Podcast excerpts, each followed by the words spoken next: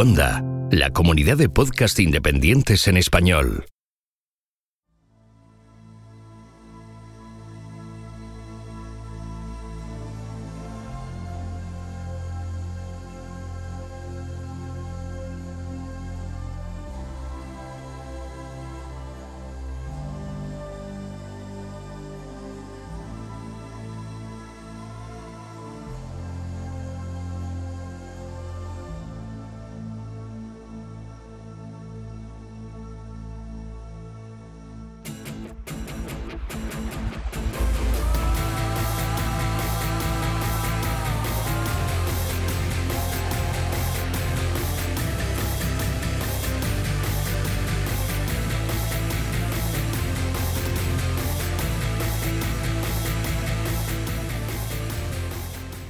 Esto es Istocast, no es Esparta, pero casi. No es Buenos Aires, no es Lima, no es Cádiz y tampoco es Londres.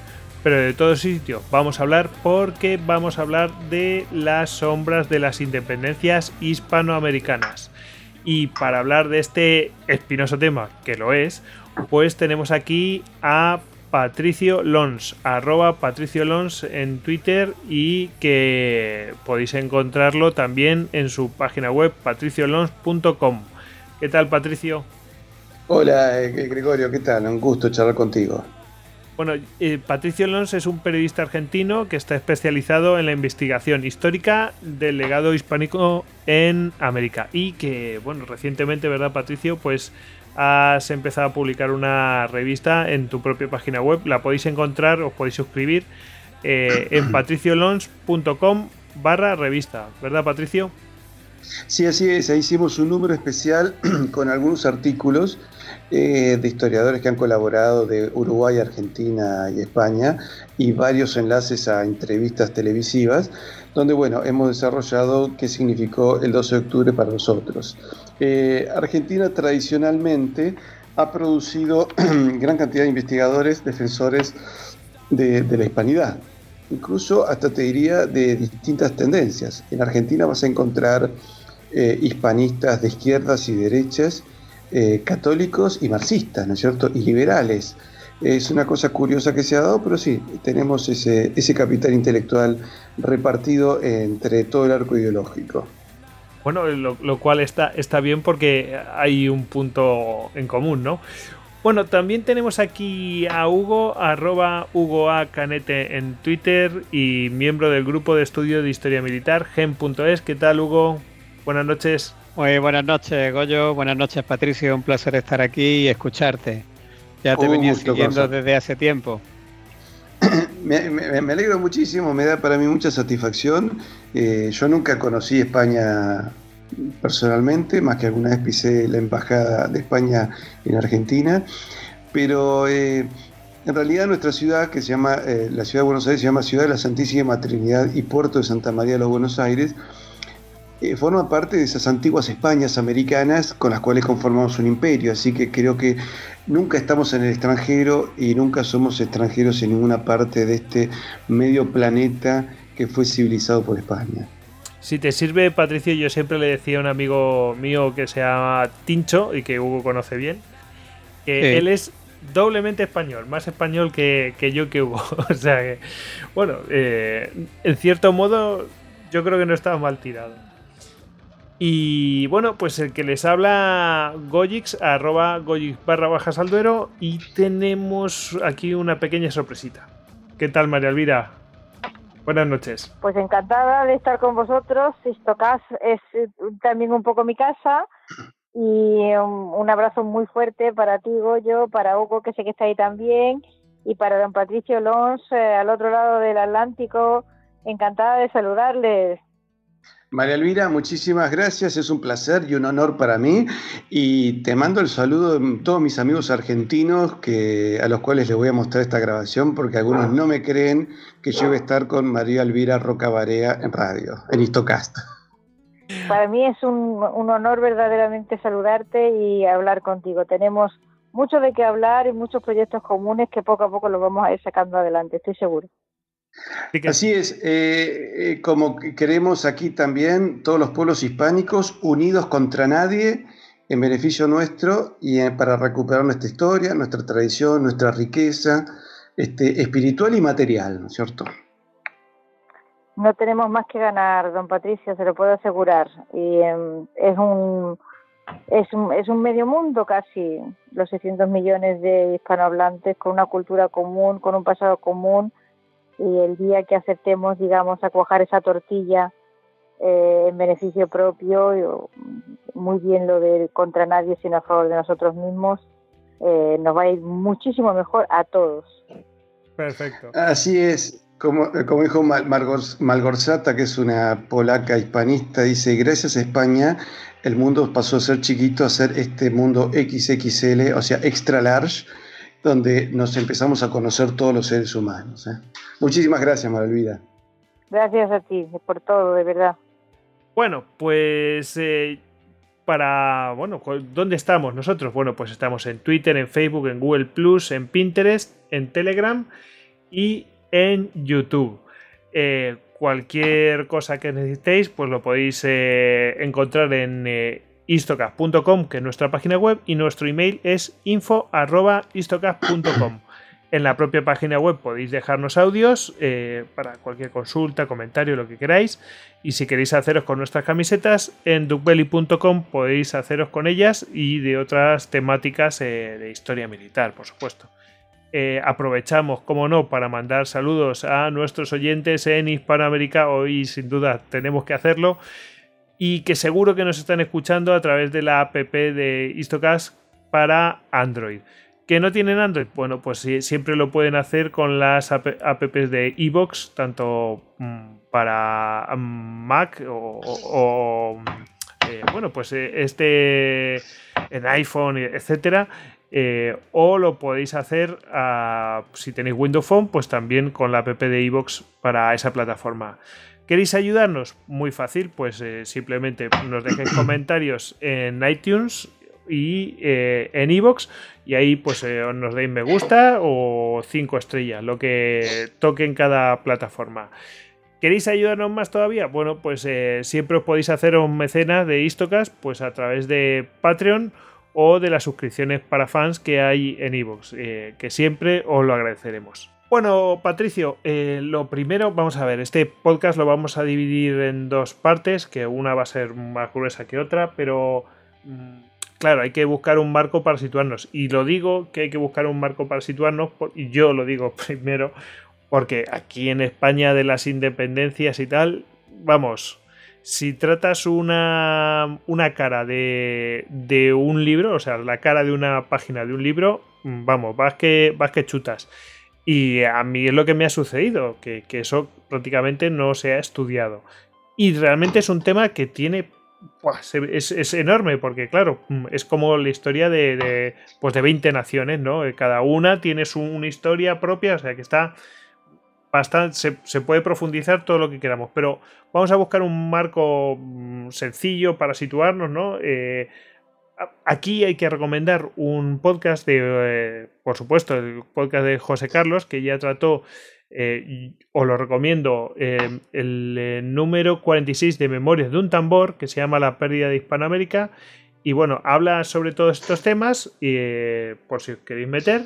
Pero nosotros vamos a hacer como un resumen sucinto, no, no pretendemos entrar en las independencias de cada una cosa, de cada, de cada país, simplemente nos vamos a meter a, ver pues un poco la, lógica o, orden que, tuvo esta, estas independencias para después hablar de todas sus sombras, ¿no? Entonces, ahora vamos a hablar de estas eh, eh, independencias. Y lo que primero hay que ver es cuál era la situación eh, preindependencia, ¿no? ¿Cuál era la, cuál era la situación preindependencias, ¿no? Por, por, llamarlo de alguna manera, ¿no? ¿Cómo era la, América mm, hispana, ¿no? Eh, ¿Cómo era la América hispana, Patricio? Pues eso, eh, la política, economía, todas estas cosas, a ver. ¿Cómo era la, la América preindependencia? Qué curioso. Podemos decir que en realidad era una España grande España lo que hizo al unificar el mundo, el mundo era inconexo antes de España, antes de la gran gesta de Magallanes, o podemos decir que hay una, hay una sucesión de Colón, eh, Magallanes y Elcano. eh, que permite unificar el planeta y darnos cuenta que somos muchísimos más y que había pueblos que no habían tomado contacto con nuestra civilización. Y algunas de esas civilizaciones, por ejemplo acá en América, venían ya en, franca disminución poblacional, ¿no es cierto? Eh, básicamente porque, bueno, algunas de las civilizaciones habían caído en el tema del canibalismo, los sacrificios humanos, y tenían ya la pirámide poblacional invertida. Pero en esos 300 años desde el descubrimiento hasta la independencia, tenés una gran construcción civilizatoria. El español se convierte en la lengua franca de todos los pueblos americanos y, em, la religión católica pasa a ser la religión común de eh, centenares de miles de, nativos que de esa manera solucionan varias cosas. Una, encuentran un, un sentido a su vida. Dos, de eso dan un paso a su felicidad personal. Y tres, empiezan a salvarse ya de los sacrificios humanos y del canibalismo que realizaban sobre todo los aztecas. Y empiezan a darse cuenta que ellos estaban en un continente y que ese continente estaba en un planeta, porque no es decir, los pueblos aborígenes americanos no tenían conciencia ni de continente ni mucho menos de planeta. Tenían una conciencia tribal. Yo pertenezco a tal tribu, que tiene como mucho cierta relación con otra tal tribu de la cual tal vez somos un desprendimiento, y a su vez ambas tribus escapamos a la tiranía de una tribu más poderosa. Fuera de eso no se tenía mucho más idea. Entonces, se desarrolla a partir de una conciencia continental, se empiezan a rescatar las lenguas. La mayor parte de las lenguas americanas eran ágrafas. Algunas tenían algún sistema como muy primitivo de escritura. Pero gracias a la metodología que le impone Antonio de Nebrija a la lengua castellana, con ese sistema se empiezan a generar las gramáticas de las lenguas aborígenes. Y estas lenguas aborígenes a su vez le aportan palabras al castellano, convirtiendo esta lengua en español, en lengua universal. Es decir, yo creo que el castellano se pasa, pasa a ser español cuando empieza a recibir aportes de las lenguas amerindias, que se pueden considerar también como lenguas españolas americanas, no castellanas, pero sí españolas americanas. Y de hecho hay palabras que, fueron agregadas, no solo de pueblos amerindios, sino también de pueblos filipinos. Por ejemplo, esa famosa palabra en agua, que era una vestimenta que usaban nuestras abuelas debajo de un vestido, ¿no es cierto? Como, como una pequeña camiseta. Y esa es una palabra que viene del tagalo que viene el filipino, ¿cierto?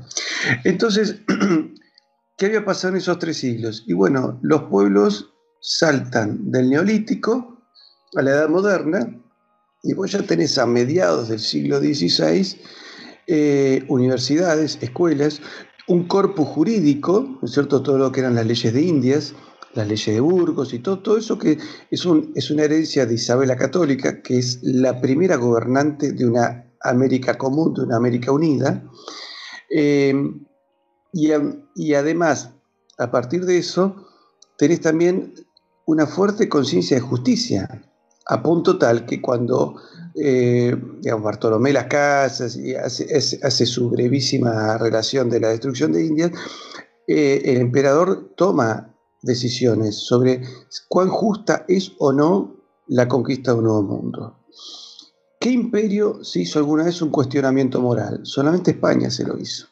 De ahí que se llama la controversia de Valladolid y ahí se determinan las medidas morales para continuar con el desarrollo de la conquista de todo el nuevo mundo. Entonces, ¿cómo era? Perdona que te interrumpa, Patricio. Estamos hablando siglo XVI. Siglo XVI. Que, que conste. siglo XVI y España se pregunta esas cosas. Claro, estamos hablando del gran Carlos, Carlos, V. Ustedes le llaman Carlos I. Nosotros en América siempre le decimos Carlos V por esa idea imperial, ¿no es cierto? Hugo, eh, quería comentar algo. Hugo. Sí, no, yo solamente apuntar que los, dos querellantes eran Las Casas y Ginés de Sepúlveda, los dos eh, teóricos escolásticos que, que, defendieron cada uno una postura en Valladolid sobre el proceder, sobre si se debía o no proceder y cómo se debía proceder en la conquista. Así, y además la iglesia había tomado el sermón de Montesinos de Adviento, creo que del año 1511, y plantea, acá hay antecedentes de abusos. de algunos encomenderos. Esto hay que aclarar, no que eran los encomenderos, sino algunos encomenderos eran así. Y además hay que aclarar que no todos los encomenderos eran españoles. La mayor encomendera era una mujer y era azteca, ¿no es cierto? que era de la casa de Moctezuma. Y de los encomenderos españoles, no todos eran auténticamente cristianos. Entonces, este, pero así todo, justamente por eso España tomó decisiones y tras la controversia de Valladolid entre Ginés Sepúlveda y, y de las casas, se toman las medidas para continuar con la, con la civilización. Y al poco tiempo ya, fíjate que España le aporta a los aborígenes el 90% de la dieta cárnica y cerealera, ¿no es cierto? Y los aborígenes, por supuesto, le aportan el chocolate y el tabaco, que lo que estoy, eh, el chocolate lo que estoy disfrutando mientras converso con ustedes, se lo aporta a todo el mundo. Eh, y los, nativos pasan. o sea, has dicho el 90% de la dieta cárnica. Eso me explicaría bastante bien el tema del canibalismo que has mencionado anteriormente. Claro, eh, porque incluso cambia la dieta, cambia hasta la altura de los aborígenes. Y por supuesto que abandona el canibalismo, ¿cierto? Sí, además el canibalismo genera adicción. Les parece que eso hace que, que continúen en esa práctica salvaje. Por lo general, todo lo que son bajas pasiones, se convierte en el ser humano en una adicción, cualquiera sea, ¿no es cierto? Hasta el tabaco o el alcohol, ¿no es cierto? Y, es difícil salir de eso. Entonces, este, volviendo al tema anterior, se empieza a desarrollar la primera economía, las primeras monedas, las macuquinas, y luego al poco tiempo, gracias a, la imprenta que mandan los austríacos a Felipe II, se desarrollan ya las casas de acuñación de monedas, las secas que había tanto en España como en América. En España estaban en Burgos, eh, Segovia, Sevilla y Toledo, y luego acá en América, en México, en Perú y en el Alto Perú, lo que hoy es Bolivia, ¿no es cierto? Entonces, creo que también hubo una pequeña en, Nueva Granada, lo que es Colombia. y se empieza a acuñar la moneda que en su momento fue la más poderosa del mundo. Todavía hoy cuando salgo en la televisión argentina me preguntan, pero ¿cómo alguna vez tuvimos la moneda más poderosa del mundo? Me dicen los argentinos, no los argentinos todos los pueblos de Hispanoamérica, que todos nos consideramos españoles. Españoles nacidos acá, pero esto como una provincia más, ¿no es cierto? Es como en España se sentirá tan español un alicantino como un gallego, un vasco, un madrileño, ¿no es cierto? Entonces, este, y esa moneda se llamó Real de A8. El Real de A8, que a su vez tenía divisiones en medios y en cuartos y en octavos, y tenía también una versión en oro, que era el veñón de oro, empieza a ser la moneda que se impone en todo el mundo del área Asia-Pacífico. Entonces tenemos nosotros, entre el siglo XVI, XVII, XVIII y principios del XIX, que la economía de Asia, de, Asia, lo que se llama hoy área Asia-Pacífico, y la economía de Hispanoamérica eran eh, economías complementarias. Y eso generó gran riqueza mutuamente para nosotros y para los asiáticos. Esa moneda se convierte en la, primera moneda global, así como hoy el dólar y el inglés son predominantes, en aquel momento el real de A8 y el español eran los elementos predominantes. De hecho, Inglaterra copiaba, Alemania copiaba y los norteamericanos copiaban. ¿Se acuerdan? Thomas Jefferson, presidente de Estados Unidos, lo contrata Alexander Humboldt, esa suerte de Marco Polo alemán, para que haga, digamos, una investigación sobre todo el mundo de Hispanoamérica y le dé un informe completo, ¿no es cierto? Porque Jefferson había mandado a sus hijas a estudiar español para que aprendan el idioma de un país poderoso y culto, como era España. Fíjese cómo han cambiado los paradigmas culturales, ¿no es cierto? Sí, ahora no, eh, jamás nos hubiéramos imaginado que, eh, tenían esa idea en, en ese momento. Humboldt, que mm, yo como geógrafo, pues es como el padre de los geógrafos, el, o el tatarabuelo o algo así, una cosa así. Sí. Y que no em, tenía simpatía por el mundo católico español, era, él era prusiano y luterano, pero él, si bien critica algunas cosas en Nueva España, en México, termina diciendo, no veo pueblos más felices que aquellos gobernados por España. y cuando empieza a sacar el cálculo de nivel de vida, y un, un trabajador de las minas mexicanas ganaba siete veces más que su colega alemán, por ejemplo, ¿no es cierto? Y la gente que trabajaba en el campo eh, eh, en el mundo, en las Españas americanas, ganaba cuatro veces más que cualquier europeo de los países más desarrollados de Europa, ¿no es cierto? Y por supuesto vivía mucho mejor que un, que un campesino ruso, ¿no es cierto?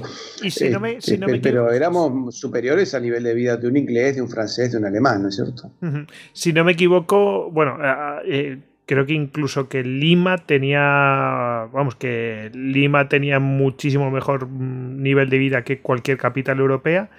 Y, y que para, por ejemplo, antes lo medio mencionado, lo de Asia-Pacífico, es decir, que nuestra moneda, el real de A8, era la única admitida por parte de China, por ejemplo, para poder comerciar. Bueno, por supuesto, es más, o sea que los, los ingleses, los daneses y hasta los rusos tuvieron que comercializar con nosotros para adquirir justamente reales, porque tanto el Imperio Otomano como el Imperio Chino, cuando eh, un país europeo quería eh, comprarles, eh, comerciar con ellos, estos, estos imperios, el otomano y el chino, solo aceptaban nuestra moneda.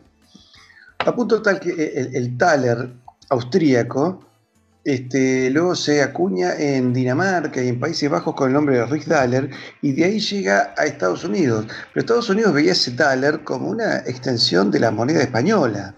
De ahí viene dólar, ¿no es cierto?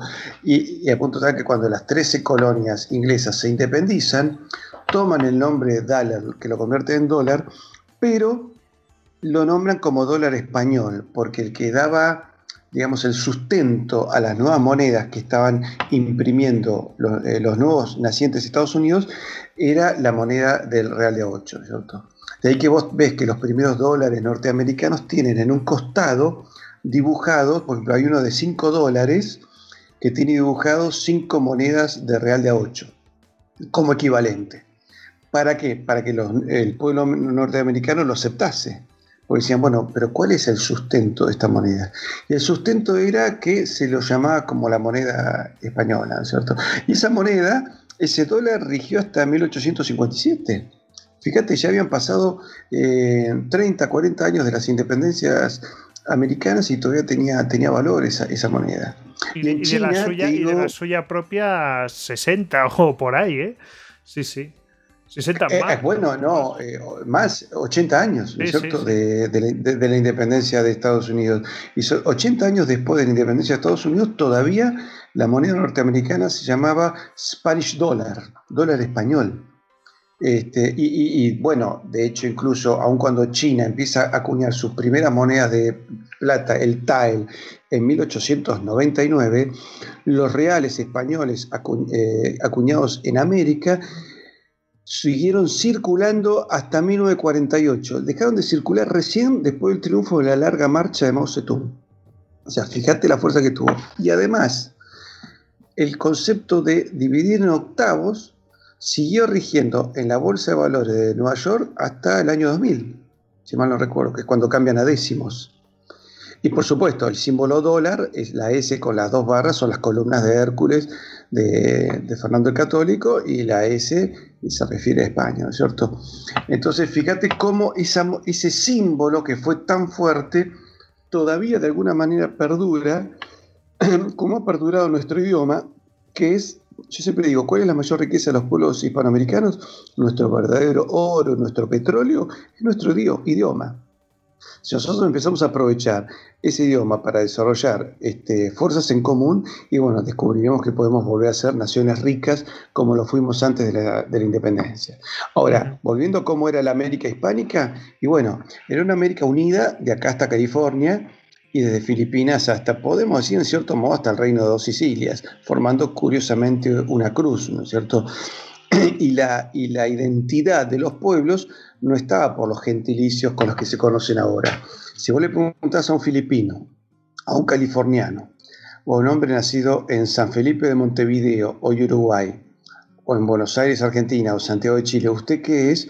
Todos te hubiesen dicho lo mismo, soy católico y súbdito del rey. Esa era la identidad. A punto tal que los gentilicios tardaron hasta más de tres generaciones en imponerse. Pues es que en Chile, por ejemplo, cuando eh, digamos, eh, Chile se separa y, se separa además del virreinato del Perú, no solo de España, y se declara como país independiente, los funcionarios seguían refiriéndose a sí mismos y a la documentación como españoles. Y Bernardo Higgins, que vendría a ser el padre de la patria chilena, dice, no, pero ya no podemos, ya no somos españoles, ¿cómo que no? Si nos independizamos. Y bueno, dice, bueno, sí, nos independizamos, pero que si somos españoles, como diciendo, somos otra España. No, no, tenemos que llamarnos chilenos. Y costó muchísimo la idea de adquirir un nombre nuevo. Se tuvo que hacer con la educación, con la obligación, con las leyes, con los medios de comunicación, pero tardó muchísimo. Y te diría que hasta fines del siglo XX, sobre todo en gente del interior argentino, eh, se identificaban mucho todavía como cristianos. Este, a mí me han preguntado por mi apellido, que no es un apellido español, y dice, ¿pero usted es cristiano? Me han preguntado algunos viejos gauchos. Este, ¿Usted es criollo? Sí, soy criollo, soy, soy argentino. Pero le llama todavía la atención porque mi apellido es francés. Eh, y Argentina, bueno, tiene esas curiosidades. Acá en Argentina vamos a encontrar muchísimos hispanistas, por ejemplo, de apellido italiano, como Federico Adisi o Gabriel Fossa, que son excelentes. Gabriel Fossa tiene un blog maravilloso que se llama Unidos por Perón, donde hace toda una reivindicación del pasado español y su apellido es bien siciliano, ¿cierto? Entonces tenemos esas, curiosidades. Pero, pero esa, América preindependiente era una América unida. Vos podías caminar desde el sur de Chile hasta California, Texas, Colorado, Nevada, Península de la Florida o Filipinas, y en ningún lado te ibas a sentir extranjero. Como mucho te sentirías forastero, pero todos se sentían iguales, ¿cierto? Todos se sentían parte de una misma nación, o que tal vez es un concepto moderno, ¿no? Parte de una misma civilización, diría yo. Porque los pueblos antes de ser estados o ser naciones son tradiciones. ¿Y cómo se forman eso? Bueno, los pueblos tienen usos, hábitos, costumbres, adhieren una religión, y en base a esos elementos desarrollan un cuerpo jurídico y de ese cuerpo jurídico desarrollan un sistema de gobierno. Y todo eso era común de una punta a otra de América. En realidad estábamos separados solamente por administraciones, virreinatos, intendencias, gobernaciones, pero no podemos decir que estábamos separados por una concepción de Estado moderno porque eso no existía, ¿cierto? Eh, de hecho, hasta te diría todavía hoy, porque en Argentina hay muchísimos refugiados venezolanos y nadie mira a un venezolano como un extranjero, ¿cierto? Lo tratás de igual a igual y si es tu vecino, te amigas o te peleas con él como si fuera tan argentino como vos. Y lo mismo nos pasa a los argentinos cuando visitamos Colombia, Uruguay o cualquier otro país, ¿no es cierto? De, habla española, ¿no es cierto? A mí me han dicho argentinos visitando México, dice, jamás me sentí extranjero en México, ¿no es cierto? Y México tiene una impronta cultural muy fuerte, muy española y muy amerindia también, ¿no es cierto? Sin embargo, dice, no te sentís este, extranjero. Sentís algunas costumbres distintas, pero, pero no más que eso. Pues como el que puede ir a otro, yo qué sé, a Sevilla, ¿no? Y y el gallego, pues nota que... Y bueno, claro, e, e, eso nos pasa a nosotros. Mira, hace poco un argentino, Marcelo Guglio, de apellido italiano, de una conferencia en Sevilla, y en un momento él hizo toda una explicación del error de la leyenda negra desde el punto de vista de la historia de la ciencia política, ¿no es cierto? Eh, explicando que la leyenda negra antiespañola es un error y una trampa en la cual han caído la misma España.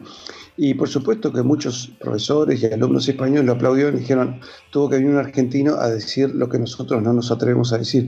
Pero hubo muchos españoles que se ofendieron, ¿no es cierto? La gente que se, más relacionada con alguna ideología, este, lo criticaba, lo acusaba, este, se ofendía, y él me decía, era una cosa rarísima, yo como argentino en una universidad española defendiendo España en contra de algunos españoles, y gritándoles que la España tiene que volver a reunificarse y que ese momento ha comenzado aquí y ahora en Sevilla, en esa, en esa conferencia. Realmente fue épico. fue una epopeya. Eh, y por supuesto que muchos le agradecieron y estaban de acuerdo. Obviamente esa conferencia está circulando acá en, Amigos en Argentina y ha dado incluso una conferencia similar en el Congreso de la Nación Argentina y defendiendo justamente esas características comunes, ¿cierto? A las cuales tenemos que adherir. ¿Por qué? Porque si los pueblos de Hispanoamérica no aprovechamos eh, esta ventana de 20 años de conflicto que van entre las grandes potencias para tratar de reunificar nuestros objetivos políticos, nuestros intereses, hacer complementarias nuestras economías, nuestros proyectos científicos. Tenemos que tener, no hasta satélites en común. Tenemos que tener tal vez hasta parte de nuestras Fuerzas Armadas en común organizadas. Y nos va a resultar muy difícil este, sobrevivir al siglo XXI, donde las grandes potencias van a jugar sucio, duro y muy mal, ¿no es cierto? Así que tenemos que ver cómo es que éramos antes de la independencia, no con ánimo ese de criticar qué hicieron los independentistas, o con ánimo de criticar qué hizo o no hizo Fernando VII, sino de ver cuáles son los valores civilizatorios en común, ver quién se benefició con esto, que fueron básicamente fue Gran Bretaña, y ver cómo esa lucha entre el mundo anglosajón y el mundo español peninsular y español americano, en el fondo ese conflicto continúa. España tiene parte de su territorio ocupado por Gran Bretaña, pero nosotros tenemos tres archipiélagos, parte de nuestra Antártida y buena parte del mar argentino ocupado por Gran Bretaña. Venezuela tiene una parte ocupada también por Gran Bretaña en Guyana y Guatemala perdió Belice a manos de Gran Bretaña. Entonces tenemos un problema en común y tenemos un enemigo en común, eh, un enemigo que ha elegido ser nuestro enemigo. Porque Inglaterra, lamentablemente, a partir de la revolución que hizo Enrique VIII, y bueno, Inglaterra se alejó de sus tradiciones el día que Inglaterra vuelva a su origen artúrico y, eh, católico, este, posiblemente volveremos a reconciliarnos y a vivir en paz y armonía, ¿cierto? Pero por el momento estamos muy enfrentados. Patricio, volviendo al tema de, la, de cómo era la América hispana, ¿Cómo era la integración de sus habitantes en, la sociedad? Me refiero a pues, eh, los indígenas, los criollos, porque los indígenas, había indígenas, es decir, no desaparecieron. Ah, bueno, a diferencia de, por ejemplo, si vos tomás eh, la parte atlántica de Estados Unidos, ahí no quedaron indios, ¿no es cierto? Eh, en cambio, si quedaron algo de población indígena en Estados Unidos, son del lado del oeste, donde, que había sido parte de España, ¿cierto? Y acá caminás por las calles de toda América y vas a ver un predominio de la etnia aborigen, ¿no es cierto?, en la cara de la gente. Eh, Buenos Aires es un poco más europea, o Montevideo, Uruguay eh, es todavía más europea, pero en líneas generales en el resto de América no, no es así. Eh, ¿Cómo era en aquel momento? Bueno, no se puede hablar de forma homogénea. Así como las tribus aborígenes antes de la llegada de Colón tampoco eran eran algo homogéneo, sino que vivían también en guerra entre sí. Este, tampoco lo fue durante el periodo español. Por ejemplo, tenés en lo que hoy es México, o sea, lo que era el, virreinato de Nueva España y el virreinato del Perú, eh, tenés muchísimos caciques que eh, adquirieron la condición nobiliaria. De hecho, en México había muchísimos nobles. Eh, y que porque ya la nobleza incaica se convirtió en nobleza castellana. Y al igual que en España, España ustedes tienen lo que es la grandeza, o sea, la, nobleza más importante y una nobleza menor. Los incas también tenían una nobleza mayor y una nobleza menor. Y esa nobleza fue incorporada a la nobleza castellana. De hecho, en el momento de independencia, creo que en Lima había 117 títulos de nobleza. Títulos que son, fueron revalidados por las generaciones subsiguientes. Este, no hace muchos años, cuando todavía Juan Carlos era rey de España, él eh, entregó los diplomas a una de las casas nobles del Perú, este, porque todavía se siguen reconociendo esas casas nobles. De ahí que, bueno, el, rey de España todavía guarda nominalmente el título de rey de las Indias Occidentales y Orientales, ¿no? Porque todavía puede avalar esos títulos de nobleza. Eh, entonces, algunos eran nobles, otros vivían en el sistema de, encomiendas, otro de la mita, que era un trabajo eh, temporal, eh, donde recibían un salario. El yanaconago era un trabajo para indios eh, que habían cometido delitos. Eso era una suerte de castigo. Y después tenían lo que se llama repúblicas de indios con sus propios cabildos. Repúblicas de indios o repúblicas de naturales que ellos tenían su propio gobierno. tenían sus propios fondos por ejemplo, cuando el virrey Abascal, eh, virrey del Perú, eh, que llega creo que alrededor de 1804 a Lima, él empieza a sospechar que los ingleses en algún momento iban a atacar eh, Sudamérica, y él hace todo un relevamiento de las posibilidades de desarrollo, organiza entre la caja real, los fondos reales, y una caja bancaria que tenían los indios, fondos comunes para, por ejemplo, desarrollo de caminos. Porque había indios en el virreinato del Perú que tenían determinadas producciones que, pero por los malos caminos les costaba muchísimo vender en otras regiones o llegar al puerto del Callao hicieron una alianza económica entre la República de Indios y el virrey para usar los fondos de unos y de otros para desarrollar esos caminos y, acrecentar su riqueza. De ahí que cuando vienen las guerras de independencia vas a ver que todos esos indios se alistan voluntariamente en el ejército real. El ejército real del Perú se funda en 1810 y hasta 1823 fue invicto derrotado a la fuerza de Manuel Belgrano, que es el creador de la bandera argentina en numerosísimas oportunidades, y a otros generales revolucionarios, ¿no es cierto? Recién en Junín pierde por una acción conjunta eh, y un ejército muy fuerte que viene de Bolívar, y en 1824 ya es la última derrota, eh, donde, bueno, es atacado por fuerzas de Bolívar, remanente del ejército de San Martín, más traiciones de oficiales españoles. Porque es una batalla con muy pocos, donde está todo a favor del ejército real del Perú. Para ganar, e inexplicablemente pierden, se firma ahí un tratado, eh, como de buenas maneras, eh, había muchos que no querían pelear porque había por lo menos 80 familias enfrentadas, que tenían soldados en un ejército y en el otro, pero muchísimos oficiales e indios inician luego una guerra de resistencia que duró por lo menos 10 años más.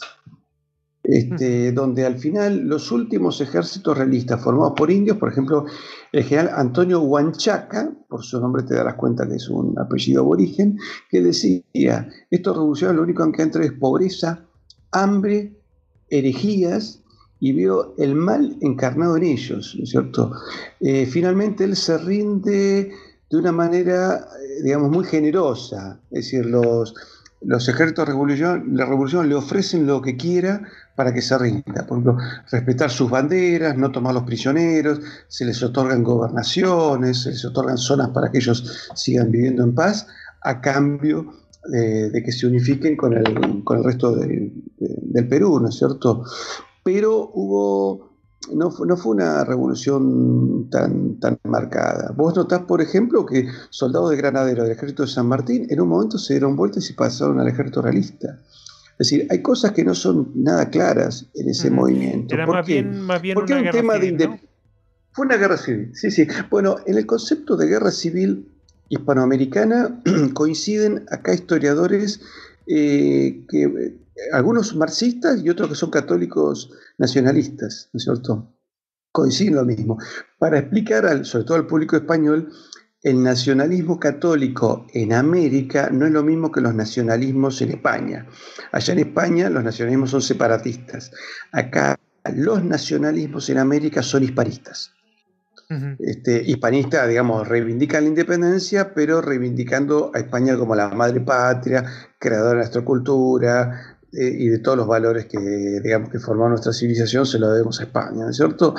Pero este, Ambas tendencias, eh, digamos, ideológicas tienen la misma corriente histórica, que esto fue una gran guerra civil.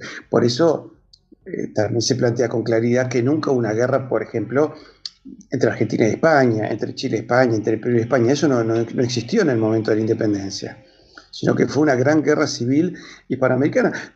Por ejemplo, vos vas a notar eh, en buena parte de los ejércitos realistas generales, por ejemplo, Pío Tristán o Goyeneche, eh, que, eran americanos, ¿no es cierto? El mismo Lañeta, que fue el último virrey nombrado y que era general realista, eh, Olañeta dejó descendientes acá en Argentina. Es más, hay un sargento de la policía de la provincia de Buenos Aires que es descendiente directo de, de, Olañeta y tiene bien sangre aborigen, eh, sangre de, de aborígenes hoy bolivianos, ¿no es cierto? precisamente, eh, eh, precisamente te iba, te iba a mencionar, eh, porque hemos, estábamos hablando de los indígenas, ¿y de los criollos? Los criollos eran básicamente españoles, o sea, su, sangre española, su cultura española, hacían carrera en España, algunos se vieron limitados en la función pública con las reformas borbónicas. Pero a ver, veamos un poco y un poco. Acá, por ejemplo, vas a ver que los hispanistas son más bien austracistas eh, en América, ¿no? Y con una crítica a los borbones. Pero eh, las reformas borbónicas, que pueden ser criticables, por ejemplo, en que en algún momento retrasan el desarrollo de industrias o de manufacturas en, en América y que centralizan un poco la administración, pero eso también fue porque se encontró muchísima corrupción entre los funcionarios criollos. Por ejemplo, tus oyentes pueden buscar una conferencia muy interesante que se llama La República de los Cuñados, que ocurrió en Santa Fe, Bogotá, donde cuando se van a hacer las reformas borbónicas descubren que había cinco familias que se habían hecho dueñas prácticamente de toda la administración y de todos los grandes negocios de Nueva Granada. Entonces se cometían fuertes injusticias con la población nativa. Entonces, bueno, evidentemente ahí las reformas sirvieron para quitarle poder porque se les quitó abuso de poder. Entonces, este, y ahí se permitió hacer justicia con, la gente. Entonces, claro, esos, esa burguesía criolla que perdió sus beneficios eh, empezó a decir qué mala que es España. En, en, Caracas hubo un caso famoso, también curiosísimo. Hubo dos mujeres de raza negra que por determinados méritos ganados pidieron el título de doña, que doña hoy, eh, digamos, es casi de uso común, pero en aquel momento don o doña era para personas que tenían determinado mérito social. Cuando piden el, trato, eso llega a la mano de Fernando VII y dijo, sí, no hay ningún problema, pero ¿cuáles son las objeciones? Empieza a averiguar qué pasaba, que no le querían decir, hasta que al final le dice, mire, majestad, le dice un caraqueño, un criollo caraqueño. El problema es que son negras. ¿Y ese cuál sería el problema? Y pero si a los negros le damos reconocimiento, le damos poder, como son muchos en Venezuela, se van a envalentonar contra nosotros. España nunca entendió eso, que no tenía por qué ser así, porque el imperio está formado por gente de distintas etnias, así que si esa gente era fiel a la corona no había ningún problema. Finalmente, Fernando VII dictó un, un es decir, una, orden terminante, donde dijo, declaro que fulana de tal y mengana de tal sean blancas, aunque sean negras, y reciben título de, doña, yo el rey, ¿no? como firman los reyes de España desde Fernando el Católico, ¿no es cierto? Eh, creo que hasta la actualidad, creo que Felipe VI también firma yo el rey. Siguen firmando así, sí. Eh, me parece perfecto. Entonces, este, fíjate que esas mujeres de raza negra fueron defendidas por el rey del abuso de las burguesías criollas. Entonces, de ahí Bolívar, por ejemplo, Bolívar era esclavista, teniendo el sangre negra ¿eh? por una abuela, pero tenía 150 esclavos. Y él en un momento exclama, qué mala que es España, que no me deja tener esclavos. Mirá qué joyita, un hombre que se quejaba porque no dejaban tener esclavos, como si a los esclavos les gustara les gustase ser esclavos, ¿no es cierto? Bueno, antes estaba eh, en, en, la otra punta y ahora que le tocaba el mandar, pues pues a lo mejor yo eh, intento meterme en la cabeza de ese hombre, ¿no? Eh, antes estaba en un lado, ahora le tocaba estar del otro y dice, oye, ahora que me toca estar del otro no me dejan. ¿Qué pasa aquí, no? claro. Bueno, él libera a los esclavos cuando el primer presidente de Haití, que Haití es el primer país que se separa de Europa, creo en 1801, eh, le dice, bueno, yo te ayudo, pero tenés que liberar a los esclavos. Le dice, ¿cómo vas a tener esclavos de raza negra? Yo soy un presidente presidente de raza negra, no, no te puedo permitir eso. Y ahí, con, quejándose, los, liberan, ¿no es cierto?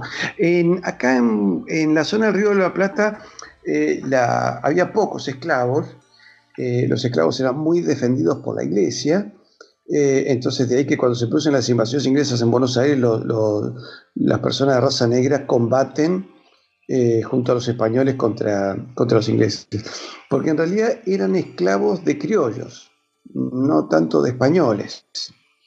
Eh, entonces ahí notas que eh, luego cuando se los va liberando, se los va liberando en forma muy ordenada. Por ejemplo, a mí algo que me llamó la atención, que el loteo, es decir, la separación de una, de una manzana en espacios para, para, urbanizar, en Argentina tenía una medida de 8 metros con 90 centímetros de ancho. Y un arquitecto me dijo, lo que pasa es que vos tenías que liberar a tus esclavos y darles tierra. Entonces, en una cuadra de 100 metros, con, si vos lo medías en 8,90, en vez de 10 podías poner 11. Y ahí nació el origen de esa, de esa agrimensura en Buenos Aires, ¿no es cierto? Una, una medida muy curiosa. y entonces a todos se les fue dando, dando tierras. Pero vos notás en los ejércitos realistas muchísimos hombres de, raza negra. San Martín tuvo también hombres de raza negra, que eran todavía esclavos, que los liberé, bajo promesa de, libertad. Pero vos tenés, al momento de la independencia, en algunas provincias argentinas, el 80% de los negros ya eran libres.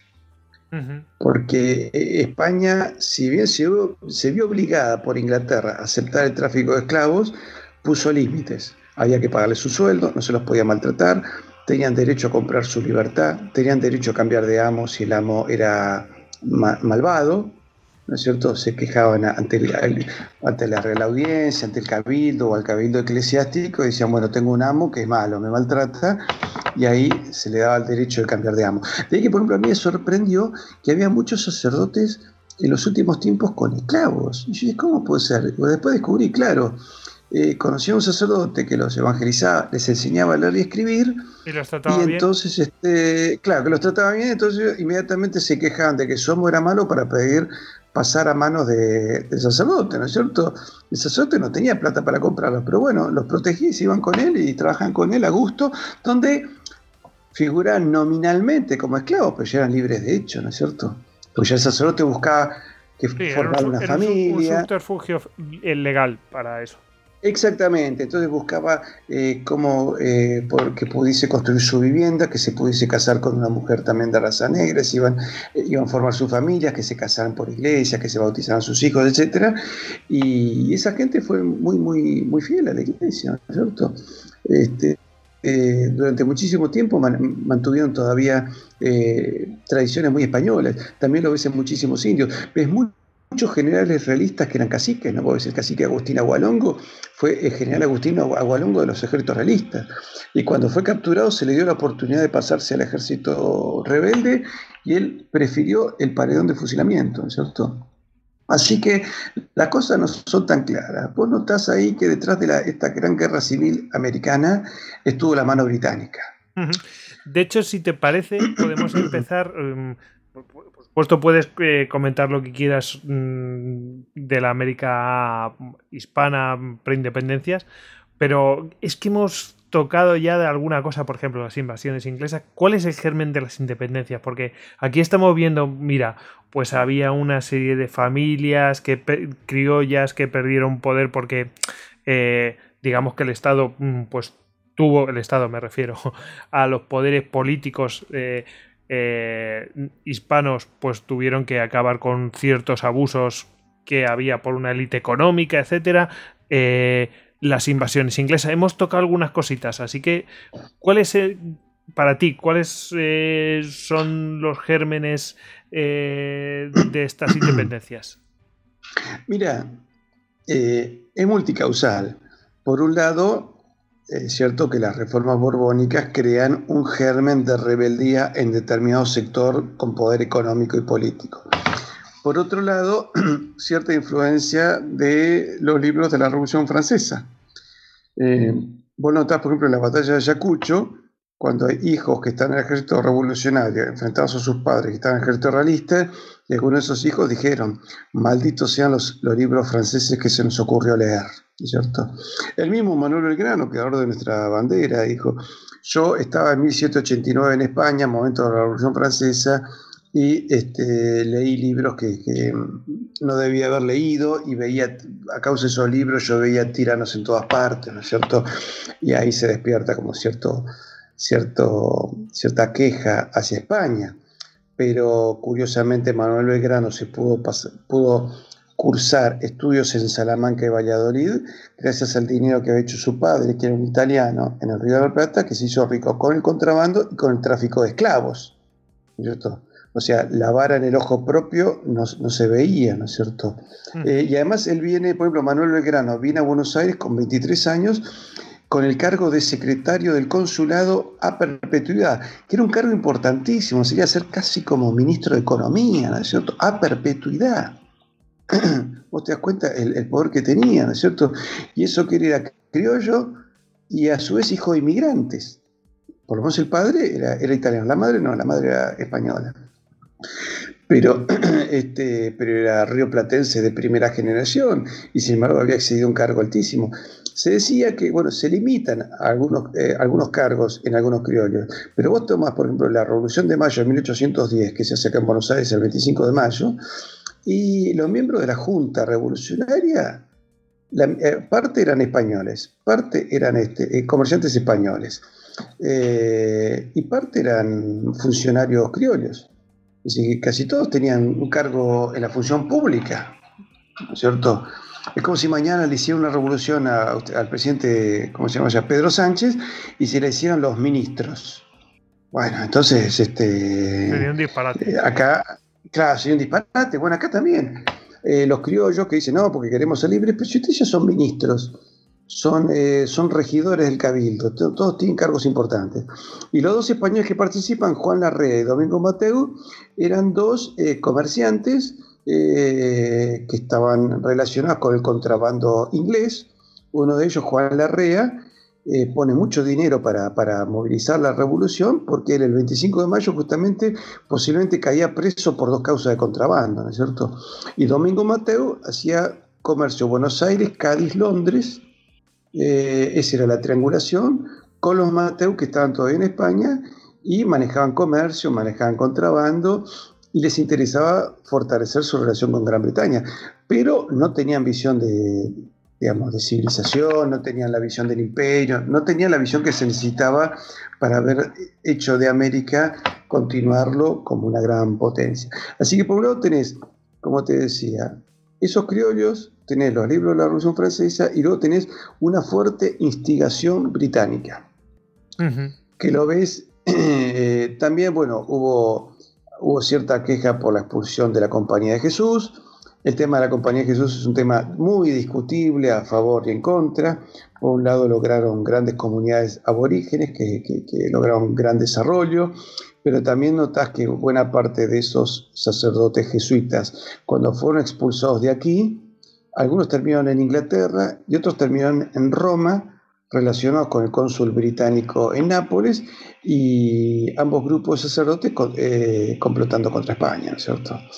Así que hay, todo hay toda una serie de dudas con respecto a, los jesuitas, que es muy difícil de dilucidar, eh, porque tampoco eso es homogéneo, es decir, hubo sacerdotes jesuitas que conspiraron a favor de Inglaterra y otros que obviamente eran fieles a la corona y fieles a la iglesia, ¿no es cierto? Eh, pero la mano británica a la vez. A punto está que, ¿te acordás Guinea Ecuatorial, que fue provincia española hasta 1968? Sí. Bueno, Guinea Ecuatorial formó parte del virreinato del Río de la Plata. Si yo tengo trato con un, con un guineano, eh, que él me dice que yo soy su doble compatriota por España y por el Río de la Plata, ¿no es cierto? Y una vez le pregunté, como además él es militar, eh, conoce muchísimo la historia de España, la historia de Guinea, y conoce la historia del Río de la Plata, le pregunté, ¿qué pasó en el periodo entre 1810 y 1825? Y él me dice, porque en 1824, la batalla de Ayacucho, la, la, que se considera la última batalla por la independencia, que no fue así, luego hubo otras batallas menores, pero la última batalla importante donde ya las autoridades virreinales renuncian. Y en 1825 todos los nuevos estados de América firman un tratado de comercio, paz y navegación con Gran Bretaña, que es la sumisión a los intereses financieros británicos. Entonces le pregunto, ¿qué pasaba en Guinea Ecuatorial en ese periodo? Dice, ah, en ese periodo la flota inglesa nos bloqueaba a nosotros para evitar que viniesen una flota española que pudiese recalar en Guinea Ecuatorial y de ahí seguir rumbo a América. Pero no estuvieron bloqueados nosotros, los ingleses. Entonces, fíjate cómo los ingleses saben leer muy bien los mapas. Entonces, uno para analizar la independencia, uno tiene que analizar cómo se modificó el mapa, qué tratados se firmaron después de las independencias y cómo se modificó la economía. ¿Qué estadísticas de resultados podemos ver? Es decir, nosotros de tener una moneda común fuerte que dominaba todo el mercado de, del Asia-Pacífico y dominaba los mercados de Europa. Dominaba, a ver, si hasta los rusos adquirían la moneda española a través de su mercado, a través del Báltico, para con esa moneda luego entrar en el mercado chino, que sí que era una moneda global, ¿cierto? Pero Patricio, eso, eso lo, lo, dejamos para más tarde. No, no vamos a hacer spoiler de, no vamos a hacer spoiler como dicen, ¿no? Eh, no vamos a descubrir en qué acabó aquello, porque sabemos la fortaleza, lo hemos explicado ahora, pero vamos a verlo. Después veremos las consecuencias que, tendrá aquello. No, es que cada cosa en su tiempo, porque es que es el final es bastante demoledor. Vamos. Pues em, Em, bueno, hemos visto aquí eh, esto, este, estos gérmenes. Es que gérmenes me suena a microbios, ¿no? Pero el, germen de las independencias, que es multicausal, como tú lo has dicho, has dicho, bueno, pues un descontento eh, entre ciertas élites criollas, eh, algunos comerciantes que, bueno, pues querían, pues por ambición, pues querían, hacían contrabando o tráfico, etcétera. ideas que venían eh, de Europa, de, la Francia revolucionaria, em, eh, descontento en algunos sectores como los, los jesuitas, ¿no? Y eh, intervención pues de potencias extranjeras, estamos hablando de una en concreto, de Inglaterra, ¿no? Y el tema de, bueno, vamos a ver un poco la parte cronológica. Esto, que es lo que decía yo antes, esto es muy largo de contar, pero lo primero que se va a establecer es, bueno, hay una invasión napoleónica, ¿no? Es cierto, eh, hay una invasión napoleónica y esto va a dar pie a que se formen unas juntas eh, autónomas en, eh, en, Hispanoamérica, y, pero bueno, hay una que nace en Cádiz. Bueno, te lo dejo a ti, te dejo la pelota votando para que, para que empujes a la portería. Bueno, ahí, vos ves que todas las logias que estaban ocultas en América saltan a la vez, ¿no es cierto?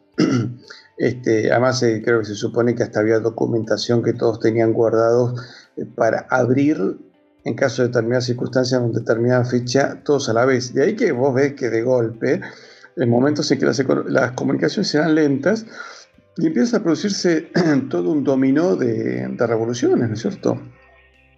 Eh, incluso era muy inexplicable para muchísimos pueblos, porque a ver, algunos dicen, no, pero así logramos liberarnos, independizarnos. Y digo, pero escúchame, es que no, eh, como me decía una vez, discutía con un amigo, me dice, pero así los argentinos nos liberamos, es que no existíamos antes.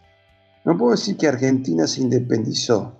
Si Argentina hubiese existido antes de, de 1492, y, digamos los españoles hubiesen conquistado estados preexistentes, bueno, ahí podés hablar de, independencia, ¿no es cierto? Pero acá no podías. Ahora, acá podés hablar de secesión, es como si una provincia nuestra ahora se separase, ¿no es cierto? Eh, entonces, se van creando estas juntas en toda América. Eh, la Junta de Buenos Aires se hace nombre del rey Fernando VII porque la gente también sospechaba, decir, como una junta, pero ¿qué intenciones hay? No, no, esto es para cuidar los intereses de nuestro buen señor y soberano don Fernando VII. Lo ves en las actas, ¿no es cierto? Donde ellos dicen, no, esto lo hacemos en nombre de Fernando VII, pero si lo haces en nombre de Fernando VII, ¿por qué no permitís que se quede el virrey? ¿Y por qué además inmediatamente empezás a perseguir a los españoles que hay en América, que hay en Buenos Aires, ¿no es cierto? Es que eh, Buenos Aires prácticamente fue una ciudad cerrada. Es que es muy curioso porque, eh, bueno, está, eh, tienen los, eh, las tropas napoleónicas todo dominio de la península, ¿no? y queda Cádiz, ¿no? Y bueno, pues queda en Cádiz, se establece una junta, bueno, pues porque no había gobierno, ¿no? Porque, bueno, los, dos, tanto Fernando VII como Carlos IV, pues por lo de Bayona, pues habían quedado pues en manos de Napoleón, entonces había un vacío de poder. Bueno, hasta ahí se entiende que se forma una junta en Cádiz, pero bueno, después Mm, se, dice, eh, eh, se da orden desde, desde Cádiz a que se formen juntas en otros sitios. Oye, pero allí no hay ya un poder que emana del rey, que son los virreyes, que es lo que tú estás diciendo ahora mismo. Es que es el absurdo total, ¿no? Es que y eso es lo que no se entiende, qué es lo que hay detrás, ¿no? Eh, es decir, se, se, manejaron evidentemente con intencionalidad, porque si vos te manejas con, con prudencia, eh, mira, la iglesia tiene un viejo adagio que dice, ante la duda, si, tenés que tomar una decisión y no queda claro el camino, ante la duda, atenerte a las tradiciones, o sea, atenerte a lo que hiciste siempre. Si tal cosa funcionó bien, bueno, lo prudencial es hacer eso, porque no sabes si el salto que vas a dar es un salto al vacío. Y de hecho, incluso la iglesia advierte, vos es que el Papa de aquel momento en 1816, manda una carta al clero, a los obispos y, a los pueblos de América que tengan cuidado que todo este movimiento revolucionario eh, responde a los enemigos de siempre. Obviamente se refería básicamente a Inglaterra, ¿no es cierto? Y a aquellos que estén detrás del poder inglés, pero básicamente apuntaba eh, para ese lado, ¿no es cierto? Eh, y lamentablemente acá tuvimos un problema también con la formación del clero. Aquí tuvimos clero revolucionario. Y el clero revolucionario choca con el clero que advertía que detrás de esto venía la quiebra de la civilización en América. Y el clero revolucionario, que luego pasa a los libros de historia como los grandes próceres, y que algunos lo usan para justificar, diciendo, no, no, Argentina nació católica porque buena parte de los diputados eran sacerdotes, este, el clero revolucionario fue un clero sanguinario con el clero que no lo era. Había sacerdotes que llevaban a sus seminaristas a la Plaza Mayor de Buenos Aires para ver cómo colgaban a los sacerdotes que se mantenían fieles al rey, ¿no es cierto? Porque les parecía pedagógico mostrarle esas ejecuciones. Este, después tenés sacerdotes que andaban armados, ¿no? empujando la revolución. Mira, uno de los miembros de la Junta de mayo de 1810, Fray Alberti, fue un sacerdote que lo único que le interesaba era defender sus intereses, decía defender los intereses del clero, pero no era tan así porque el obispo Lué que el verdadero defensor acá de la Iglesia Católica, estaba en choque con él. Y, pero es un hombre que tres veces estuvo en peligro de muerte. ¿Y qué hacían los.? para pintarte el carácter de algunos hombres, te cuento esto. ¿Qué hacía un médico cuando una persona estaba en peligro de muerte? Le decía, bueno, yo ya no puedo hacer más nada por usted, pido un sacerdote para recibir los sacramentos. Era lo que te decía cualquier eh, médico en aquella época. Eh, bueno, las dos primeras veces él sale de la situación y se salva. Se muere la tercera pero las tres veces él rechazó asistencia espiritual. A ver, siendo sacerdote, no que era jefe del Partido Comunista que no existía, ¿no es cierto? Era un sacerdote que rechaza. Entonces, vos notás que evidentemente había una contaminación cultural, una contaminación ideológica, una contaminación espiritual. Algunos dicen que en América faltó, por ejemplo, desarrollo del monacato, ¿no? Los monasterios que cuidaban y desarrollaban a veces la vida contemplativa, la filosófica y la teológica para formar mejores cuadros sacerdotales, ¿no? Mejores, mejor formación del sacerdote. Bueno, eso posiblemente faltó. Los monasterios que había y muchos cumplían más bien eh, lugares de oración y de hospedaje al caminante, porque digamos, toda América era un, eh, América era todavía un continente de transhumantes, ¿no es cierto? Sí, eh, vamos, si vas a ciertas... Bueno, yo de América conozco Argentina y es que hay Zonas que es que están casi por colonizar, porque es que eso es naturaleza pura y dura. Imaginaos hace 200 años, ¿no? Ah, bueno, por supuesto, vos tomás eso y vos pensás que todavía hoy en la Patagonia hay zonas con un habitante por kilómetro cuadrado, ¿no es cierto? Y ahí, de ahí que también es una zona que, sobre las cuales algunas potencias tienen aspiraciones territoriales, sobre todo porque nosotros no nos encargamos de, cubrirlas. Y además, porque siempre hay dificultad para desarrollar algo en el sur.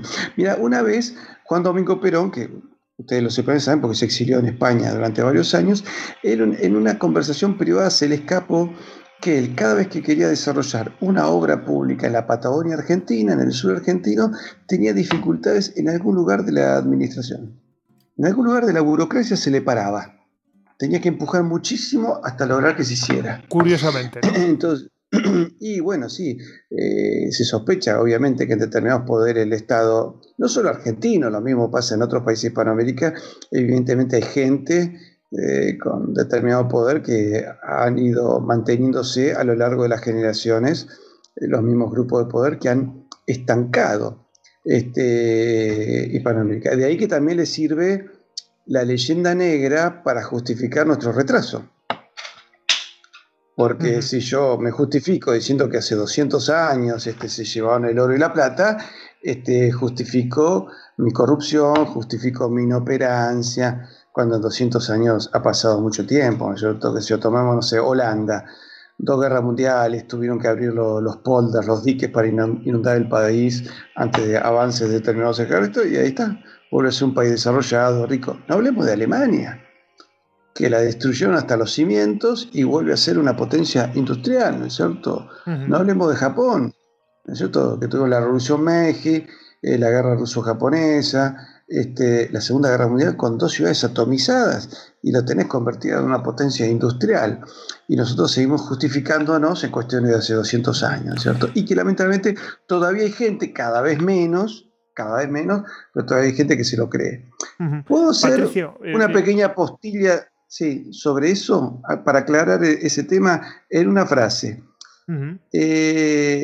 con lo que se produjo en mineral de plata, de, platas preciosas en América en tres siglos, se construyeron 25 universidades, colegios, 14 colegios mayores, eh, puertos fuertes, caminos, un acueducto, el acueducto del Padre Tembleque, este, audiencias, catedrales, monasterios, escuelas, hospitales, y todo eso es el equivalente de, la, de la producción minera de tres siglos, es equivalente a un solo año de la producción minera del Perú. Y yo pregunto, con lo que recauda el Perú en un año de producción minera, en un año, ¿construye un equivalente similar en obra pública? No. Entonces, ¿saben qué? La culpa no fue de España, la culpa fue de aquellas burguesías que se hicieron con el poder a partir de independencia y lo hicieron en una fuerte alianza con Gran Bretaña. Por eso, eh, mm, siempre se ha dicho, el, tema de las juntas autónomas hispanoamericanas, siempre se ha dicho, bueno, es que la intención era de los, de, los liberales de la Junta de Cádiz y que querían quitar el poder a los reyes.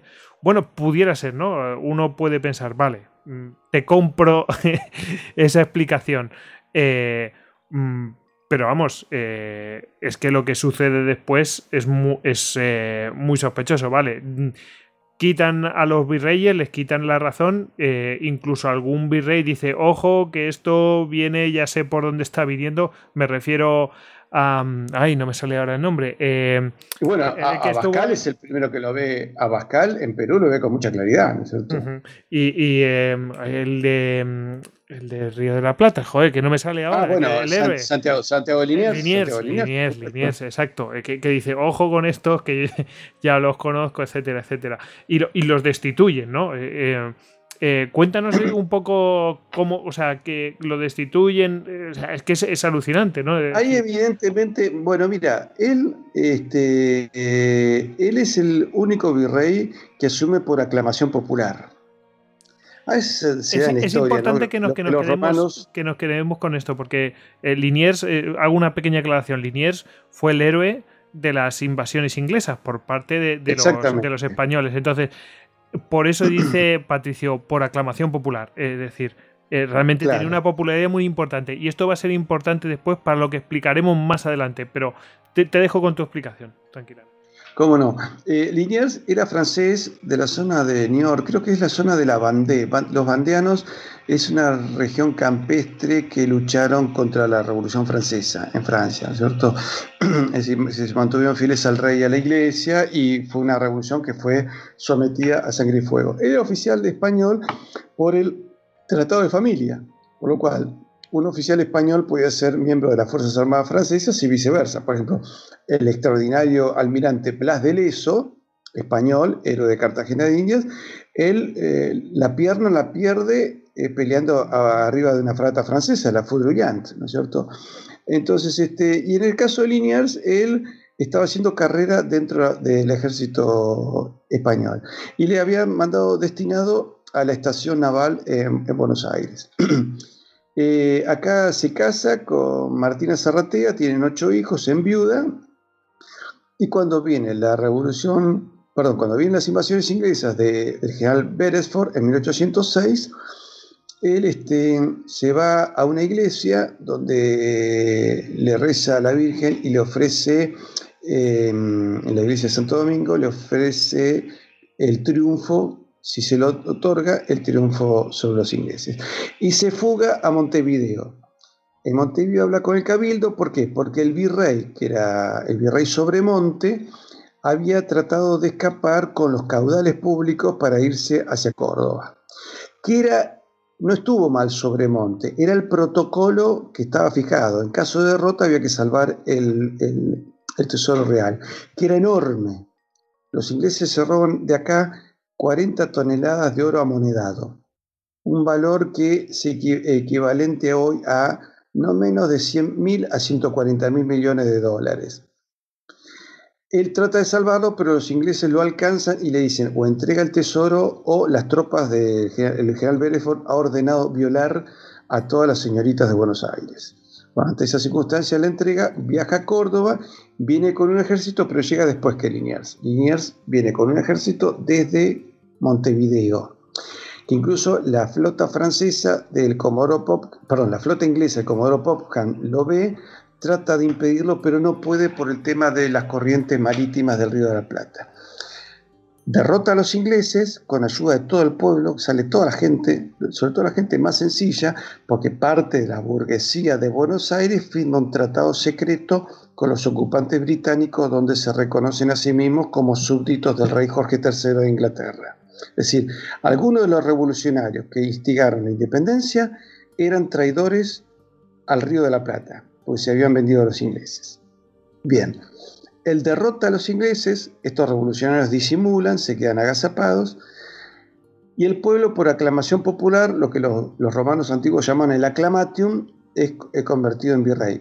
Virrey momentáneo, porque el rey no, lo había nombrado, pero bueno, llega la información a España, eh, Sobremonte reconoce la situación política y se va al Uruguay, eh, perdón, a Montevideo, como se llamaba Uruguay en aquel momento, y luego el rey Fernando VII eh, le reconoce el título de virrey y le otorga el título de nobleza de conde de Buenos Aires. Entonces se llama Santiago Antonio de Liniers y Bremont, virrey del Río de la Plata, conde de Buenos Aires. Eh, el gobierno hasta que por una disputa con un comerciante vizcaíno, Martín de Alza, que era otro de los héroes de las invasiones inglesas, este, tiene que ser su, puesto. Y ahí viene Baltasar Hidalgo de Cisneros, un héroe de la batalla de Trafalgar. Este, Liniers se retira a vivir a la provincia de Córdoba, una provincia mediterránea, pero cuando viene la Revolución de Mayo, él empieza a mover las autoridades de Córdoba, dice, bueno, acá hay que hacer un ejército, esto hay que reprimirlo porque detrás de esto están los ingleses. Cisneros en sus memorias cuenta que él veía a los comerciantes británicos moverse libremente por Buenos Aires. Entonces los veía operar, los veía que estaba, si había una Cámara de Comercio británica en Buenos Aires y que algunos de los revolucionarios participan de esa, de esa Cámara. ¿eh? Algunos de los revolucionarios, sí. Yo había oído incluso que, que bueno, después del fracaso de las, de las dos invasiones inglesas, eh, pues que bueno, habían quedado de prisioneros y tal, y que precisamente hubo gente claro, yo no sabía que habían firmado un pacto. ya eh, los comerciantes, varios comerciantes bonaerenses, pero que esos prisioneros que, bueno, circulaban libremente por Buenos Aires, eh, pues tenían, ya habían establecido cierta amistad, ¿no? Y, bueno, estaban realmente conspirando, ¿no? Con, estos comerciantes y tal. Eh, y que bueno, que es lo que ahora viene después, ¿no? que, que realmente son pues otro de los gérmenes ¿no? de lo que va a pasar, ¿no? Y que, y que bueno, amparados después con las juntas estas autónomas que dicen, no, venimos a defender a Fernando VII, que eso tiene un nombre, ¿no? Por allí, ¿no? ¿Cómo, cómo, cómo se llaman estas juntas? Eh, eh, no, la, Junta de, digamos, la, Junta de Gobierno de 1810 sí se declara en defensa de, Fernando VII, pero lo que hacen es echar al virrey. Entonces, eh, al virrey lo suben a, arriba de un buque inglés y, el virrey le dice al capitán, bueno, bájeme acá en Montevideo, porque empieza a hablar con la fuerza que estaba el gobernador Elío, y a otras autoridades y, tratar de volver a, Buenos Aires con, una fuerza militar. Y el inglés, que evidentemente estaba complotado, había recibido alguna orden, dice, no, no, yo usted lo llevo a Europa, acá no lo bajo. Entonces, vos notás que había, una, había un complot. Eh, pero además lo curioso... podía pasar, eh, esto hay que explicar, porque podía pasar, porque no hemos explicado las invasiones inglesas, ni tenemos que explicarlas, pero podía pasar lo que ya sucedió, en, creo que es en la primera invasión inglesa que es que eh, desde Montevideo se organiza una fuerza para ir hacia Buenos Aires. Entonces, claro. Claro, bueno, como te, lo dije antes, ¿no es cierto? Liniers va, se viaja a Montevideo y viene con un ejército de Montevideo a, recuperar Buenos Aires en 1806. De ahí que buena parte de los soldados eran del cuerpo, creo que de Millón, Miñones, se llamaba, de, de, Montevideo. Así que en Buenos Aires hay mucha sangre de hermanos actualmente uruguayos, derramada en la recuperación de Buenos Aires. Luego, para la de 1807, vienen soldados del Paraguay, que pelean en lo que es la banda oriental del Uruguay y que también pelean en Buenos Aires. De ahí que estaban muy hermanados y durante todo el siglo XIX había toda una serie de conflictos, porque muchos criollos dicen, no puede ser que nos estemos peleando con uruguayos, con paraguayos, somos todos hermanos y somos todos parte de la misma patria, ¿no es cierto? Pero bueno, volviendo al tema ese, en 1807 ya es la defensa de Buenos Aires y en esa defensa participan paraguayos, este, uruguayos que no existían como Estado, ¿no es cierto? Estamos usando la, nominación actual, y de distintas provincias del interior del país, incluso creo que llegaron fuerzas de Chile también para pelear junto a nosotros. Este, porque todos se sentían parte de lo mismo. Vos pensás que en la batalla de Trafalgar pelearon, se calcula que 15 rioplatenses, ¿no es cierto? Que se consideran parte, ¿no es cierto?, de, un mismo país, ¿no es cierto? Entonces, este, bueno, ya Liniers que estaba en la provincia de Córdoba, intenta organizar una fuerza y su mismo suegro le manda una carta diciéndole, mira, no, quédate tranquilo, participa de esto, acepta lo que venga, vos pensá en tus hijos, le dice. Y entonces le dice, si el buen, el buen Dios eh, cuida de los pájaros y cuida de las aves, va a cuidar de mis hijos, pero yo no puedo tirar toda una carrera, la honra de una carrera al servicio de la fidelidad, por, eh, ante, y, acceder ante la, digamos, la ambición de estos hombres que sabemos para quienes trabajan. Y él los encara después cuando lo capturan. Dice, ustedes son cipayos, ustedes son agentes ingleses. ¿Quiénes lo fusilan a Liniers cuando lo capturan? Lo, lo, capturan revolucionarios, pero los fusileros eran antiguos soldados británicos que habían quedado prisioneros desde las invasiones inglesas y que con todo gusto te imaginas que los fusilan, ¿no es cierto? Yo había este, incluso, incluso escuchado que, había un interés muy importante eh, de que no llegara eh, capturado a Buenos Aires, porque claro, en Buenos Aires... Claro, por supuesto, lo que menos querían los revolucionarios el que con su prestigio se apareciese en Buenos Aires, ¿no es cierto? Porque además era, digamos, eh, todavía hay historiadores revisionistas eh, que, dicen, no, no fue tan así, los ingleses no tuvieron nada que ver. Digo, vamos por partes. Cuando se produce la Revolución de Mayo, se produce con el apoyo de una flota británica que estaba frente al puerto de Buenos Aires. Los oficiales británicos de las tres fragatas inglesas descienden a tomar el té y festejar con los revolucionarios el día 25 de mayo de 1810. Y el día 26 de mayo se baja el pabellón español del fuerte de Buenos Aires y se iza el pabellón británico para gran escándalo de los vecinos de Buenos Aires, que hace tres años atrás estaban combatiendo contra ellos, todavía había viudas y huérfanos a causa de la invasión británica y veían eh, que se izaba la bandera británica en, la fortaleza de Buenos Aires. ¿Te imaginas que eso no fue del agrado de la gente? Por eso la revolución se tiene que imponer con matones, como eran Frecci Beruti, que forman un grupo de matones que se llamaban los chisperos, que se encargan de perseguir a todo aquel disidente que, que emitiese una opinión en contrario. Incluso hasta los, los regidores, todavía los funcionarios españoles que quedan, decían, pero perdón, ¿acaso esto lo, lo hacen en nombre del rey de España? Entonces, ¿qué hacen los ingleses acá? Que ante la menor objeción, muchos de esos funcionarios fueron golpeados, algunos casi hasta la muerte. Y entre los matones participó Miguel de Ascuénaga, que era un oficial español traidor.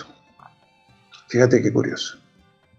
O sea, Fíjate cómo los ingleses han ido comprando conciencia tras conciencia durante largos años. En un momento a Castelli se le escapa una frase y él dice, esto lo venimos preparando, dice creo que de 1799, 1801, 1802. Pero en el Archivo General de la Nación de Buenos Aires hay un informe de fines del siglo XVIII, lo que es, hay una copia de lo que se llama Informes a los Oídos del Rey, es un informe secreto, donde se advierte que ya había conspiraciones británicas independentistas en el Río de la Plata.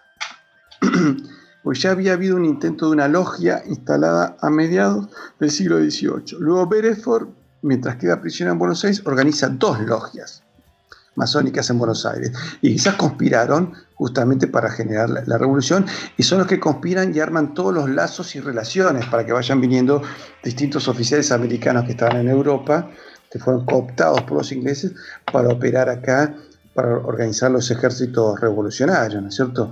Así que bueno, el pobre Liniers fue maltratado cuando fue capturado Eh, pero no solo fue maltratado, sino que eh, prácticamente fue casi torturado y él pide rezar, le permite creo que rezar el rosario y luego de eso fue fusilado vilmente, ¿no es cierto? Una situación absolutamente artera, sin justificación moral alguna, por supuesto. Incluso creo que, creo que, se le ordena a, a uno de los eh, que se supone que estaban de lugartenientes que a este me lo tiene que fusilar, se niega y tiene que enviar a otro a, a Exactamente. Van distintas personas hasta que va yo, Castelli. Yo no, yo no voy a coger a fusilar al héroe de Buenos Aires, no voy a ser yo el que figure aquí como que... Claro, creo que era Balcarce que no quiso, pero esto lo organizaron entre Moreno y Castelli, que eran dos miembros de la Junta de 1810. Mariano Moreno, que hablaremos después de él. Sí, y Juan José Castelli, que era primo de Belgrano y también era hijo de italianos, que los dos estaban muy enemistados eh, con Liniers. Moreno por un litigio jurídico y Castelli eh, creo que por un tema de faldas. Pero los dos tenían, eh, los dos estaban muy enojados con Liniers. Y como Liniers permitió además que su hija se case con un ciudadano francés, este, con más razón eh, instigaban todo tipo de revueltas contra él, porque decían que los hijos de un virrey no se podían casar con extranjeros sin permiso de las más altas autoridades. Este, y, él le permite a su hija que se case con Perichón, que era un francés, cuya hermana, Ana Perichón, era una francesa que había espiado a favor de los ingleses, que se había convertido en amante de Liniers. Bueno, ahí se, se mezclaron las situaciones él permite ese casamiento y eso también lo usan eh, en contra de él. Pero hubieran usado cualquier cosa, el color de la corbata que se pusiera o el color de la peluca. Es decir, para, para buscar justificativos eh, vale cualquier cosa, ¿no es cierto? Pero, eh, digamos, su, fusilamiento fue sin juicio. porque tenían temor de que si él llegase a Buenos Aires todo el pueblo lo clamase y ahí iba a ser prácticamente imposible disimular la situación revolucionaria que, de la cual solo se benefician los, británicos. Es decir, el hecho de que se haya izado el pabellón británico ya es una muestra que lo indica todo, ¿no es cierto? No se puede hablar ahí de patriotismo cuando estamos permitiendo que se hice la bandera británica. Podemos, podemos eh, decir que sería la tercera invasión inglesa, ¿no? Hay un libro que se titula así, ¿no? Como si, sí, la tercera. Sí, el mismo doctor Julio González plantea ¿no? que la Revolución de Mayo es la tercera invasión británica. este, en el tema de, me, interesa bastante el tema de las juntas cuando cogen y dicen, bueno, nosotros venimos a, eh, pues eh, en nombre a, defender eh, a Fernando VII y tal. Esto no sé si le llamaban máscara, es que no me acuerdo del nombre. ¿Cómo se?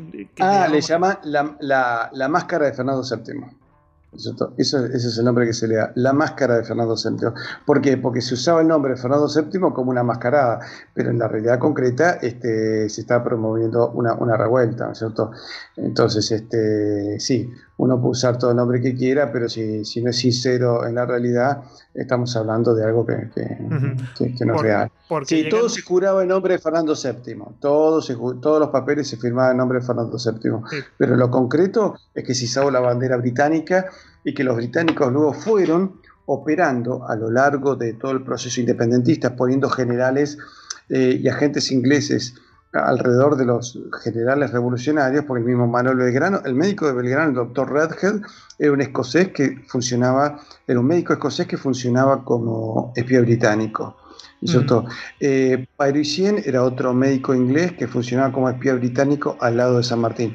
Es decir, ingleses hubo, desde el combate de San Lorenzo de San Martín, este, hubo agentes británicos apoyando, este, vigilando, eh, pasando informes eh, para decir a qué caudillo local se iba a apoyar más para que llevase a cabo lo que fue en el fondo una separación de, varios estados, lo que hoy se diría balcanización. En aquel momento podemos decir secesión territorial, pero además secesión con enfrentamientos internos, porque luego toda América tenés todo un siglo XIX de, guerras civiles, ¿no es cierto? Desde acá hasta México. en México tenés la última guerra, la de los cristeros, en 1921. Sí, señor. Pero nosotros en Argentina hemos tenido golpes de Estado, este, siempre en momentos en que los estados eran prósperos y estaban bien económicamente, ahí se produce siempre una, revolución. Los dos últimos golpes de Estado más importantes, 1955, después tenés 1966 y 1976, fueron momentos en que las arcas del Estado eran ricas, ¿no es cierto? Y fueron golpes que terminaron, digamos, cortando proyectos de desarrollo científico, proyectos de fortalecimiento financiero del país, eh, proyectos educativos, eh, a punto tal que en los últimos 40 años ya hemos tenido un proceso sistemático de destrucción de la identidad nacional, de la economía, de las industrias del Estado, de las industrias privadas, de las Fuerzas Armadas, del sentido de familia, y ahora ya se va por la última línea eh, de soberanía que es el idioma. ¿no es? Ahora estaban todos con la política de destruir el idioma castellano, creando términos neutros que no sean ni masculinos ni femeninos. Y entonces, bueno, cuando llegues a la destrucción del idioma ya no te vas a poder entender ni con tu vecino ni para invitarlo a tomar una cerveza, ¿no es cierto? Mucho menos para discutir. Em, bueno, entonces eh, vemos que eh, con esta máscara de Fernando VII, pues cogen y hacen lo que quieren esta, estas juntas, ¿no? Eh, cogen y bueno, le ponen a los virreyes, etcétera, y enseguida eh, van a pasar a, convertirse en congresos constituyentes, es decir, que bueno, han estado funcionando con esta apariencia, pero cuando les ha convenido, cogen y cambian a ser congresos constituyentes y declaran independencias a lo largo de, toda Hispanoamérica. Y de ahí ya se pasa a un, pues eso, a un conflicto bélico que hemos hablado que iba a ser. Por eso, por eso, si vos te fijas, hay, un, hay una declaración del presidente Juan Domingo Perón estando en el exilio, donde él habla de las independencias como una maniobra británica y que sería muy interesante luego poder oírlo. Sí, lo tenemos, lo tenemos. ¿Te parece que lo pongamos? ¿Cómo no? Venga, pues ahí va.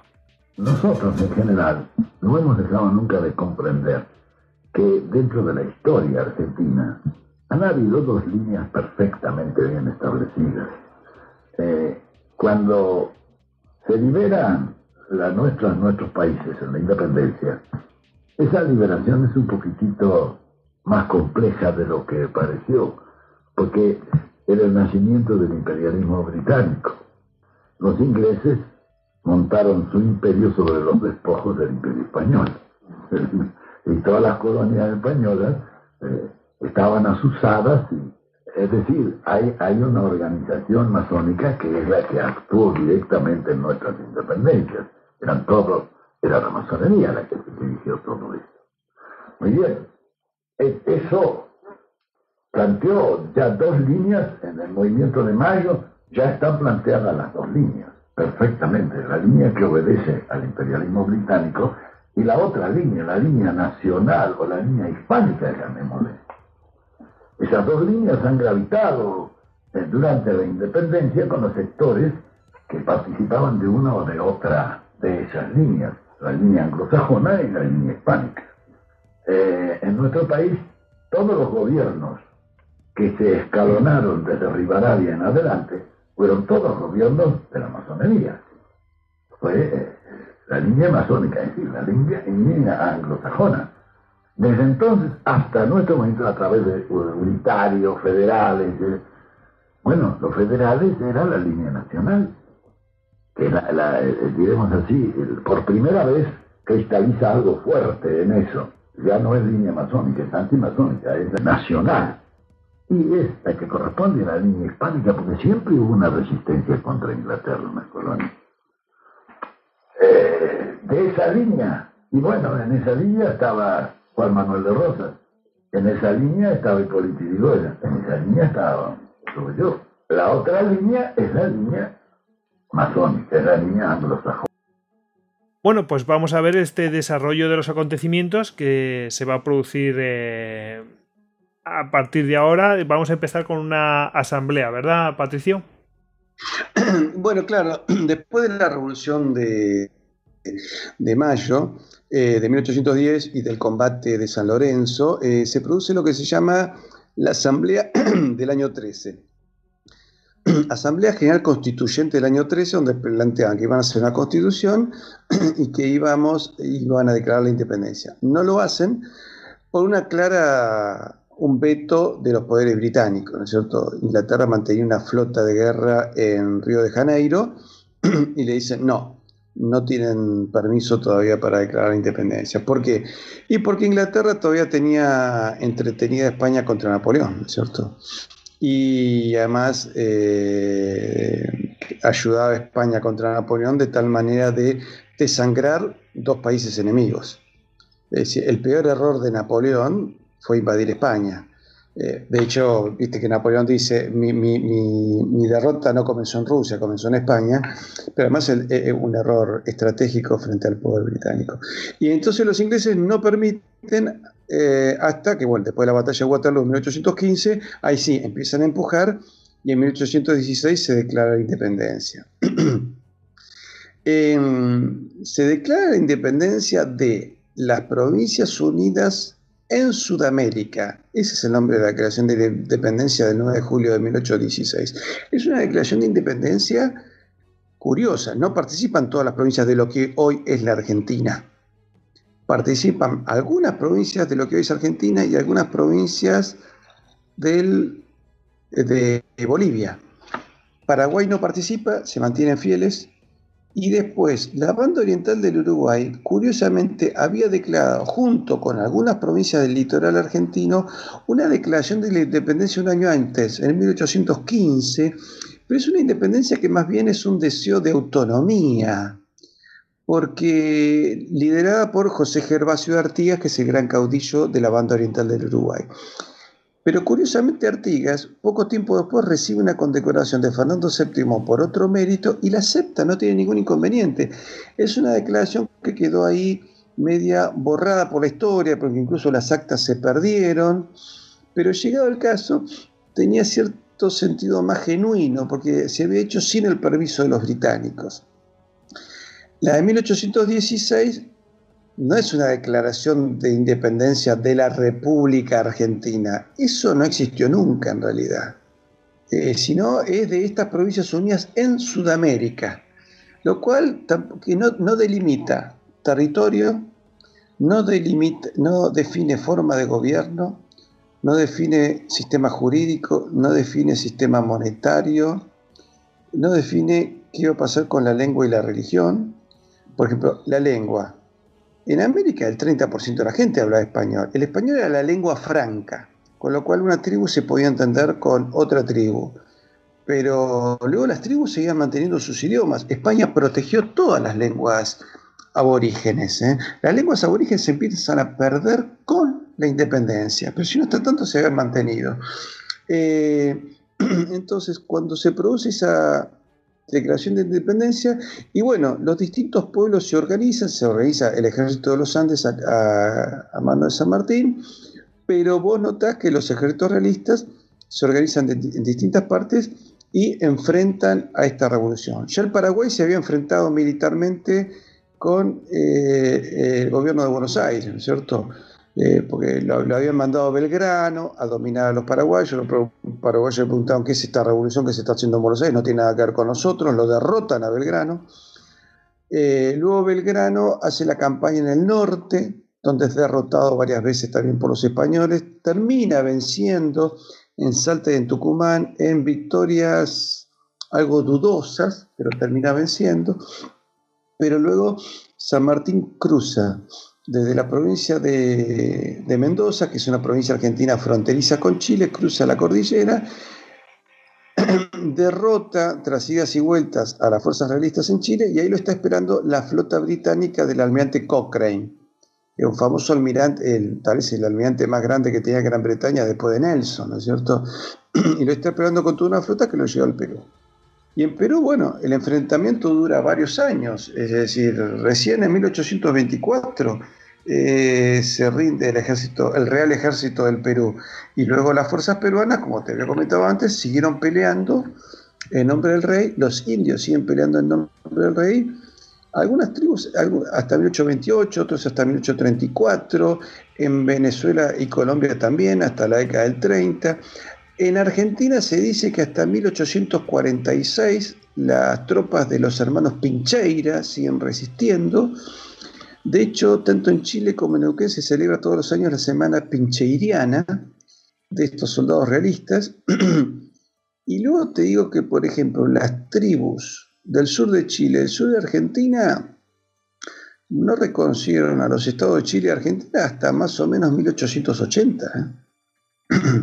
y para que te des una curiosidad, me contaba una profesora de la Universidad de Mendoza, Argentina, que haciendo una investigación en Chile en 1970, 1970, ya siglo XX, visitando las casas de unos chilenos, posiblemente de origen aborigen, se encontró que en la sala de recepción tenían el retrato de Fernando VII todavía.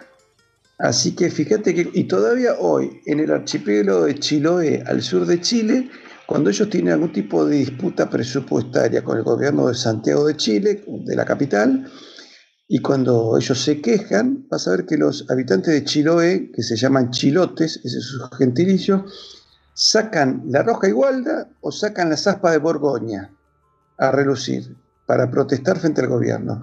Y recuerdo hace poco un documental, vos sabés que en esa zona la iglesia y los, aborígenes desarrollaron una arquitectura religiosa muy particular en madera, muy linda. Y entrevistando a un sacerdote católico, Huiliche, que los, los son una de las tribus del sur de Chile, él decía, yo tengo tres nacionalidades, decía este sacerdote católico, la Huiliche, que es mi sangre, la chilena, que es mi estado, y la española, que es mi cultura y religión. Fíjate qué interesante. Entonces, en el fondo, cuando vemos el telus, es decir, el llamado de la tierra, tiene que estar relacionado con un etos, ¿no es cierto?, con una identidad. La unión entre el etos y el telus se llama el patos, ¿no? la empatía. Eso es lo que te da la nacionalidad. Esa nacionalidad, aún con nombres nuevos, con gentilicios nuevos, donde ahora yo me puedo llamar venezolano, colombiano, nicaragüense, hondureño, argentino, uruguayo, sigue estando unido a la lengua. Y la lengua fue el transporte del imperio. Entonces, nosotros, yo, soy argentino, estoy muy orgulloso de la gesta de, la guerra de Malvinas, pero en el fondo, aún siendo yo mi apellido de francés, mi pensar, mi identidad, mi lengua, que es la que te termina marcando la forma de pensar, es la lengua española. Es decir, esto me, decía, mira, incluso un militar argentino veterano de guerra, dice, en el fondo somos españoles, no de Estado, no de, por el Estado español, no de documentos, no de pasaporte, sino en el idioma, en el pensamiento, en la religión, en el sentido de justicia antiguo. ¿No es cierto? Todavía eso sigue siendo el mundo hispánico. De ahí que en los últimos 20, 30 años lo que, este ataque para destruir todas las bases de la familia y todas las bases del pensamiento y las bases del idioma es para destruir ese origen. Una vez destruido ese origen, es imposible toda alianza entre nuestros pueblos y es muy fácil y es muy posible la dominación de nuestros estados por fuerzas extranjeras. Externas. De hecho, Argentina, tiene bases británicas de ocupación, pero además tenemos una base china en el sur argentino, te aviso. Ah, tenemos una base china. en, en, la provincia de Neuquén. Y en la provincia de Neuquén, a su vez, tenemos movimientos separatistas dirigidos por indios que se hacen llamar mapuches, que es un término, es un neologismo porque los, aborígenes del sur de Chile, del sur de Argentina, no se llamaban mapuches. Eso es un término que creó un diplomático chileno, hijo de británicos, que fue un agente británico, y que quería ese término tomando dos palabras, che, que quiere decir gente, y mapu, que quiere decir tierra, gente de la tierra. Pero los pueblos de esa zona se hacían llamar, eran araucanos, tehuelches, huiliches, este, pehuenches, pero no mapuches. Y eso, ese, ese, grupo separatista mapuche a su vez está apoyado por intereses británicos. De hecho, hay un sitio en inglés en, la web que se llama themapuchenation.org y que tiene sede en Bristol, Inglaterra, y está apoyado por británicos. Entonces, este, y como no sé ahora que, Inglaterra se ha ido del Brexit y que posiblemente fortalezca su relación no solo con el Commonwealth, sino con China, porque además viste que Inglaterra le ofreció a China introducir el yuan en los mercados financieros, etcétera, etcétera, y no sabemos si ahí no hay una alianza para, que nos, para perder nosotros la, Patagonia. Y en el fondo es muy posible, y para eso es imperioso para ellos destruir la nacionalidad. Volviendo, volviendo otra vez al, conflicto bélico, em, mm, realmente, bueno, después veremos las consecuencias, porque hay una cantidad de, muertos, pues, porque poco menos los, los que salen victoriosos vienen a decir, bueno, hemos ganado la independencia, pero hemos perdido todo lo demás. es como ha quedado todo patas arriba. No sé si quieres. Ah, bueno. Sí, veamos lo que perdimos. Pero eso si quieres, no, no, no, pero si, eso si quieres lo vemos después, al final hacemos eh, que hacemos un balance por posindependencias. ¿Te parece? Eh, ¿La parte del conflicto bélico la tenemos terminada?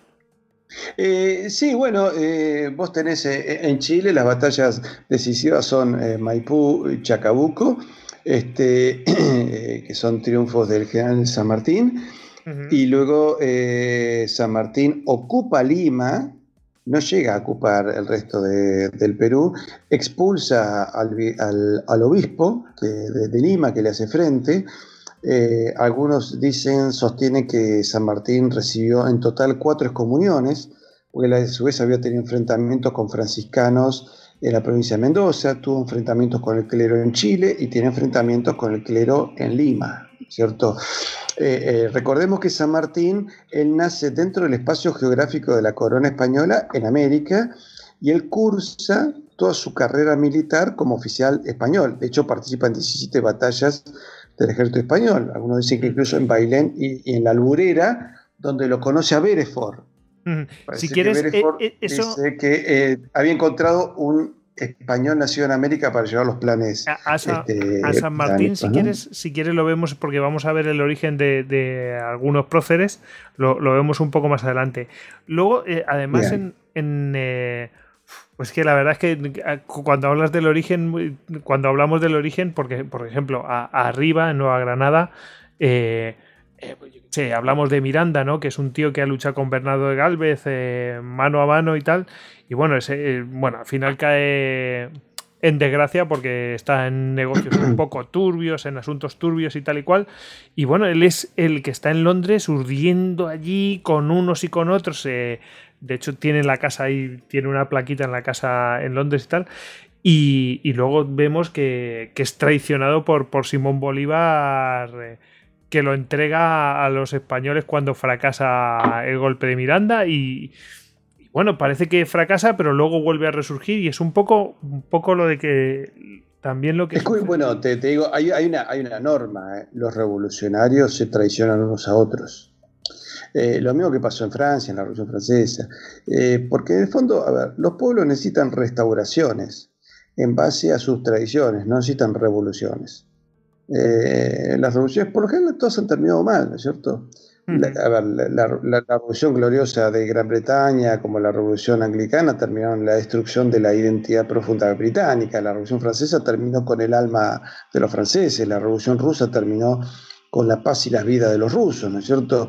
Y las revoluciones americanas terminaron con un imperio común de una punta a la otra, eh, que tendría sus más, sus menos, sus grises, sus blancos y sus negros, eh, eh, pero que en el fondo, digamos, se vivía mejor que en Europa y que se, se vio mejor en el periodo virreinal que en el periodo posindependencia, ¿no es cierto?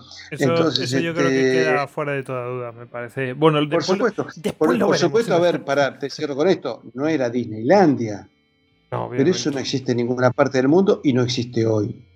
No existe mm. hoy, no sé, tal vez el Principado de Mónaco, lugares así, pero países en serio no existe Disneylandia. Existe la lucha diaria del ser humano por sobrevivir, por defenderse los poderes políticos, que por lo general suelen ser este, eh, aulladores, pero eh, en el fondo era, fue un momento donde el hombre de a pie estaba más protegido por la corona de los abusos de las burguesías criollas, ¿no es cierto? Eh, si vos te fijas, todas las revoluciones fueron dirigidos por hombres que tenían ya poder económico. Bolívar, era la familia de Bolívar, siempre había tenido cargos importantes en la administración pública. Eh, Miranda también otro hombre rico, un aventurero, había andado con Catalina la Grande, había estado también en la Francia revolucionaria, en Inglaterra se asienta y tiene ahí una, casa donde se reúne con distintos eh, americanos, tiene disputas con Bolívar, bueno, en el momento Bolívar eh, decide ser él el dueño de la pelota y termina de jugar el partido él solo y se lo saca a Miranda, ¿no es cierto? Y lo entrega, ¿no es cierto? Este, ese es el conflicto que tienen a veces en Venezuela, ¿no? que tratan de reivindicar a los dos, pero los dos entre ellos no, no se llevaban muy bien. No, bueno, con, que uno entregó al otro traicionándole, o sea, lo traicionó obviamente, o sea, no. Pero bueno, eh, em, son las cosas que después veremos, como, como tú has dicho, no terminaron muy bien la mayoría de los próceres. Eh, pero bueno, eh, ya eso es harina de otro costal. Eh, volvamos al, desarrollo. Bueno, toma San Martín eh, Lima, ¿no? Y, y echa al, cardenal que está. ¿El cardenal habías dicho obispo? Cardenal. Al obispo de Lima. No, no había cardenales, había obispo. Al obispo de Lima que termina refugiado en Puerto Rico, donde él escribe y describe lo que había como abusos, porque digamos, la administración empieza a abusarse, eh, sobre todo Monteagudo, que era un hombre de averías que tenía San Martín, eh, a su vez que se dice que había sido el amante de la esposa de San Martín, hay todo un tema ahí, pero empiezan a confiscar eh, haciendas de todo aquel español que a algunos se les permitió llevarse lo opuesto, porque algunos directamente se fueron, y de hecho tanto Ecuador como Perú perdieron buena parte de la clase dirigente y la clase más preparada para la administración pública. No así Chile. En Chile vos sabés que los revolucionarios le pidieron a la administración pública que quedaba todavía española que se quedaran para, para construir un nuevo Estado. ¿no? no se los persiguió ni nada justamente porque y, e históricamente Chile siempre tuvo mejor administración pública que otros países de América. Pues sabes, una, eh, cosa, te traigo, te traigo, otro ejemplo de, de otro lugar, ¿no? De China. Cuando llegaban los, eh, pues esto, todas estas tribus que venían de las estepas, de, Manchuria, etcétera, cuando llegaban invadían cada cierto tiempo, siempre venía una nueva e invadía China, ¿no? Y entonces pues eh, deponía la dinastía anterior, que normalmente era otra tribu que había invadido China previamente, ¿no?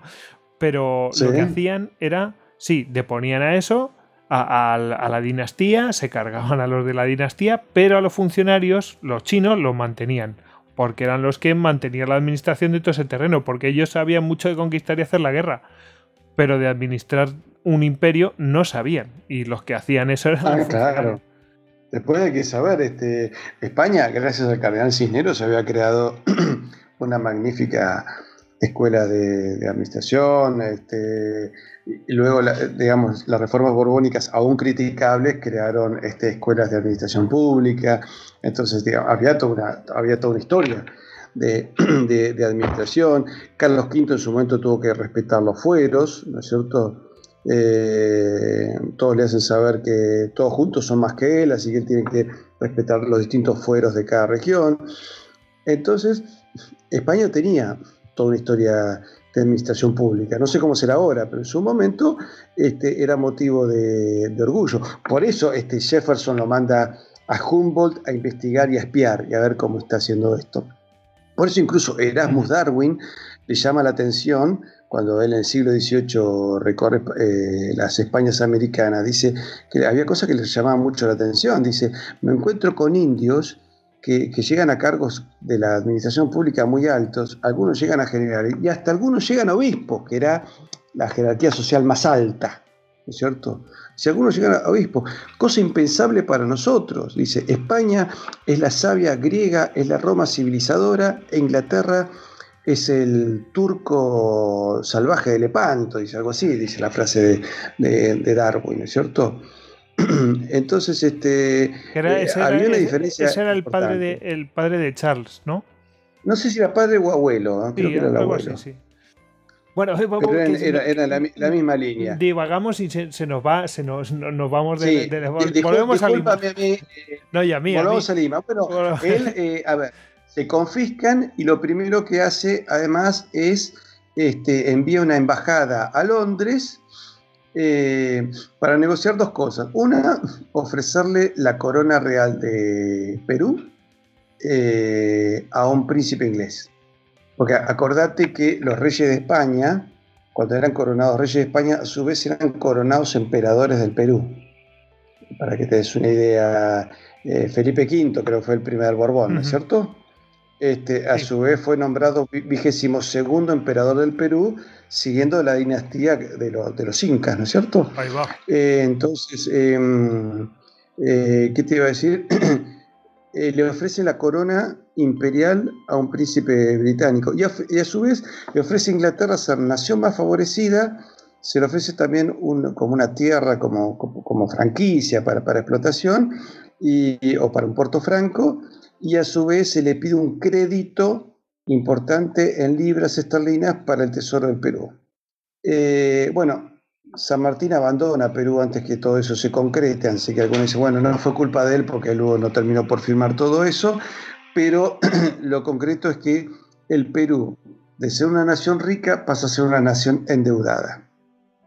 Eh, los ingleses eh, eh, le habían ofrecido la corona al conde de Sussex, que era el segundo que venía después del príncipe de Gales, que no agarra viaje, y termina nombrándose presidente a Ribagüero, eh, luego creo que fue el siguiente Torre Tagle, pero fíjate que los primeros presidentes del Perú independiente luego se pasan al bando realista.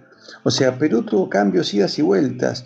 Y en 1825 ya firman el Tratado de Comercio y Navegación con Gran Bretaña, que, fue la muerte económica del Perú, y la economía peruana se redujo a la decimoquinta parte, y ya en 1826 el caos económico en Perú era enorme. Y ya dejó de ser la gran perla eh, del Imperio Español en el Pacífico. los, ingleses, tenían muy claro que para quebrar a España había que quebrarla en América y para quebrarla en América había que quebrarla en Perú. Por eso había dos opciones. Una era invadirla con soldados hindúes que iban, los iban a hacer bajar primero en el archipiélago de Chiloé, ahí hacerse fuerzas y sobre ese punto de Chile avanzar luego sobre Chile y, Perú. Eh, cuando Berefort parece que lo conoce a San Martín en España, dice, bueno, tengo un español, nació en América, y hacen al revés, utilizan el plan Maitland que indicaba no, hagamos, no, hagamos, spoilers, no hagamos ah, spoilers porque es para la siguiente parte.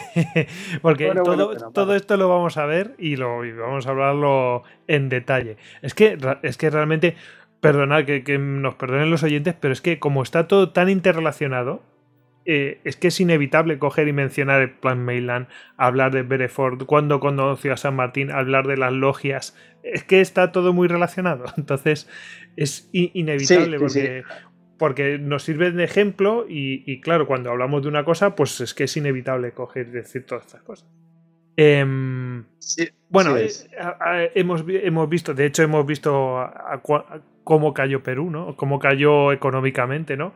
Y han firmado el, acuerdo y, bueno, ahí no sé si podemos cerrar la situación de cómo ha quedado... Eh, cómo finaliza el conflicto bélico y cómo, bueno, pues la situación que después veremos las consecuencias en más detalle. No, no sé si tienes algo más de esto, Patricio. No, no, no. Una vez este, te dice, una vez que se, digamos, eh, se, declara la, independencia, que no viene un gobernante británico, eh, vienen los distintos choques. Parte de, o sea, fíjate que políticos peruanos independentistas vuelven a pasarse al ejército realista. Granadero de San Martín, se pasan al ejército realista.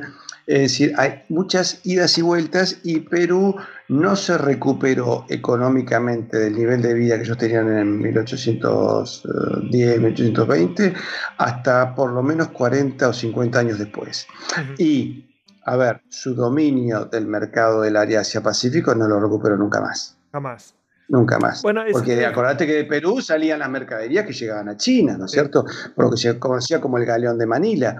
Bueno, esa ruta económica que salían, eh, a ver, los productos que salían desde el Río de la Plata, porque vos podías vivir en Buenos Aires o Montevideo y comercializar productos que llegasen al Paraguay, al Alto Perú, al Perú, de ahí subirlo a un buque en el Callao, o vía eh, Chile por Valparaíso, subías a eh, tu mercadería a buques mercantes en Valparaíso que se unían a los de Lima y los de Lima, eh, toda esa flota seguía hasta México y de ahí zarpaba una flota de, México hacia Manila, hacia Filipinas, y de ahí comercializaban con China. Eso se llama galeón de Manila.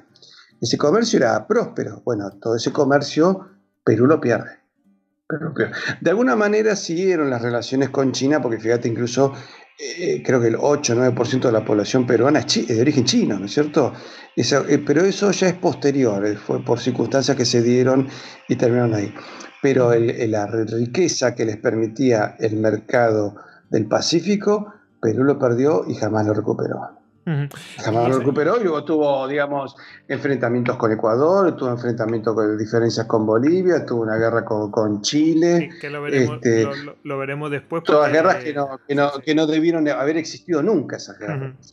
¿Qué, te, ¿Qué, te, iba a decir? Eh, en eso de las idas y venidas de, fuerzas eh, militares, etcétera, eh, pues un poco en la, en la caída de.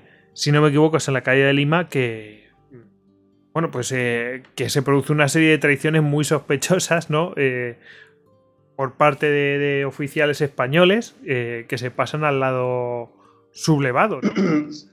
Sí, sí, eso es muy, muy, muy raro porque este, la, digamos, la batalla de, mm, a ver, de, Ayacucho ah, se nota que hay traiciones por parte de algunos oficiales españoles, porque esa guerra, esa batalla tranquilamente la podría haber ganado el ejército real. Estaba en una mejor posición, estaba en, altura, o sea, tranquilamente una carga de caballería del ejército realista hubiera derrotado a las tropas revolucionarias.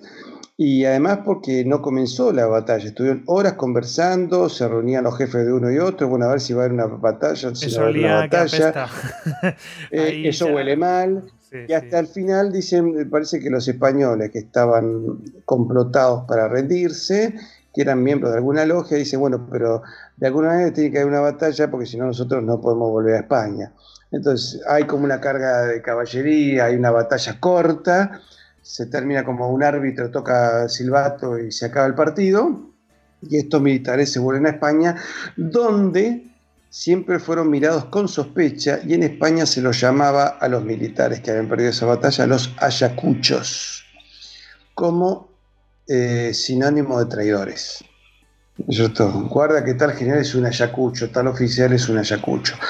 Los que no estuvieron de acuerdo con eso se juntan con el cacique Antonio Huanchaca y siguen peleando y resistiendo varios años más, ¿no es cierto? Hasta que, bueno, fue prácticamente imposible. Pero vos notás, por ejemplo, en Arequipa, es una zona del Perú que se mantuvo muy hispánica en todo sentido, pero me decían historiadores de Arequipa que si vos acá en los cementerios encontrás numerosas tumbas de soldados británicos y se veía que en el ejército revolucionario había oficiales británicos que daban órdenes en inglés aparte de los cuerpos militares que estaban participando. Y esos cuerpos militares no obedecían a los jefes revolucionarios, solo obedecían a sus jefes británicos. Este, pero en algunos cementerios tenés tumbas de soldados británicos, incluso creo que algún templete masónico también instalado en el mismo cementerio para ellos, ¿no es cierto? Entonces, digamos que por lo menos es raro. Sí, sí, por lo menos sí, sí. Cuando yo digo, si vos estás en una habitación así, usemos esta metáfora, ¿no es cierto?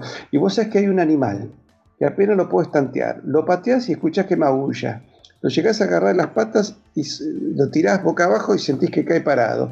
Lo matás siete veces y siete veces resucita y es gato. No hay mucho para discutir. No es cebra, no es perro, es un gato, ¿cierto? Pasa, por ahí. Bueno, eh, si te parece, Patricio, vamos a hacer una paradita y continuamos después de descanso. ¿Te parece? ¿Cómo no? Venga, ahora volvemos.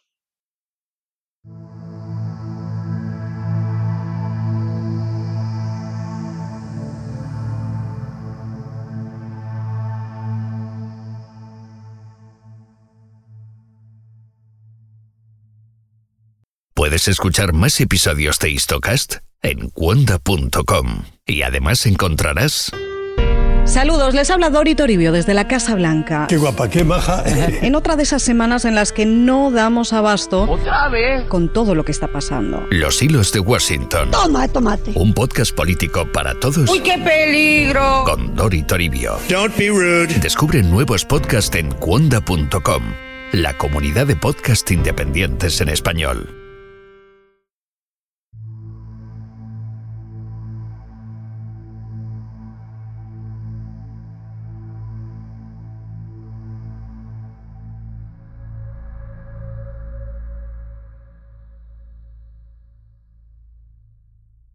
Bueno, pues ya estamos de vuelta de esta pausa y vamos a ver ahora, lo, pues eh, quizás la parte más, eh, pues eh, sorprendente, ¿no? Que aunque ya hemos dejado caer alguna cosita, pero todas estas sombras que, están detrás de estos procesos de independencia, pues vamos a ver unas cuantas, vamos a tocarlas, porque es que esto, la verdad es que da, da para mucho.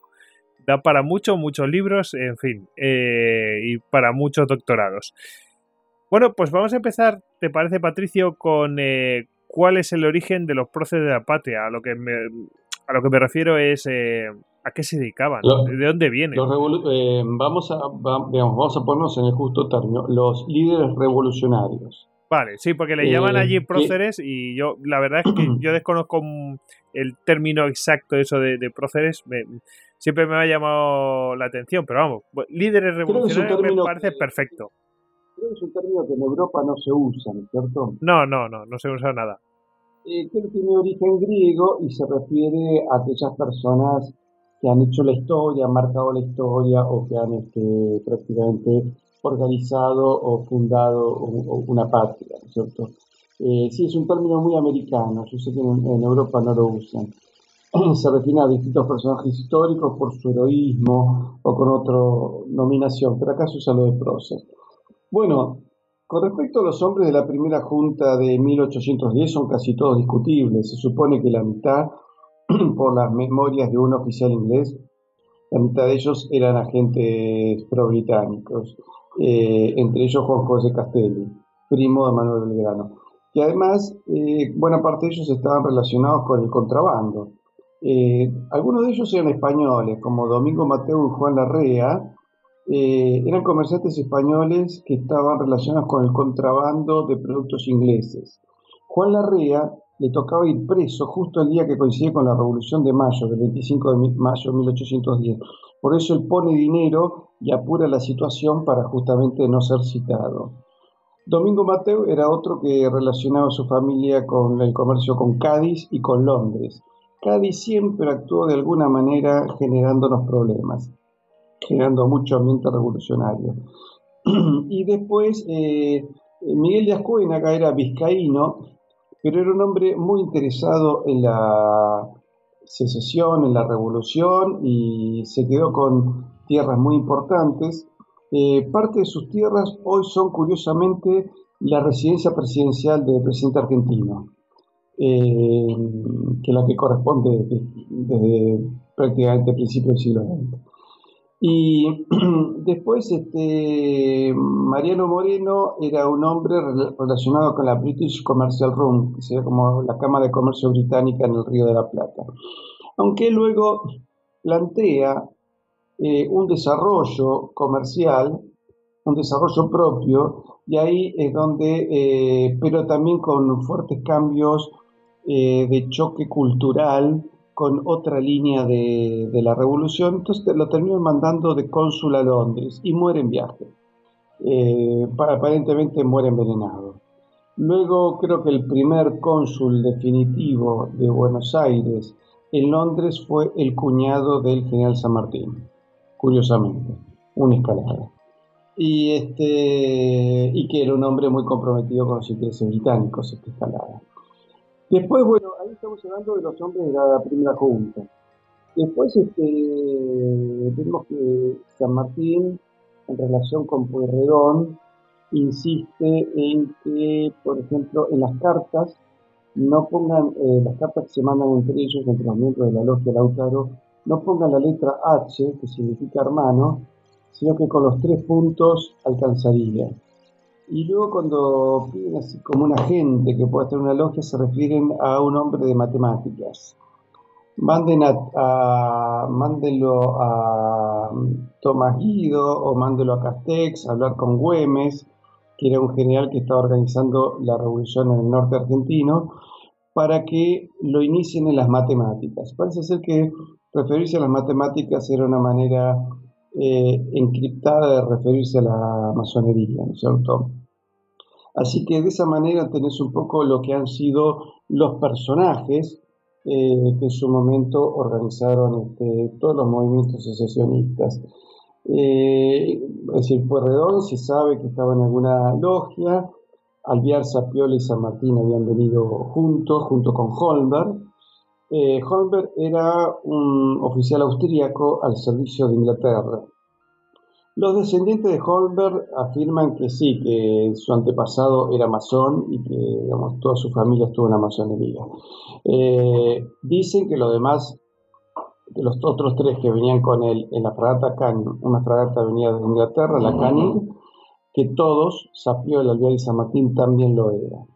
Los sanmartinianos niegan esta situación, pero el yerno de San Martín eh, dice que él no puede hablar de las relaciones de su padre político con la masonería y que buena parte de la documentación fue destruida o quemada. San Martín también se refiere muchos años después de, ya de la, de la última batalla que fue la de Ayacucho en 1824, se refiere a que todo lo que tenga que ver con esas situaciones de logias es algo que hay que mantenerlo discretamente oculto y de lo cual más vale no hablar porque hay compromisos de mantener silencio, ¿cierto? Eso llama mucho la atención. San Martín también le escribe unas máximas a su hija y algunas de ellas tienen clara connotación masónica, ¿cierto? Eh, así que bueno, era un poco el espíritu de los hombres. Eh, yo con esto no hago un juicio de valor de ellos porque no sé en realidad, a ver, cuál es en el fondo la intención oculta.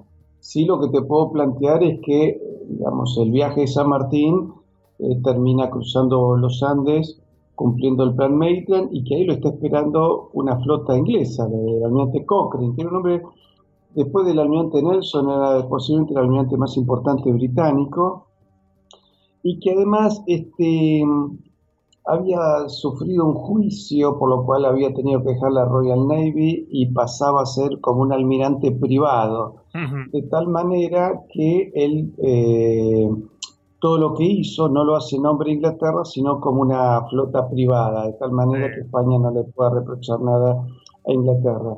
Siempre hubo sospechas sobre ese juicio por el cual Cochrane fue condenado, porque luego, luego Cochrane fue rehabilitado. Eh, es más, digo, en la guerra ruso-japonesa los japoneses también inventaron un traidor al cual se lo juzga y se lo saca del ejército japonés para que de esa manera él pudiese engañar a los rusos y los rusos cometiesen un error fatal en una batalla naval. Y luego este oficial japonés, luego de la victoria japonesa, terminó siendo rehabilitado. Acá también hay algo curioso con respecto a Cochrane, ¿cierto? Sí. Eh, Oye, y de, y de otros, por ejemplo, yo que sé, los eh, que había gente que tenía intereses, yo que sé, eh, pues que o, eran negreros, es decir, que traficaban con esclavos o, o que eran contrabandistas, o sea, gentes que, que están ahí metida y están en el negocio de Inglaterra, sí. Y bueno, mira, por ejemplo, la familia de Belgrano se hizo rica con el tráfico de esclavos. Eh, por eso después Belgrano, y con él eh, era muy rico los Belgrano, lo cual le permitió a él estudiar muchísimo tiempo en Europa, ¿no? Estuvo en Salamanca, creo que estuvo también en Valladolid, estuvo también en Francia, creo que también estuvo en, Italia, y digamos, no, no tenía que trabajar para estudiar. Este, fue una vida bastante cara. Y él decía, bueno, yo estaba justo en los tiempos de la Revolución Francesa, estaba en Europa. Y de esa manera yo este, leí libros que no debía haber leído y veía tiranos en todas partes y adhería a esos principios Sí, es muy fácil hablar de la libertad de un escritorio cuando tenés esclavos este, bajo tu poder, ¿no es cierto? Así que, dicho igualmente, Belgrano él se arrepiente de muchas de esas cosas. Se arrepiente tanto de la esclavitud.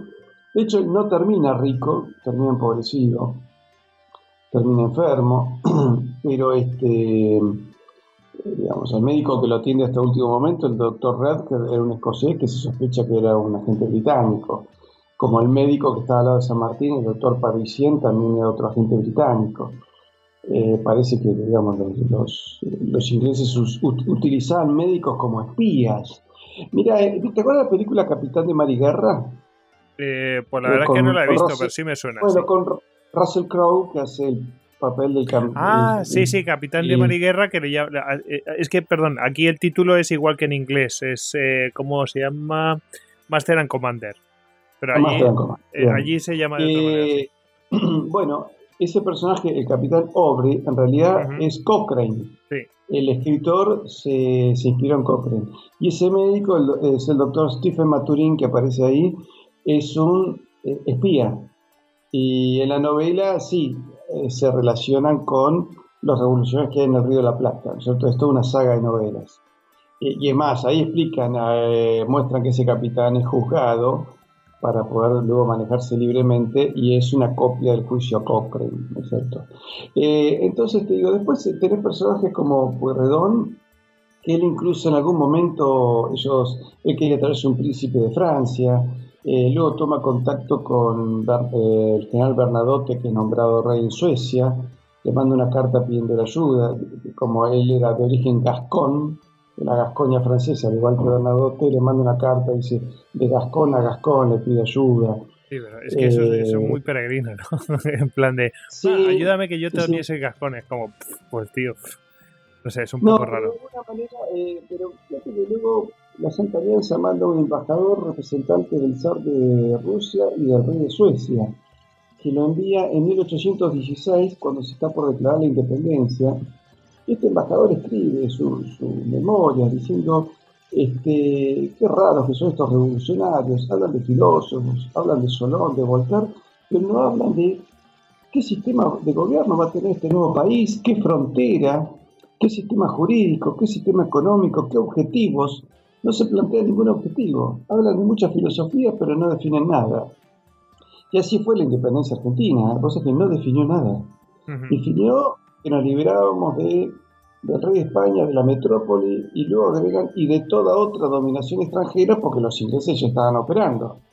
Hmm. Eh, para, porque algunos ingleses querían que nos conformáramos en colonia de hecho, otros de derecho, o sea que fuéramos definitivamente súbditos. Otros decían, no, manejar el comercio y que sea una colonia de hecho y nada más, sin meternos en los problemas políticos que fue lo que finalmente hizo Inglaterra, ¿no es cierto? Bueno, a Inglaterra le vino bien, se quedó así y... O sea, el, hecho de que no busquen a ver qué va a pasar después, pues es altamente sospechoso, porque si tú vas, supongo que tendrás alguna visión de lo que quieres hacer, pero el que no tenga ninguna visión es como, bueno, pues es que es que es campo perfecto para que Inglaterra haga sus quehaceres, ¿no? Claro, además este, trabajando de esa manera, se evitan los conflictos eh, políticos, eh, operan políticamente favoreciendo a tal o cual candidato. Hay una anécdota muy curiosa cuando Hipólito Yrigoyen, que era un presidente patriota, se eligió presidente, eh, te digo, por 1916, lo va a visitar el embajador inglés y le dice cuál es el motivo de su visita. Le trae una carpeta con tres nombres y dice, o no, creo que era el presidente de la Cámara de Comercio Británica. Como es de norma, la Cámara le ofrece una lista con tres candidatos a ministro de Economía. Y Irigoyen le dice, en la República Argentina el ministro de Economía lo elige el presidente de la Nación Argentina y lo despacha. Así que fíjate cómo nos habían convertido en colonia. A punto tal que vos sabés que en un momento hay un informe inglés donde dicen los ingleses, podemos darnos el lujo de perder Canadá, pero no podemos perder la Argentina. Entonces, fíjate en qué condiciones nos habían convertido nosotros en colonia. Por supuesto que también tenían eh, manejado también comercio en Uruguay, lo tenían manejado en Chile. Chile siguió siendo muy pro-británica, yo te diría, casi te diría hasta ahora, ¿cierto? Eh, entonces, este, y en otros lugares de América también. Los, ingleses manejaron muchísimo, muchísimo el comercio. De tal manera que, bueno, pasamos a ser parte del gran imperio eh, español, que manejamos esa moneda, lo que habíamos hablado el otro día, el Real de 8, que vos sabés que curioso, de alguna manera las columnas de Hércules del signo pesos se mantienen en el dólar, se mantiene el Bitcoin en el euro y ahora en el petro que inventó Maduro. Fíjate cómo todavía ese Real de 8 parte su símbolo. Eh, ha quedado tan asentado, ¿verdad? Hasta en las monedas electrónicas figura todavía esas dos barras, ¿no? En el euro que vos utilizas en España, ¿cierto? Eh, mm. Todavía figura una herencia de esa moneda. Fíjate lo fuerte que fue para que dos siglos después todavía de alguna manera figure, aunque sea simbólicamente. Alguno, alguno dirá, bueno, en el euro, eh, ¿dónde están? Bueno, pues son esas dos rayas que están horizontales Está cogida, pues de claro, a, copia de los de los eh, dólares estadounidenses, pero es que el, de los dólares viene mm, de aquí, ¿no? Del Real de A8. Sí, exactamente. Entonces, este, bueno, ¿cuál es la situación posterior? Eh, espera, espera, Yo, te, conduzco. El, eh, te hago otras preguntas, ¿no? Porque vamos a ver el tema de después, el de qué es lo que va a pasar después, ¿no? Eh, vamos a ir sacando más acciones. Porque yo, claro, aquí yo veo a los, a los líderes, ¿no? Eh, y a los, eh, bueno, los principales instigadores, pero mm, también aquí mm, uno se pregunta cuál fue la acción del clero. Ah, ¿Colaborar o no? ¿Qué pasó? Y el clero estaba eh, dividido, ¿no? Hago una aclaración, porque vamos a ver, no son los mismos tiempos los de ahora que los que se vivían entonces. Entonces era muy importante el tema de la, de la religiosidad y, la gente, pues, eh, la influencia de la iglesia era muchísimo mayor. Bueno, vamos a aclarar eso. En realidad la identidad era la tradición, era la religión. Entonces, ¿Qué era ser un americano? En realidad era ser un católico súbdito del rey de España. Si vos le preguntabas a un vecino de Buenos Aires, Montevideo, Caracas, Santiago de Chile, Manila, California, Guatemala o La Habana, o San Agustín, Florida, y usted le pregunta, ¿usted qué es? Ninguno te hubiera usado un gentilicio de los actuales. Todos te hubiesen dicho, soy católico y súbdito del rey. Esa era la identidad. Entonces, este, y el rey, y el rey era válido en cuanto que era el garante de nuestra religión. Entonces, por eso, cuando vienen los movimientos revolucionarios, a los líderes revolucionarios les cuesta muchísimo conseguir tropa, porque la gente dice, pero ¿cómo? Nos peleamos con el rey y estamos poniendo la religión, ¿qué hacemos? Perdemos el alma, y con el alma son las costumbres. A eso está unido las costumbres, a una manera de ser, a una manera de manejarte en la vida familiar, cierto? Era muy importante el honor familiar, la conducta, eh, las fiestas religiosas, el comercio, una manera de entender el trabajo. Acordate que en todo lo que era el Imperio Español, eh, por ejemplo, la esclavitud estaba mal vista. Si bien había esclavos, eran en menor cantidad y tenían derechos, a diferencia de lo que había en el mundo anglosajón. Y si se aceptó esclavitud fue por un problema ahí del Tratado de Utrecht. Si no, España jamás hubiese aceptado eh, esclavos. el, tema del eh, asiento, ¿no? El, del, de la guerra del asiento. Por lo menos eh, la corona española dijo, bueno, pero tienen que tener salario, tienen que poder pagar su, su, libertad, lo que habíamos comentado rato antes, ¿no? Que algunos debían ser comprados o venderse a sí mismos, se compraban la libertad y pasaban a, a, un sacerdote porque sabía que te los iba a cuidar, con el cual era ya libre de hecho. Y bueno, San Martín tiene que formar su ejército con los pocos negros que quedaban esclavos. La mitad del ejército de San Martín eran esclavos a los cuales les promete la, libertad. Y después, este, muchos soldados perdona, que te interrumpa, perdona que te interrumpa porque yo sé que offline me contaste una vez una historia de, de un sacerdote que tenía un montón de esclavos. Eh, ah, era algo curioso. Eh, Monseñor Lue, eh, Benito Lue y Riega, que era el, obispo de Buenos Aires, que era un hombre muy contrario justamente estas prácticas, pero tenía varios, y uno era el chofer, bueno, cochero, mejor dicho, el cocinero, gente que trabajaba, eran empleados del episcopado, pero de hecho eran, eran libres de hecho no podían figurar como libres legalmente, pero sí lo eran de, hecho, y él procuraba que formaran familia, esto que se casaran, y, él los apadrinaba, y que tuviesen vivienda. Así que ya cuando se pudo liberar a esa gente, esa gente ya prácticamente lo era, lo, era de hecho, ¿no es cierto? La, cuestión aquí eh, es, eh, lo, interesante es que como ellos podían, si eran maltratados o lo que fuera, y ellos podían coger y elegir también su amo, Eligieron su amo y por lo general buscaban un sacerdote. Efectivamente. los sacerdotes los educaban, les enseñaban a leer y escribir. Eh, incluso se comenta que hubo algunos eh, africanos que eran de origen bantú, eh, que de hecho le agregaron palabras al, al, argot de Buenos Aires. Por ejemplo, hay una palabra que es grosera, se considera grosera, que se llama, que es quilombo. Eso te iba a decir, un quilombo. Quilombo significa o ruido o también se puede referir a un prostíbulo. Es una palabra bantú, que creo que es de, de, Guinea, me parece. O no, de Gambia. Los negros de Gambia trajeron esa palabra. Y, pero se sospecha que muchos de ellos llegaron a tener una fuerte comprensión teológica, porque les gustaba, leían mucho religión eh, con los sacerdotes y aprendían a escribir y aprendían oficios y luego se casaban, ¿no es cierto? Este, pero después, eh, bueno, no sé si vos me quieres preguntar sobre algún otro personaje histórico antes de hablar de las consecuencias. Eh, sí, bueno, lo que te quería decir, bueno, que lo llevamos de aquí, bueno, o sea, que el clero... ah, para, el clero. Parte del clero fue revolucionario, lamentablemente siempre se dice que acá faltó mejor formación en los monasterios. Los monasterios se dedicaban mucho, digamos, a, la acogida del caminante, pero este, faltó vida contemplativa.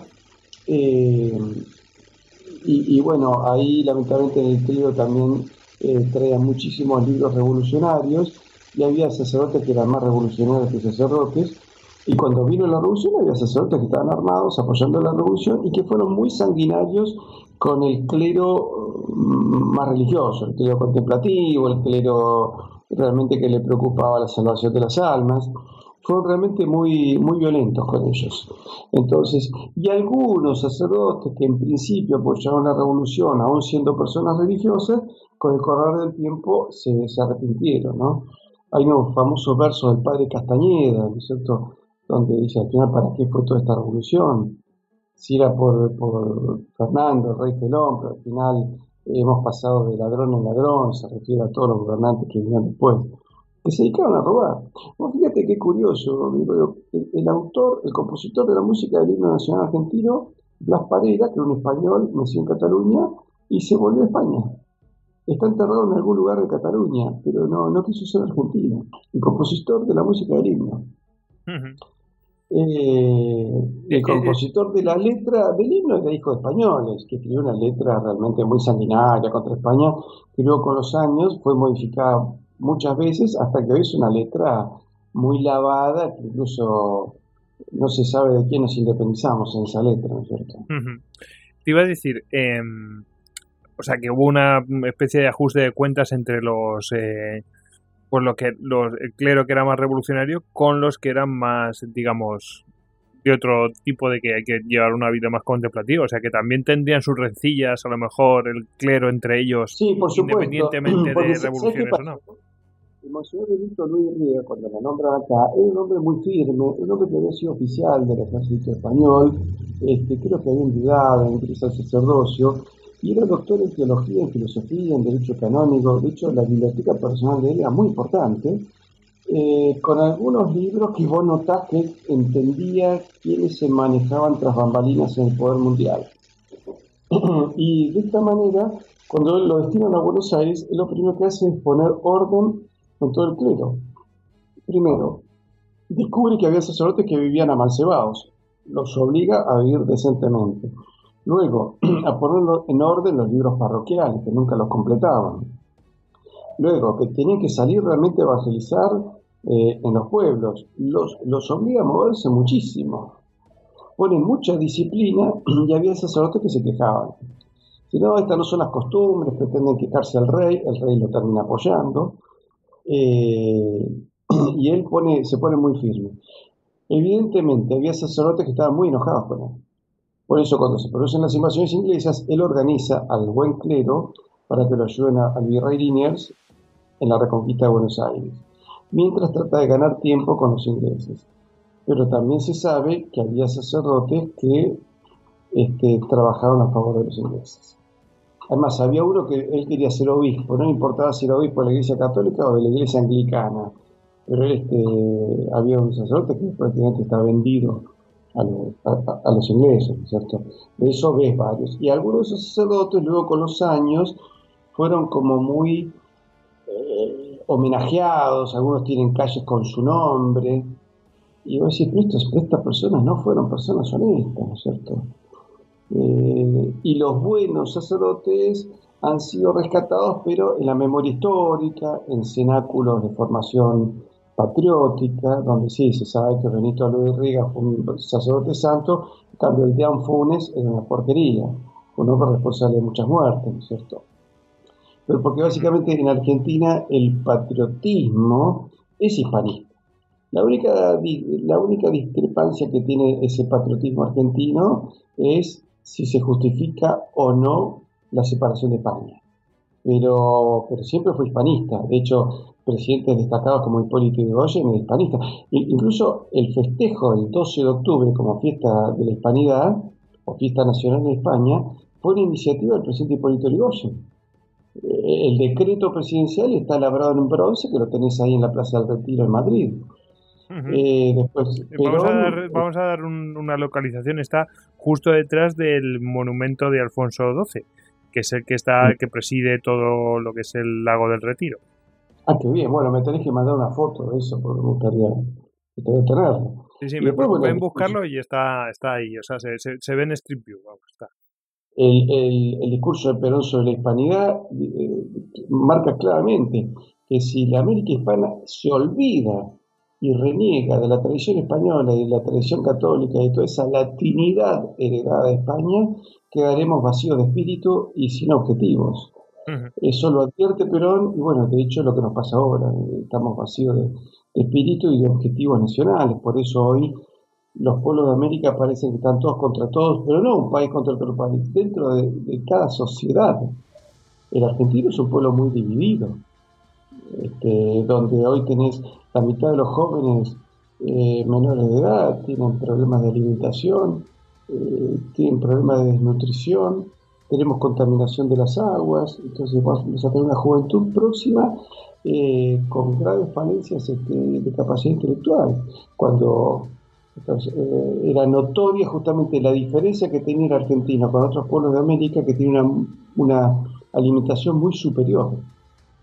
Para que te des una idea, cuando, cuando Perón lo derrota en el 55, los comedores escolares eh, prácticamente se cierran porque decía que era un dispendio de dinero, que los chicos comiesen carne, pescado, todo lo que le daba justamente proteínas al cerebro, ¿no es cierto? Que era una política de Estado, que los chicos se alimentasen bien. Bueno, pasaron a alimentarse mal. Te, te pregunto, Patricio, bueno, ya hemos hablado un poquito de las logias masónicas, vemos que en realidad las logias masónicas es eh, digamos, los órganos, las, logias masónicas son los órganos por los que estructura todo lo que este transita, ¿no? Por lo que transita la revolución Exacto.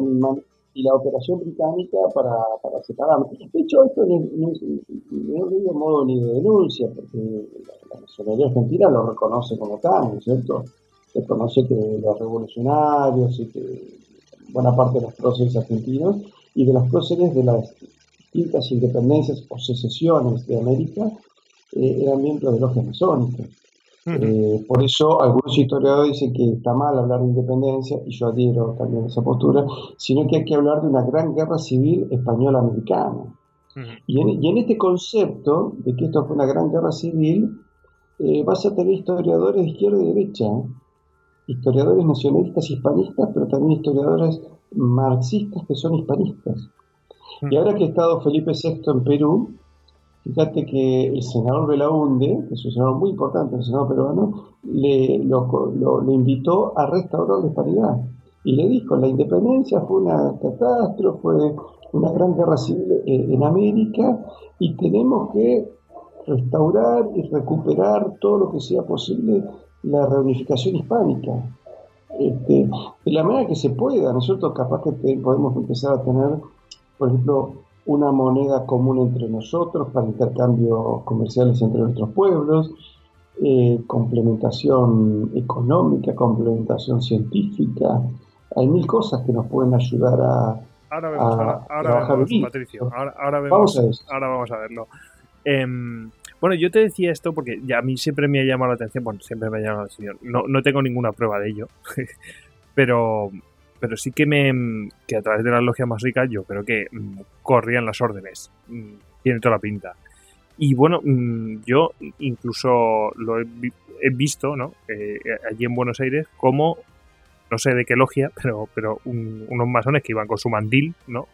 iban a poner una corona de flores al, monumento a San Martín. O sea, yo lo he presenciado, tengo fotos de ello y bueno, corona de flores y todo esto, o sea, fíjate qué casualidad, ¿no?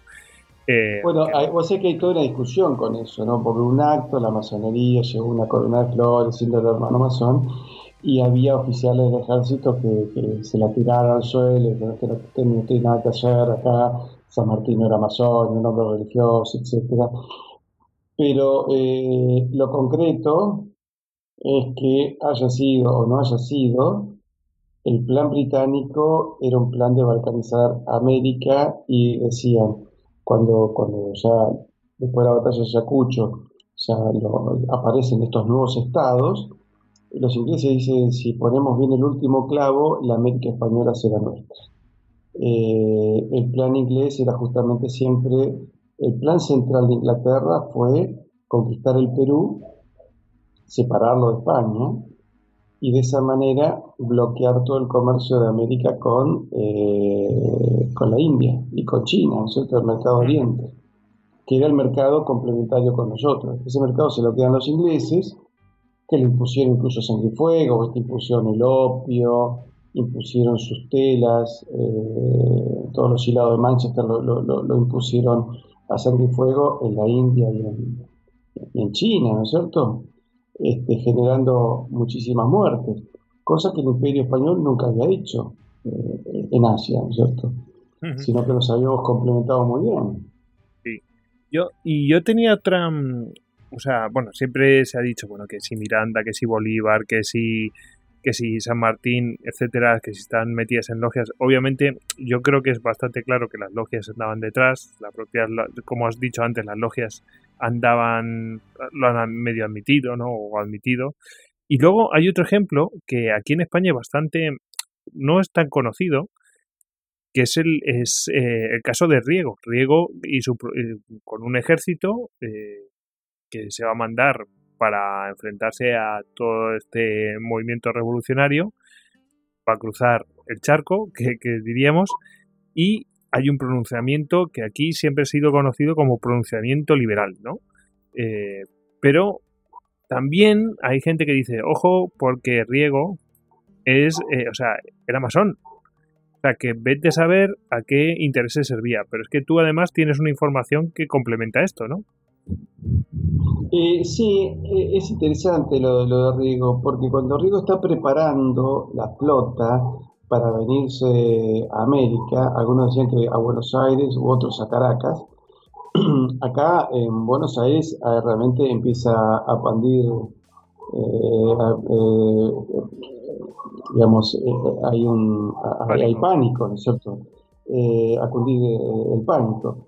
Y cuando ocurre eso, este, envían, eh, Puerredón envía eh, a dos agentes, Andrés Arguibel y López Cosio, que habían estado en la misma logia de Alvear eh, San Martín y Zapiola. Y eran, bueno, partidarios de la independencia de la provincia de Río de la Plata, ¿cierto? Y esta gente a su vez tenía contactos con eh, el conde de la Bisbal, que era un conde masón que operaba junto a Riego, y entonces este, eh, esta gente que había puesto mucho dinero para la, revolución, este, se van a, se, van a, Cádiz. Y en Cádiz este, ellos tenían que tomar contacto con Riego, llevando mucho dinero para pagar y sobornar a toda la gente que fuese necesario para que no viniesen a, América. Y Arguibel y Lezica eh, reciben una ayuda muy importante para todos estos trámites de dinero de Judas Benolier y de Richard McCall, dos personajes que residían en Gibraltar. Benolier era un sefardita, presidente de la Cámara de Comercio de Gibraltar y cónsul honorario de Marruecos y de Austria en Gibraltar y McCall era un norteamericano, ex cónsul de los Estados Unidos, y, pero actúa como un agente naval en Gibraltar, un hombre muy rico. Aparentemente los dos son sospechados de, actuar a favor de Gran Bretaña, ¿no es cierto? Y manejaban las comunicaciones entre la Buenos Aires rebelde y los liberales de Cádiz y de Madrid. Eso sí, eh, es notorio. Y bueno, por medio de ellos llegan todo ese dinero, eh, llega de alguna manera a las manos necesarias para que eh, el ejército se termine insurreccionando, nosotros creo que en la isla de León, y la, expedición que nos amenazaba termina por, por frenarse, no pueden venir. Por eso este, Juan Martín de Porredón siempre hablaba de honor eterno, los nombres de Sica y Artibel como amigos de la libertad. Yo conocí este año a un descendiente de Lezica, eh, un, argentino muy hispanista, y me confirmó que sí, que su antepasado realmente no había hecho lo que correspondía y había trabajado en el fondo con los intereses británicos, perjudicando la posibilidad de mantener unido este, todo este continente como había estado unido durante tres siglos, ¿cierto? Donde habíamos desarrollado realmente eh, toda una civilización. Así que sí, hubo dinero justamente para, para, que, no, para que no viniesen para este lado, ¿cierto? Bueno, aquí pues hemos puesto un par de ejemplos, ¿no? Pues luego vamos a ver otro ejemplo más, pero más adelante. Em, bueno, otra pregunta que tenía yo aquí, pero durante todo el podcast ha ido saliendo, ¿no? Y además porque Patricio, la verdad es que es un, tiene un, muestra una erudición tremenda y van lanzando temas y tal y, y claro, van saliendo, ¿no? He de decirte, Patricio, que eres un contertulio bastante difícil de llevar porque, claro, eh, como salen muchas cosas, pues, eh, pero que es bueno, ¿eh? lo, digo de manera positiva. está, muy bien porque no te tengo que sacar los temas, los vas sacando tú. Em, Mira, coincidís con todos tus colegas periodistas acá Argentina que también cuando me entrevistan, eh, uno me dijo, voy a sacar un látigo para meterte adentro del corral que te me va por todos lados. Este, dice, te tengo que correr, me dice, por toda la cancha para que te mantenga dentro del tema. Digo, lo que pasa es que los temas se van relacionando, ¿no es cierto? Sí, están Son como una gran telaraña que, que se entienden bien cuando uno va viendo toda la red, ¿no es cierto? Eh, es una película de espionaje, en realidad, parece. Eh, en realidad la independencia de América fue una gran maniobra de contrainteligencia donde los buenos se los hace pasar por malos y los malos por, buenos, cierto? Pero para cerrar tu tema de la masonería, el yerno de, de San Martín, Mariano Valcarce, dice, siguiendo fielmente las ideas de mi venerado señor padre político, que no quiso en vida se hablase de su vinculación con la masonería y demás sociedades secretas, considero debo abstenerme de hacer uso de los documentos que poseo al respecto. Pues yo creo que excusatio no petita, acusatio manifesta, ¿no? Yo creo que es obvio. Si tiene unos documentos que dice que no puede enseñar porque el otro pues eh, no quería que se mostrara ninguna relación con la masonería, tiene unos documentos que demuestra algo, pues será que demuestra la, la relación, ¿no? Digo yo. Y sí, lo que pasa es que, ¿sabes qué puede ocurrir también? Eh, eran un poco las modas de la serie, San Martín adhirió esas modas, como dices, hay jóvenes que adhieren a determinadas líneas ideológicas en determinado momento de la historia. Le habrá parecido que, que, era bueno, este, era un oficial muy joven y los ingleses estuvieron muy detrás de él, posiblemente lo convencieron de, que esto era bueno y además el imperio español venía con graves problemas internos.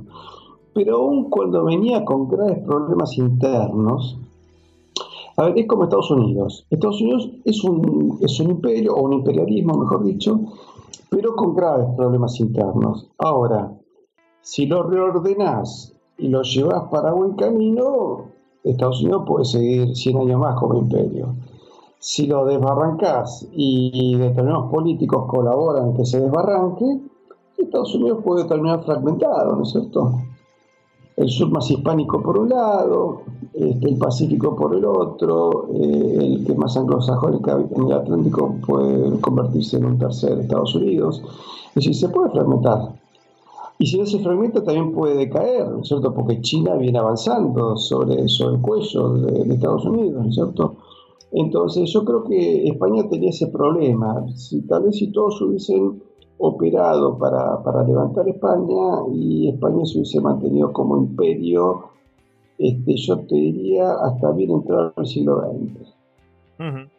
Era que si España no se hubiese quebrado y hubiese hecho las reformas que proponía, por ejemplo, el carlismo, que proponía restaurar muchas cosas, restaurar derechos eh, y llevar adelante una revolución industrial, eh, fortalecer el comercio y mejorar toda la tecnología naviera, etcétera, recobrando aquel impulso que había tenido España, había sido líder en el campo naval, yo te diría que hubiesen ocurrido varias cosas muy interesantes, que si querés las tocamos.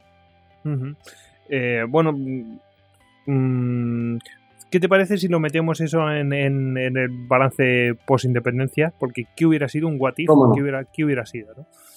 Bueno, eh, eh, a la pregunta de ¿estuvo el Reino Unido implicado? Yo creo que bastante claro. Yo aquí te he traído varios ejemplos. he, traído varios ejemplos, ¿vale? En que algunos los hemos mencionado. En la Revolución de en Notoria, perdón, en la Revolución de Mayo en Notoria estaba la flota inglesa, en las fuerzas de Bolívar también, eh, por eso se pelea con la masonería.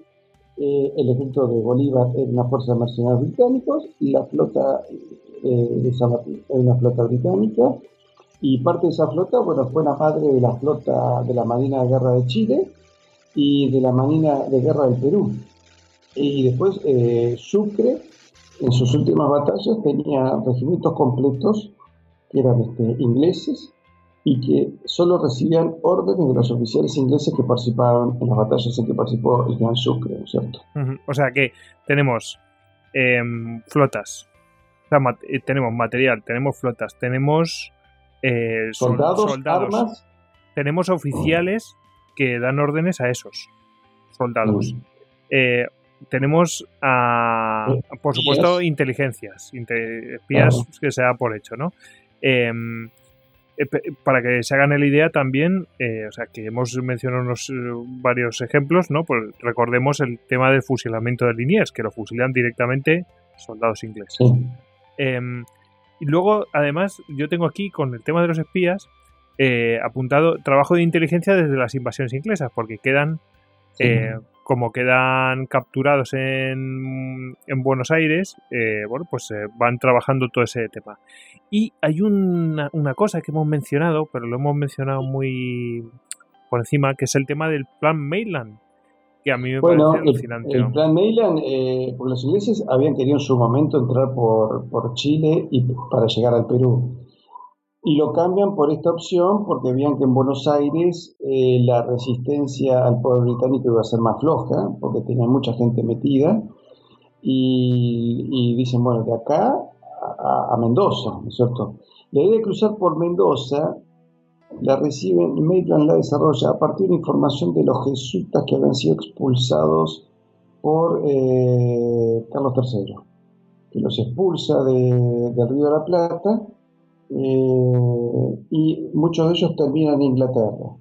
Y algunos de ellos se sospecha que nunca habían sido verdaderos sacerdotes, sino que eran calvinistas que se habían metido en la Iglesia Católica, cierto?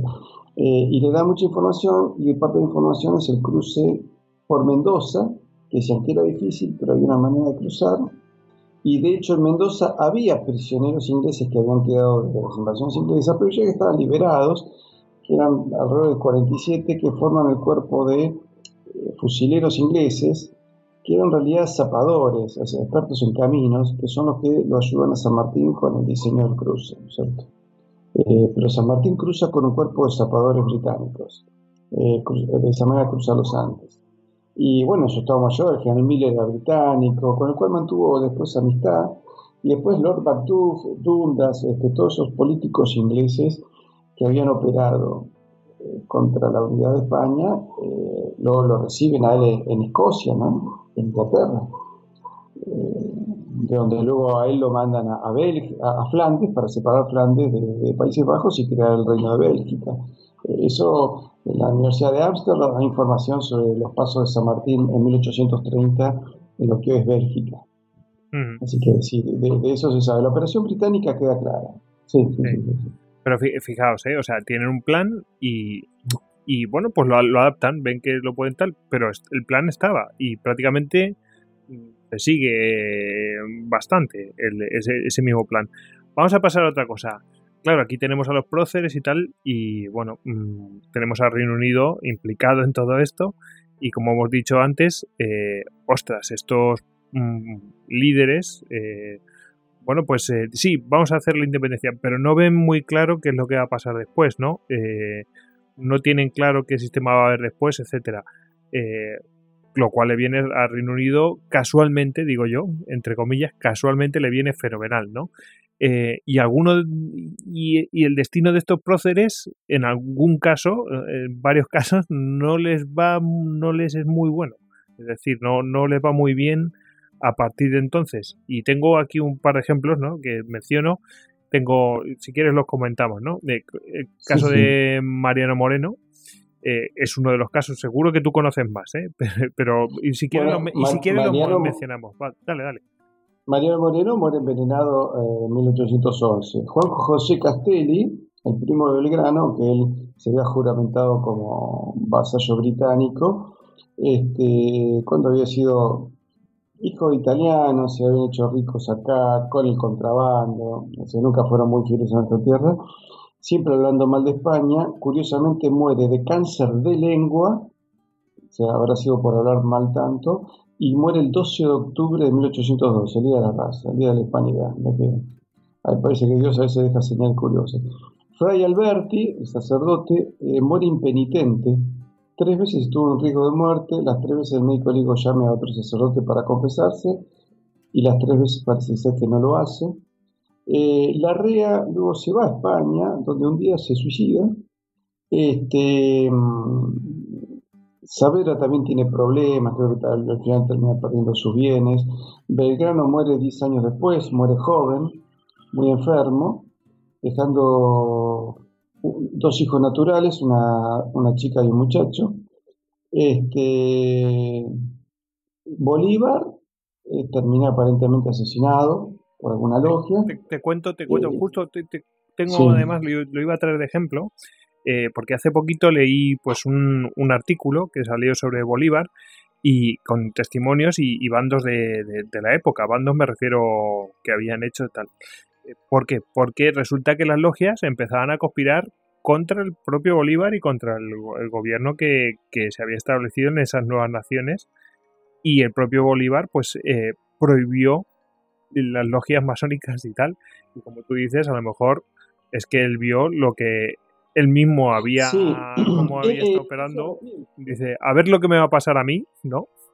Eh, no, Bolívar se arrepiente, dice al final, este, él lamentaba después todo lo que ha hecho contra España, dice, ya él dice, al final de tanto separarnos, estamos separando países, porque él había pensado en algún momento crear un, un gran país americano, en el cual él iba a ser la cabeza, tiene un problema de ego también, ¿no es cierto? Pero en principio él hablaba de una unidad americana.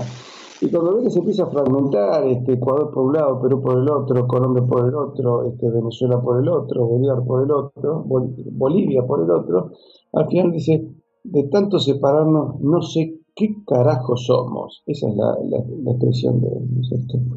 Pero él había cometido un montón de villanías, había matado un montón de españoles, eh, ciudadanos comunes, eh, inútilmente, incluso mató españoles que estaban internados en hospitales, o sea, cometió una sangría sin, sentido, ¿no es cierto? Con un acto de salvajismo eh, muy grande. Era muy abusador cuando iba a una ciudad y se hacía dueño de la ciudad, por ejemplo, pedía que le mandara una mujer y el alcalde decía, mire, las señoritas decentes no que saber nada. Este, entonces era un hombre que cometió muchos abusos, a punto tal que la hermana de él entra en conflicto con él. La hermana de él siguió siendo fiel al rey, fiel a la unidad americana, y esto significaba la unidad también con España, este, y veía que se iban a generar problemas. Y de hecho la hermana de Bolívar tuvo razón. Él se arrepiente. Mira, muchos años después le pasó el general Agustín Agualongo en Filipinas, ¿no? Que es un poco el San Martino Bolívar de los filipinos, y luego de independencia se arrepiente también. este, dice, al final de ser parte de un gran imperio nos convertimos en un mercado de consumo de productos norteamericanos. ¿Y no te, no te este, parece, ¿no, te parece que da la impresión de que como que fueron usados? Sí, sí, sí, sí. Yo creo que muchos de ellos eran, eran personas de coraje. Creo que son todos hombres muy valientes. San Martín, Bolívar, este, Miranda, Agualongo, Higgins, eran hombres muy decididos. ¿eh? Ahí no, había pusilánimes. ¿eh? Eran todos hombres de, muchísimo coraje personal. San Martín eh, actuó en 17 batallas bajo la bandera española en defensa de España. Y en, muchas de ellas eh, combate cuerpo a cuerpo estuvo San Martín, donde arriesgó su vida. Eh, era un hombre físicamente temible de enfrentar, ¿no es cierto? Eh, San, Martín, Bolívar también. Este, y al ser hombres de armas, a veces falta también cierta formación en política. No vieron el mapa completo, yo creo que nunca vieron ellos la relación del mercado, la complementación con Asia. No, la veían. La gente que estaba del lado del Pacífico sí tenía más claridad, por eso los peruanos no apoyan la, independencia. San Martín está un poquito más de un año, 13 meses en Lima y se tiene que ir. Y de hecho no participa en Ayacucho, él hace una declaración de independencia y se termina yendo. Como un hombre que cumple una misión y se va, pero él, al haber independizado Perú, ella tendría que haber hecho cargo del Perú. Si quería por una monarquía, o se declaraba rey, se coronaba rey, o se coronaba primer ministro, se buscaba un, inca, se buscaba un príncipe europeo, pero se quedaba al cargo del gobierno. O con el título que tenía, protector del Perú, y mientras va gobernando hasta que se encuentra una solución. Pero no, él abandona pero de hecho no podía manejar la situación porque los indios se van a las sierras y le siguen haciendo la guerra. Y luego de la batalla de Ayacucho, que es una derrota prácticamente negociada entre, había traidores, había masones dentro del ejército español también, y vos que los oficiales fieles al rey, que algunos eran españoles peninsulares, otros eran españoles americanos, otros eran indios, y forman otro ejército y siguen peleando y aguantando como 10 años más. Este, el general Antonio Huanchaca, que era un inca, y peleó, creo que hasta 1834, 36, por ahí. Este, y, en el sur de Chile y en el sur de Argentina, los hermanos Pincheira, hasta 1800, 1846 siguen peleando. Y los indios, de hecho, no reconocieron a los estados de Chile y Argentina, te diría hasta 1860, 1880 por ahí más o menos, 1883, 1886. y siempre tuvieron eh, esa gente siempre tuvo resabios de rebeldía contra el Estado de Chile y el Estado argentino. Hasta hoy. Eh, Patricio, eh, si no me equivoco, San Martín termina en Francia, después has dicho que intervino en más sitios, pero bueno, el caso es que allí en el Río de la Plata no, no estuvo. no fuera a pasarle alguna cosa, como había visto que había pasado alrededor. Porque el caso de Mariano Moreno, tú has dicho, lo envenenaron. A ver, eh, mm, es lo del gato, ¿no? Volvemos a lo del gato. Eh, oye, si, si lo mata siete veces y resucita, eh, ¿qué es lo que pasa, no? porque Mariano Moreno, lo, claro, lo embarcan. le dan un. pues él se siente mal, tal, y le dan una, una cosa como un remedio, para, un remedio para vómito, pero le dan una dosis pero excesiva no. O sea, que como que 10 veces más de lo que debían haberle dado de dosis. Entonces, tú dices, envenenado. Hombre, lo han envenenado porque le han dado más dosis de lo que le tenían que haber dado y, y termina muriendo. sido el método, lo curioso es que él era un hombre que se claro, era un hombre joven que se había enganchado con ideales revolucionarios, pero evidentemente él quería hacer algo acá. Y cuando medio se empieza a avivar, este, se nota que hubo gente que dijo, este hombre nos molesta. O sea, hay, hay una parte de Moreno que se puede reivindicar, que es cuando él se da cuenta. Como le pasa a Bolívar, Bolívar se termina dando cuenta de la maniobra británica, la denuncia y ahí pierde. Y San Martín también se termina dando cuenta, de ahí que luego él lo apoya a Juan Manuel de Rosas, de sede, de sede el sable, ¿no es cierto? Él él reconoce, y él le manda una carta a los ingleses cuando, cuando Inglaterra y Francia nos atacan en 1845. Él manda una carta, un informe muy claro, diciendo que, lo que estaba haciendo Inglaterra era un abuso, era un error, y este que ni siquiera le iba a convenir a Inglaterra. ¿Y sabes cómo lo hace? Lo hace a pedido de un comerciante inglés que tampoco quería un ataque contra Juan de Rosas, quería hacer negocios. Entonces, San Martín escribe una carta que fue muy considerada en el Parlamento británico. No es que era la carta de un don nadie, era una carta de una persona importante. Eh, me da la impresión de que él se quiso reconciliar con la historia, ¿no es cierto? no, no, por eso no hago un juicio de, valor sobre las personas, pero que evidentemente eh, cayeron creo que en un juicio, en un juego muy bien armado por los británicos. Eso sí, lo armaron muy bien, utilizaron hombres valientes, hombres decididos, este, audaces, eh, que no les tenían miedo a nada, pero que no, no podían ver el panorama político completo. no, nunca tuvieron esa visión. Es bastante común los hombres de armas no tener una visión política completa, ¿cierto?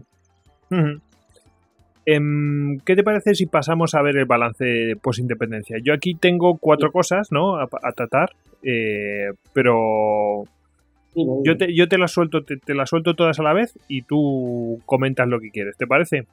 Así puedes hilarlas como te, como, como prefieras.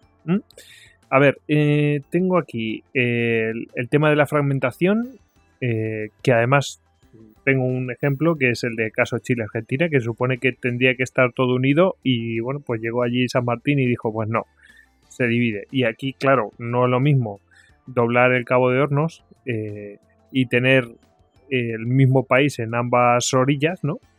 Que, tener dos países. Eh, ¿Y a quién convenía eso? Pues obviamente al que tiene que navegar eh, hacia Asia por esa ruta, que, pues otra que volvemos otra vez que es Reino Unido, ¿no? Eh, en fin, eh, es mucho mejor diversificar los riesgos que no tenerlo en el mismo país, ¿no? El riesgo, es decir, si, las dos orillas fueran del mismo país, pues tendrías el mismo problema.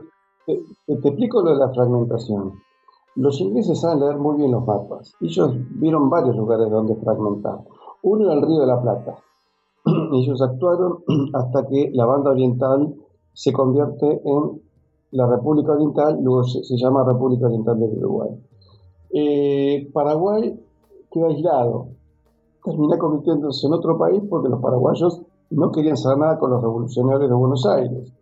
Luego intentaron, hubo acercamientos y distanciamientos en la época de Rosas. Este, luego, muchos años después, cuando se produce la guerra de la Triple Alianza por 1860, eh, muchos argentinos no querían pelear contra los paraguayos. Ok, o sea, fíjate que había muchos elementos de lazos de hermandad. El otro punto era el altiplano, eh, Bolivia. Y Bolivia se, acuñaba la moneda, el real de A8, la moneda más poderosa del mundo, tenía que quedar aislado. Había que evitar ese complemento que había entre la, acuñación de moneda, la producción de yerba mate en Paraguay y la producción de carne en lo que hoy es Argentina, que permitía la dieta ideal para el trabajo minero y había que también separarlo del Perú, que era el gran puerto con el cual se manejaba el comercio con Asia. Y Chile, había que convertir toda esa lonja, que era mucho más chico Chile, en una gran lonja que llegase, de tierra que llegase hasta el Cabo de Hornos. Por eso O'Higgins, en sus momentos finales de su vida, no tiene pensamientos sobre San Martín y sobre nada. Dice, no, no, hay que llegar al estrecho de Magallanes. Chile se tiene que expandir hasta el estrecho de Magallanes. Esa era la visión geopolítica. Y de hecho lo es hasta hoy. Fíjate que para, para un cargo diplomático chileno es mucho más importante ser cónsul de Chile en Ushuaia, que es capital de Tierra del Fuego, provincia argentina, es mucho más importante eso que ser embajador de Chile en Francia, por ejemplo. Entonces, este, es un ascenso. Eh, ¿Por qué? Porque geopolíticamente a ellos les interesaba llegar hasta ahí. Pero en realidad es algo con el cual nos hicimos daño mutuamente. Porque si Chile, Argentina y Uruguay fuesen un solo país, junto con Bolivia, Paraguay y Perú, y fíjate cómo que sería distinto. Manejas toda la cuenca de, de Plata, Río Uruguay, Río Paraná, Río Paraguay, y con lo cual ya llegas hasta Brasil y hasta Paraguay, a Bolivia, ¿cierto? Y por otro lado, manejas toda la riqueza de la cordillera y manejas todo el Pacífico y de ahí mantener la expansión a los comercios del área Asia-Pacífico. Fíjate que naturalmente seríamos un país mucho más poderoso. Hubo algunas visiones de que, por ejemplo, Hipólito Yrigoyen desarrolla el tren para cruzar a Chile por el norte argentino, por lo que es la provincia de Salta. Y ese tren, eh, yo pude ver las ruinas, eh, hasta hace 20, 25 años atrás funcionaba, ¿no es cierto? Con lo mm. cual llegábamos, hacíamos comercio con, Chile y ahí con el Pacífico, ¿cierto? Eh, pero sería otra situación, una sola moneda, con lo cual implica muchísimos problemas financieros menos, ¿cierto? Y además una moneda que estaría respaldada en una producción mucho más rica, con lo cual sería una moneda que se valorizaría todos los años, sería una moneda que sería aceptada en el mercado mundial. ¿Cuántas monedas son aceptadas? El dólar, el yen japonés, el euro, la libra, eh, tal vez las coronas suecas y noruegas. Pues nuestra moneda también sería aceptada. Tendría reconocimiento internacional. Eh, bueno, lamentablemente eso se pierde, ¿no es cierto? Así que la fragmentación fue muy dañina para todos nuestros países. Implicó pérdida de poder político, pérdida de poder económico y luego a partir de ahí los ingleses invaden las Islas Malvinas, empiezan a poner bases en la Antártida este, y han manejado todo el mercado nuestro de minerales, el mercado de los cereales, el mercado de la carne, incluso el mercado de los servicios. Durante buena parte del tiempo todos los tranvías y los trenes argentinos eran ingleses, en capitales ingleses y las ganancias iban a Inglaterra. Yo tenía una, de hecho yo tenía una teoría ahí que todos los servicios que hay en Buenos Aires y tal que se pusieron inicialmente, pues los, los pusieron ahí para crear una macrocefalia. Bueno, es mi teoría, ¿no? Que es en plan. No, pero, es cierto, Gregorio, porque de hecho, fíjate, la, la primera empresa de tranvías era Tramway Railroads o Railways, era en inglés. Eh, mira, ¿cómo sería la dependencia nuestra?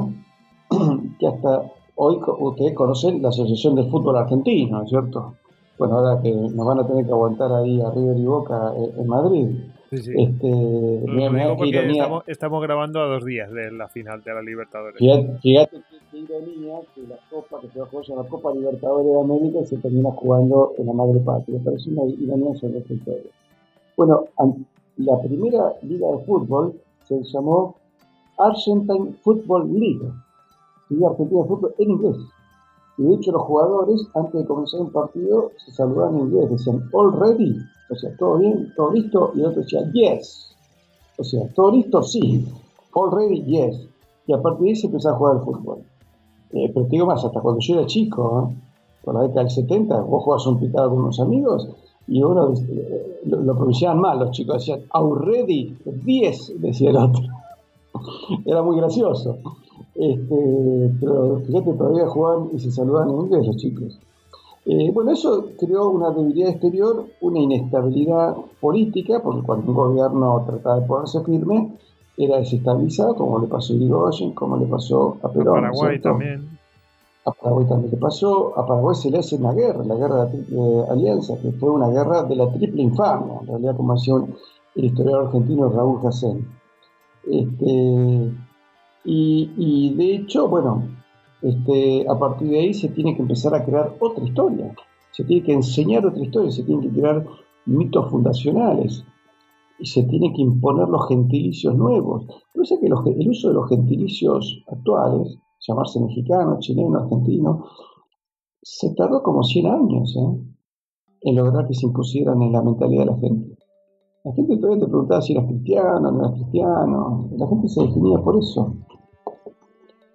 Te digo más, hasta la guerra de Malvinas hubo alguna discusión si habría soldados conflictos que eran de origen judío y había oficiales que pero ¿para qué lo vamos a llevar si ellos no son argentinos? Y los muchachos sí, somos argentinos. Eh, no judíos, pero nos sentimos argentinos. O sea, fíjate que todavía hasta ese momento había una identificación de la nacionalidad con la religiosidad. Y ya habían pasado 160 años, ¿no es cierto? Más de 160, 170 años. ¿Qué, cosas más? En fin. Pero bueno, eh, tú lo has mencionado. Yo lo que iba a mencionar de balance post independencia, algunos temas, por ejemplo, has mencionado la debilidad exterior. Obvio, ¿no? Eh, eres más pequeño, pues tienes una debilidad exterior. Y y claro, con tus vecinos también, es decir, eh, con tu vecino no sabe si te van a traicionar, ejemplo, el de la triple alianza, ¿no? Y este, a todas las fronteras. Claro. Chile y Argentina tuvieron discusión de fronteras durante mucho tiempo. Bueno, han sido bueno, ya hasta hace bien poco. Pero Bolivia, Bolivia y Chile han tenido ahora el fallo de la Haya, ¿no es cierto? Que fue a favor de Chile, pero con una fuerte protesta de Bolivia. Sí, sí. Eh, y hasta hace bien poco en, en, el, en, el, sur de Argentina y sur de Chile también se han tenido que hacer eh, las fronteras ahí en lo que sería, pues eso, la Patagonia. Muy claro. Fíjate que en 1978 nosotros estuvimos a punto de entrar en guerra por un, sector que se llama Canal de Beagle. Bueno, ahí intervino Juan Pablo II, se logró frenar la guerra, pero cuatro años después, en la guerra de... El de Ushuaia, vamos. Claro, exactamente. Pero en 1982, en la guerra de Malvinas, y bueno, Chile actuó a favor de Inglaterra. No se lo reprocho a los chilenos, ¿eh? porque ojo, eh, el, el, el laudo estaba pendiente. La situación con Chile en el año 82 todavía no estaba definida. Y acá lamentablemente algunos decían, bueno, después de derrotar a los ingleses vamos a ir a derrotar a los chilenos. Entonces, bueno, los chilenos actuaron con la única lógica que les quedaba, que era apoyar con sus radares a, los ingleses, ¿no Le avisaban de cada vez que despegaban sus aviones, le dieron refugio a algunos soldados británicos, etcétera, ¿cierto? Después Margaret Thatcher lo reconoció oficialmente que Pinochet los había ayudado a ellos. Eh, había chilenos que incluso decían que era un error geopolítico apoyar a Inglaterra, que había que lograr un acuerdo con Argentina y que también, ojo, también vos tenés hoy nacionalistas chilenos y nacionalistas argentinos que están trabajando en conjunto ante el nuevo peligro que es el separatismo indígena. Este, esto me lo reconoció hasta militares chilenos. Dice, si ustedes pierden la Patagonia, la perdemos, perdemos también nosotros la nuestra. Ellos le llaman la Araucania.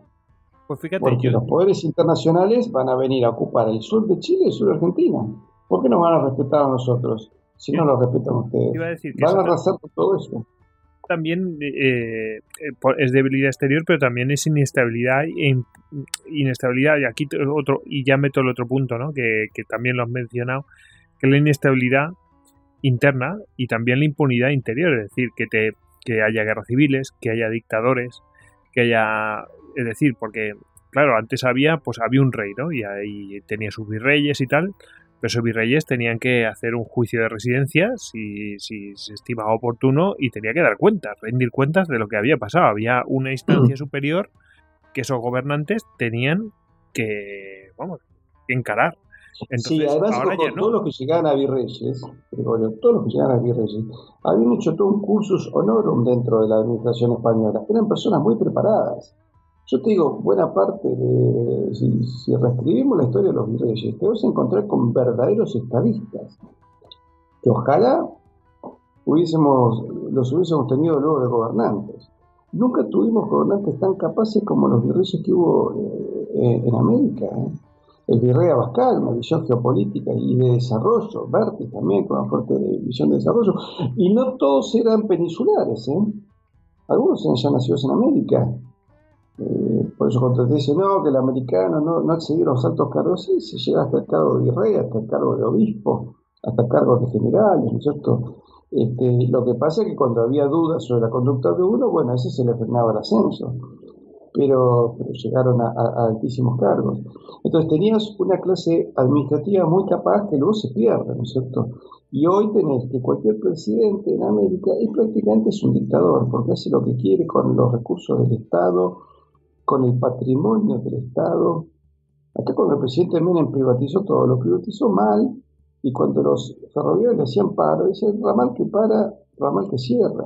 Y cerró ferrocarriles, con lo cual murieron muchísimos pueblos que quedaron vacíos. Bueno, España también tiene problemas así de pueblos que quedan como fantasmas. Bueno, acá quedaron varios pueblos así. Eh, y después otro, el actual presidente, bueno, envió las reservas de oro, las envió a Londres porque parece que va a estar mejor cuidadas en Londres que acá. Eso es como poner a un zorro a cuidar las gallinas, ¿cierto? Eh, no creo que se, salve ninguna, ¿cierto?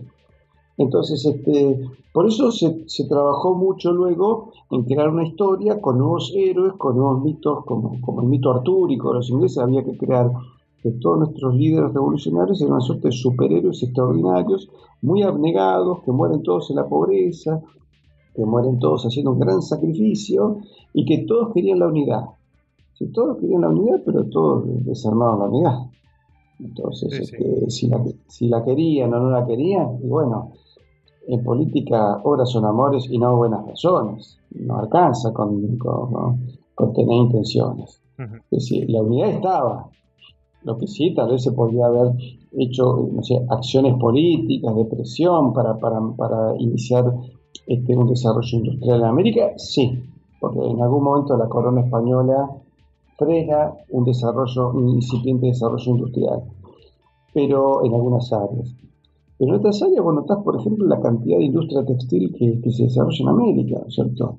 Industria de alfarería, este, el agro se empieza a generar hasta pequeñas industrias relacionadas con el agro, ¿cierto? Entonces, no es que, no es que todo era, no estaba todo parado, esto no era un cementerio, era una economía incipiente a la que se la podía mejorar, sí. Eh, que se podían recuperar algunos derechos, también. Pero también las reformas borbónicas evitaron muchos abusos que hacían muchos funcionarios criollos. Entonces, si bien algunas reformas borbónicas son criticables, otras no son tantas. El resultado está que buena parte de los indios peleaban voluntariamente a favor del rey. Y bueno, cuenta Darwin que cuando él visitando el sur de Chile, unos indios le dicen, usted nos ve pobres ahora, sí, pero no éramos pobres cuando teníamos un rey. ¿Quién lo escribe? Porque llama la atención, lo escribe sus memorias, ¿no es cierto? Em, y bueno, el tema de la de las guerras civiles, pues, en fin, eh, sobra, ¿no? Porque en prácticamente todos los países ha, habido guerras civiles. Bueno, México hasta la guerra de los cristeros en 1921, ¿no es cierto? Eh, y nosotros, a ver, el derrocamiento de Perón se hizo bombardeando la ciudad de Buenos Aires con aviones. Lamentablemente, nuestra Fuerza Aérea, que tuvo un heroico bautismo de fuego en la Guerra del Atlántico Sur en 1982, donde bramando a ras del agua llevó fuego, plomo y terror a la flota británica y mandó media flota al fondo del mar, lamentablemente tiene un triste antecedente cuando en 1955, 16 de junio, algunos oficiales son convencidos de que había que bombardear la Casa Rosada para matarlo a Perón porque dicen que era un tirano, etcétera y buena parte de las bombas cayeron en la misma Plaza de Mayo y murió, murieron cientos de personas, cientos de civiles que caminaban por ahí. Este, además se había anunciado un desfile aéreo, entonces cuando la gente empezó a ver aviones no, no le llamó la atención, y de que esos aviones empiezan a ametrallar, eh, algunas de las balas le pegan a la Casa Rosada, pero otras le pegan a otros ministerios, edificios colindantes con la Casa Rosada, que es la Casa de Gobierno, y le pegan a la plaza y algunas de las bombas caen en la plaza, Plaza de Mayo. Hay un colectivo lleno de chicos a la cual una bomba le, dio un impacto directo, murieron docenas de, criaturas, ¿no es cierto? Creo que hay 350 muertos por lo menos, y algunos dicen que muchos más. Eh, entonces, fíjate si eso no fue prácticamente una guerra civil. Y luego todo el año 55-56 fueron persecuciones internas, y luego, bueno, viene la guerrilla, la subversión marxista, el terrorismo. Pero tú, fíjate, en el, Y, con eso vivimos enfrentados, te diría, hasta el día de hoy. Pero, fíjate, al día de hoy, ¿no? Pero, pero es que ya muy pronto, desde las independencias, eh, sin ir más lejos, eh, a mediados del siglo XIX hay una, una serie de guerras civiles por, por cómo se tiene que conformar el Estado y tal, que son, o sea, quiero decir que mm, antes todo estaba muy claro. Eh, y de repente mm, hay guerras civiles. Eh, nosotros hemos comprado, a ver, los americanos hemos comprado dos siglos de inestabilidad. Vos te referís justamente, por ejemplo, a la batalla de Caseros 1852, donde Rosas, que más o menos estaba intentando restaurar parte de la hispanidad, eh, algunas cosas sí, a los hermanos Pinchetti no los apoya, pero apoya otras cosas, en fin, haciendo lo que se podía, porque además ya le quedaba poco margen y él es derrocado por el ejército liderado por otro general, Urquiza, que es un general brillante, muy capaz, pero que viene además apoyado por toda una columna militar eh, de Uruguay y de Brasil. Brasil pone miles de hombres. ¿Qué tiene que hacer Brasil acá? En un enfrentamiento interno. Y pusieron miles de hombres para que Urquiza no pudiese derrocar a Rosas. Y bueno, el resultado pues fue. No es, no es un poco, no es un poco la guerra del Paraguay, es muy parecido de repente que se meten ahí donde no les llaman, ¿no? Como... Por, por supuesto. Recordemos que Rosas había logrado imponerse eh, eh, políticamente a la invasión anglo-francesa de 1845, lo que se conoce como Guerra del Paraná, la batalla de vuelta obligada y otra batalla más, donde, bueno, este, si bien los ingleses pueden pasar, pero las pérdidas son tan grandes que tienen que negociar políticamente con, con, con ¿no es cierto? Así que fíjate que cuando hubo gobiernos que intentaron este, llevar adelante proyectos nacionales, fueron derrocados cuando fue necesario a sangre y fuego. Y el último gobierno, el gobierno de María Estela Martínez Perón, que es un gobierno que intentó frenar la droga, frenar la destrucción de las familias, porque ya había leyes antifamilias, eh, frenar la, reducir el envío de divisas al exterior que hacían las, empresas petroleras, eh, frenar la subversión, aniquilar la subversión masista, y bueno, fue derrocado por un golpe de Estado, por un militar, el general Videla, que no te digo que fuese deshonesto, este, no, de hecho no lo era, no, no era un hombre deshonesto, pero también tenía dos dedos frente y entregó la economía a sectores financieros internacionales. Y el país pasó de tener una deuda de 5 mil millones de dólares a tener una deuda de 45 mil millones de dólares. Ya que hablamos del tema de la, de la, economía, eh, Patricio, eh, ¿cuáles fueron las consecuencias económicas de, cómo se estaba antes? Que hemos visto cómo estaba la América preindependencias, a qué es lo que pasa después de, la, de las independencias. Eh, has mencionado, pues, se deja de tener la moneda, pero y ahí ya se viene todo para abajo. En principio se pierde la moneda. Al parar la unidad monetaria y ya cada moneda iba a valer lo que el resultado de cada país que tenía sus enfrentamientos internos y discusiones de fronteras con los nuevos estados, la economía que pudiesen producir. Una economía que además iba a reducir porque dejaba de ser complementaria una con otra y dejaba de ser complementaria con Asia. Todo el real de 8 desaparece como moneda común. Después, este, eh, todos los estados nacen endeudados con Gran Bretaña, porque todos este, firman, todos los nuevos países en, un lapso de pocos meses, en el año 1825, después de la derrota española en, la batalla de Sacucho, todos firman un tratado de paz, comercio y navegación con Gran Bretaña, donde se suponía que nosotros se declaraba la libre navegación mutua pero eso era mentira, porque nosotros no teníamos capacidad de navegar por el Támesis, pero ellos sí tienen capacidad de venir y navegar acá. Entonces nos imponen ellos el comercio. Y nos impone ya la libra, y nos imponen ya deudas, y nacemos todos como países endeudados. Rivadavia crea la gran deuda argentina con Inglaterra, Perú la eh, eh, eh, tiene la deuda, inicia la deuda con San Martín, este, en Chile hay otro grupo político que también genera otra deuda con Gran Bretaña, la Gran Colombia también nace endeudada con Gran Bretaña y además entregando los recursos naturales, ¿no es cierto? Eh, de hecho, Bolívar le ofreció a los ingleses toda la minería. Perú también ofrece, eh, perdón, San Martín también ofrece la minería peruana a los ingleses. Les ofrecen también puertos francos. Entonces, este, ¿de qué servía ese tipo de independencia cuando vos estabas entregando los recursos para poder hacer un desarrollo? Ahora, tampoco ya te queda otra salida, porque tenías que pagar todos los gastos de la guerra. Inglaterra dice, bueno, yo te vendí fusiles, ahora pagámelo con recursos. o pagámelo con deuda. Y al, pagar, al endeudar, luego te empieza a pedir los recursos, que es lo más importante de la economía, no la deuda. Eh, los, acreedores nunca quieren que les puedas pagar la deuda. Quieren que siempre vivas en deuda. Entonces le tenés que entregar, hoy, digamos ya en el siglo XX, XXI, le tenés que entregar el petróleo, el gas, la minería, el comercio, las comunicaciones, los puertos, etcétera. Entonces prácticamente nunca logras una economía que vaya desarrollando un valor agregado.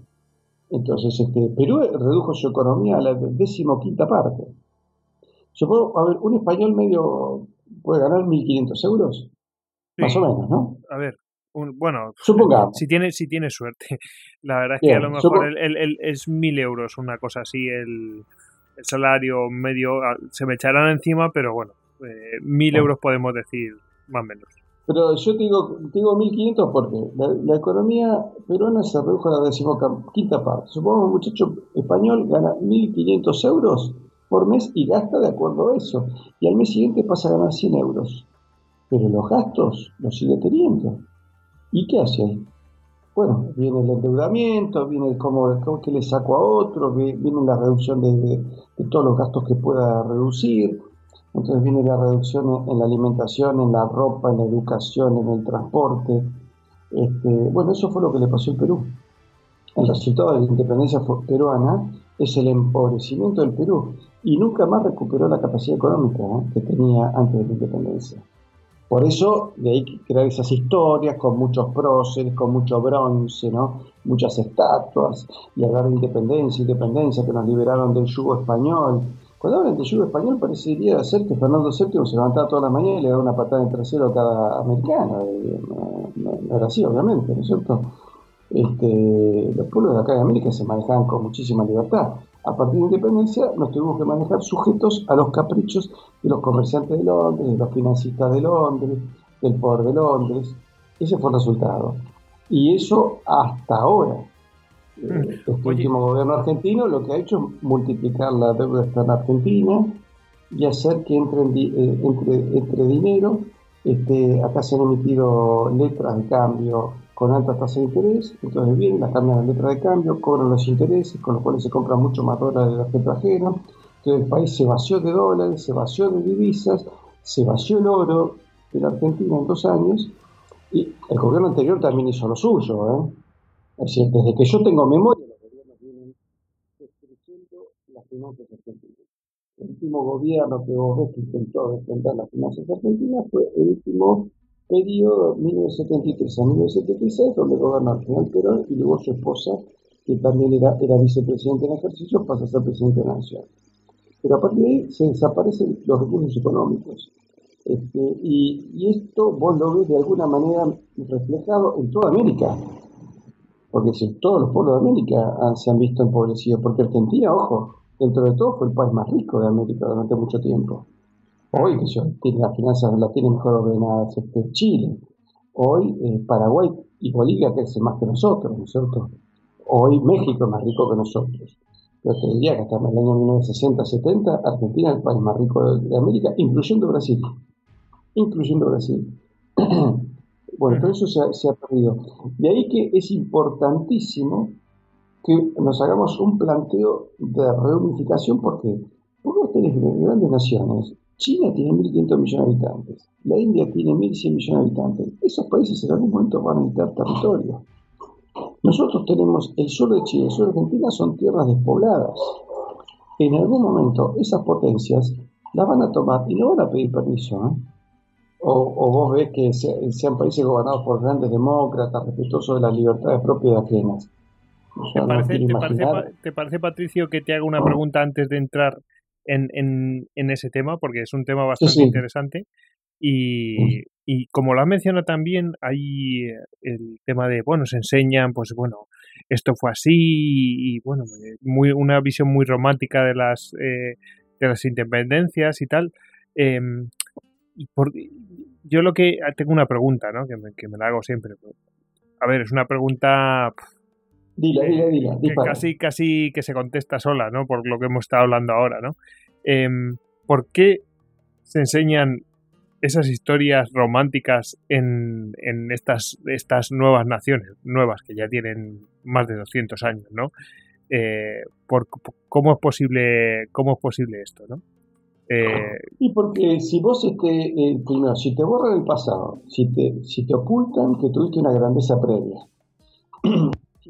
como que fuésemos todas naciones preexistentes a España, ¿cierto?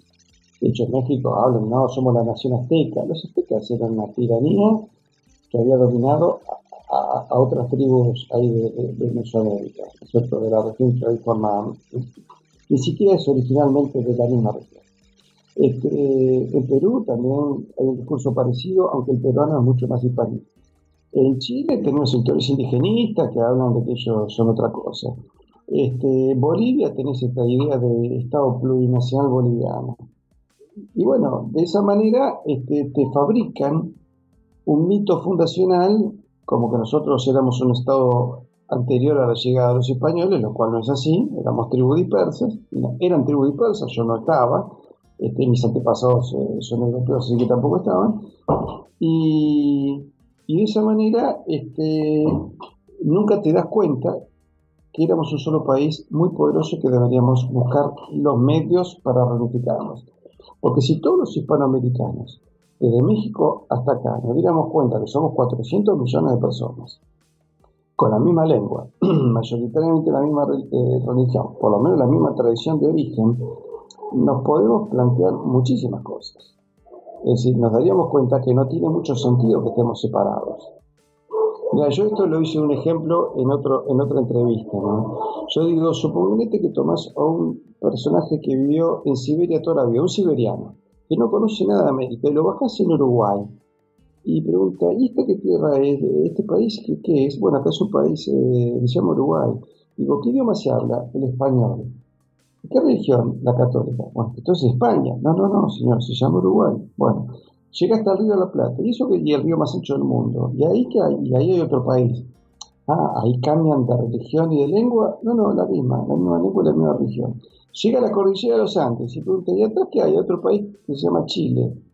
Ah, ahí sí cambian de lengua y religión. No, no, la misma lengua y la misma religión. Y así lo lleva hasta México. El siberiano va a mirar, no va a entender nada. no va a preguntar, ¿por qué son oligofrénicos? ¿Tiene un problema en la cabeza? ¿Cómo que son 20 países?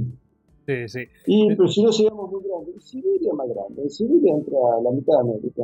Este, y Rusia eh, entra toda América. En lo que es Rusia. Pues, eh, pues fíjate, yo es... ¿Cuál es el problema de ser eh, grande? Al contrario, te hace mucho más poderoso porque te hace dominar pasos oceánicos, te hace dominar rutas, te hace dominar mercados, te genera un mercado interno poderoso, te genera intercambio científico, tenés 400 millones de cerebros trabajando juntos, ¿no es cierto? Entonces, este, no es lo mismo que estar separados, y estar separados y en decadencia. Hoy tenés la juventud con más droga, la juventud con, peor alimentación y con lo cual estás matando el futuro de la patria. ¿no es cierto? Bueno, a, lo mejor interesa algunas mm, eh, digamos, algunas élites locales que tener ese controlado, bueno, como diríamos aquí en España, pues controlado ese corral, ¿no? Es decir, tenemos y por corrales, tal. Evidentemente hay, hay élites que, les, conviene, les conviene este modelo de vida, donde ellos crean su propio mundo, donde crean su propio círculo comercial, social, su círculo de vida. De hecho, Buenos Aires es una ciudad muy linda, tiene barrios muy lindos, muy elegantes, donde vive, bueno, justamente todos los sectores de poder. Pero bueno, sé, vos podés pasear por la mitad de la ciudad de Buenos Aires y te va a gustar. Entonces ellos tienen todo su círculo de, restaurantes, de, lugares de paseo, este, se van a veranear a Punta del Este, o a Miami, o a Europa, ¿cierto? Este, eso lamentablemente ocurre acá. A ver, ocurre también en Paraguay, ocurre también en Colombia. Esto, no es un problema nuestro solamente, ¿no es cierto? Yo lo había, Esto lo vas a ver en toda América. Yo, el tema del nacionalismo lo, había, mm, o sea, el nacionalismo me refiero, este, este tipo de, de, enseñanzas ¿no? que se dan en el colegio, porque desde pequeñito, pues, bueno, pues he vivido allí en, Buenos Aires y, y él eh, veía, me, me, llamó la atención, me chocó el tema de que, por ejemplo, aquí, aquí a lo mejor es excesivo en, el sentido de que es, eh, pues, no se muestra prácticamente la bandera del país ni nada de esto, pero me refiero en España, eh, pero allí era en los cuadernillos de los niños que coloreaban en, prácticamente en todos lados de trapito y de tal, eh, pues se mostraban a los niños izando la bandera, etcétera, y eso yo lo achacaba a, pues a crear un sentimiento de pertenencia dentro de una nación que, bueno, pues es relativamente nueva, es decir, 200 eh, años, ¿no? Y lo que pasa es que, a ver, primero que si te decidís a crear un nuevo país, bueno, más te vale que te propongas hacerlo grande, próspero. Y de hecho nosotros tenemos motivos de orgullo. tenemos varios premios Nobel, varios campeones mundiales en deporte, eh, tenemos grandes, grandes escritores. Eh, de hecho, Argentina sigue produciendo posiblemente la mayor cantidad de, hispanistas de todo el mundo hispánico. Eh, hace poco le pasó a, Marcelo Bullo, un, escritor argentino, dando una conferencia en Sevilla y se peleaba con, con, los españoles porque él defendía más España que muchos de los españoles que estaban presentes, ¿no es cierto? Este, Argentina tiene hispanistas de derecha e izquierda, tradicionalistas, carlistas, peronistas, nacionalistas y hasta marxistas, que son hispanistas. Este, una cosa curiosa. Eh, tenemos grandes artistas, eh, tenemos tenemos gestas, en fin, eh, tenemos algunos motivos de, gloria y obviamente uno no reniega de, lo que es, esta ha sido tierra acogida para millones de inmigrantes que han labrado sus sueños, ¿no es cierto? Han construido sus familias. El tema está que cuando yo planteo esto, planteo para entender por qué nos pasa lo que nos pasa, que nunca logramos una solución completa. Porque siempre acá la discusión, no, lo que pasa es que gobernaron eh, los fulanistas, no, la culpa de los menganistas, que hubo civiles, que hubo militares, que eran peronistas, que eran conservadores, que la izquierda, que la derecha. En fin, siempre hay un problema por el cual no se logra. y cada uno tiene una visión distinta, le echa la culpa al otro. y nunca ve que hay un problema en el origen. Y en el fondo nos encontramos hoy ante la realidad, fíjate que estamos, qué mal que estamos como, como sociedad, que por un partido de fútbol se agarran a golpes las hinchadas de fútbol y tenemos que ir a Madrid a jugar la Copa Libertadores de América. Hasta es una ironía por el nombre, ¿no es cierto? Y España encima dice, bueno, vengan a jugarla acá, así no tienen problemas, ¿no es cierto? Eh, o sea, España ni siquiera, porque hasta se ponen ofendidos y dicen, con ese nombre vienen a jugar a Madrid, y no, vengan acá. Y, cuando España tuvo problemas después de la guerra civil, eh, Argentina mandó alimentos, pero nosotros hemos tenido problemas financieros, España también nos ha ayudado. Hoy, enfrentados conflictos del siglo XXI, el mundo anglosajón que se bloquea por un lado, el mundo chino que se expande eh, por, su propio tamaño, la India que va a tratar de jugar un papel de expansión por algún lado, porque tiene un problema de, crecimiento poblacional muy grande. Rusia que aparece ahí como adalid de defensa del cristianismo. Europa ahí que está en una situación de rescatar la identidad europea y otros gobernantes luchan por destruir la identidad europea. Evidentemente Europa hoy también tiene parte de sus gobernantes, se nota que son anti-europeos. y la España tendría que volverse de sus pasos, plantearnos un mercado común, este, desarrollos de políticas comunes en defensa, en ciencia. ¿Por qué no podemos tener satélites en común? Un sistema de comunicación en común. ¿Por qué no podemos tener un desarrollo de la industria cinematográfica en común? De las industrias editoriales en común, de todo que la industria de la cultura en común. Pero escúchame, nuestro mayor oro, Gregorio, es nuestra lengua, nuestras riquezas. Argentina fue pionera en dibujos animados.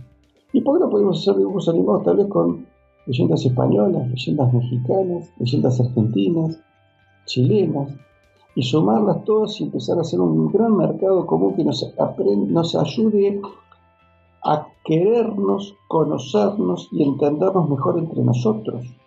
Que un uruguayo conozca una tradición alicantina, que un gallego conozca una tradición mexicana, que el mexicano conozca una peruana, que los chilenos, los peruanos, los bolivianos, los argentinos que hemos estado distanciados y enfrentados, empecemos a querernos y a vernos como que somos lo mismo, y con distintas marcas.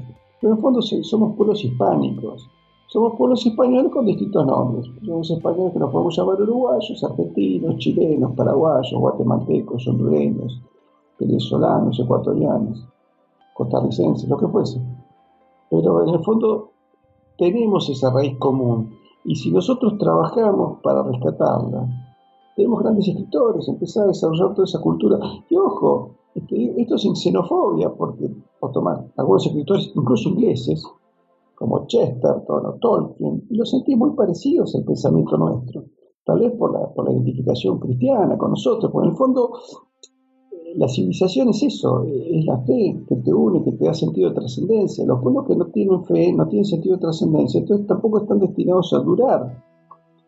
Fíjate cómo en Estados Unidos, aun cuando tiene una mezcla de protestantes, católicos, se me están hablando de que no se puede sacar a Dios de todos lados, porque si no se dan cuenta que el país se mueve lo hace Putin, que ha metido capellanes en todas las unidades militares, porque sabe que eso es el centro, es la raíz, es el origen, es el sentido de trascendencia.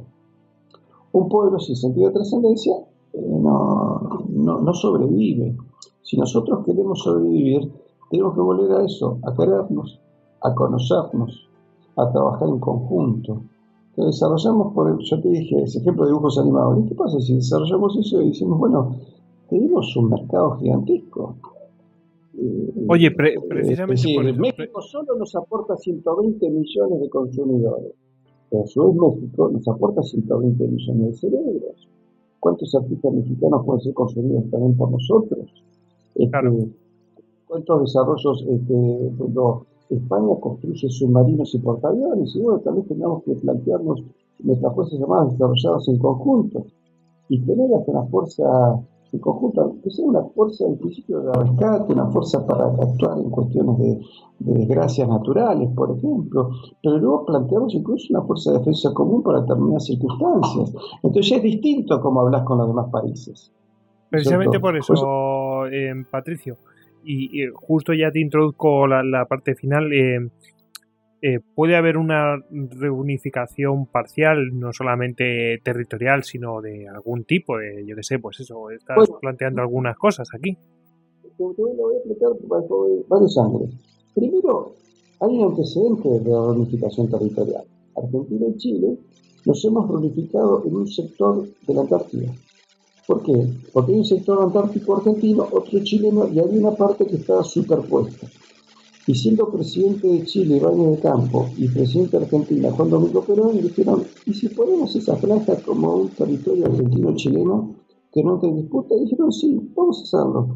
Y esa manera, fíjate, desde ese vértice, cuando vos lo amplias, amplias todo el vértice del sector de Antártida, Argentina y Chile, es como que abrazás a todo el continente americano y si proyectás los brazos llegás a España y llegás a Filipinas. Yo creo que tiene hasta un sentido simbólico eso, pero es muy importante. Entonces tenemos un sector de las Españas americanas que está reunificado en una parte. ¿Es cierto? Eso, ahí tenés un ejemplo.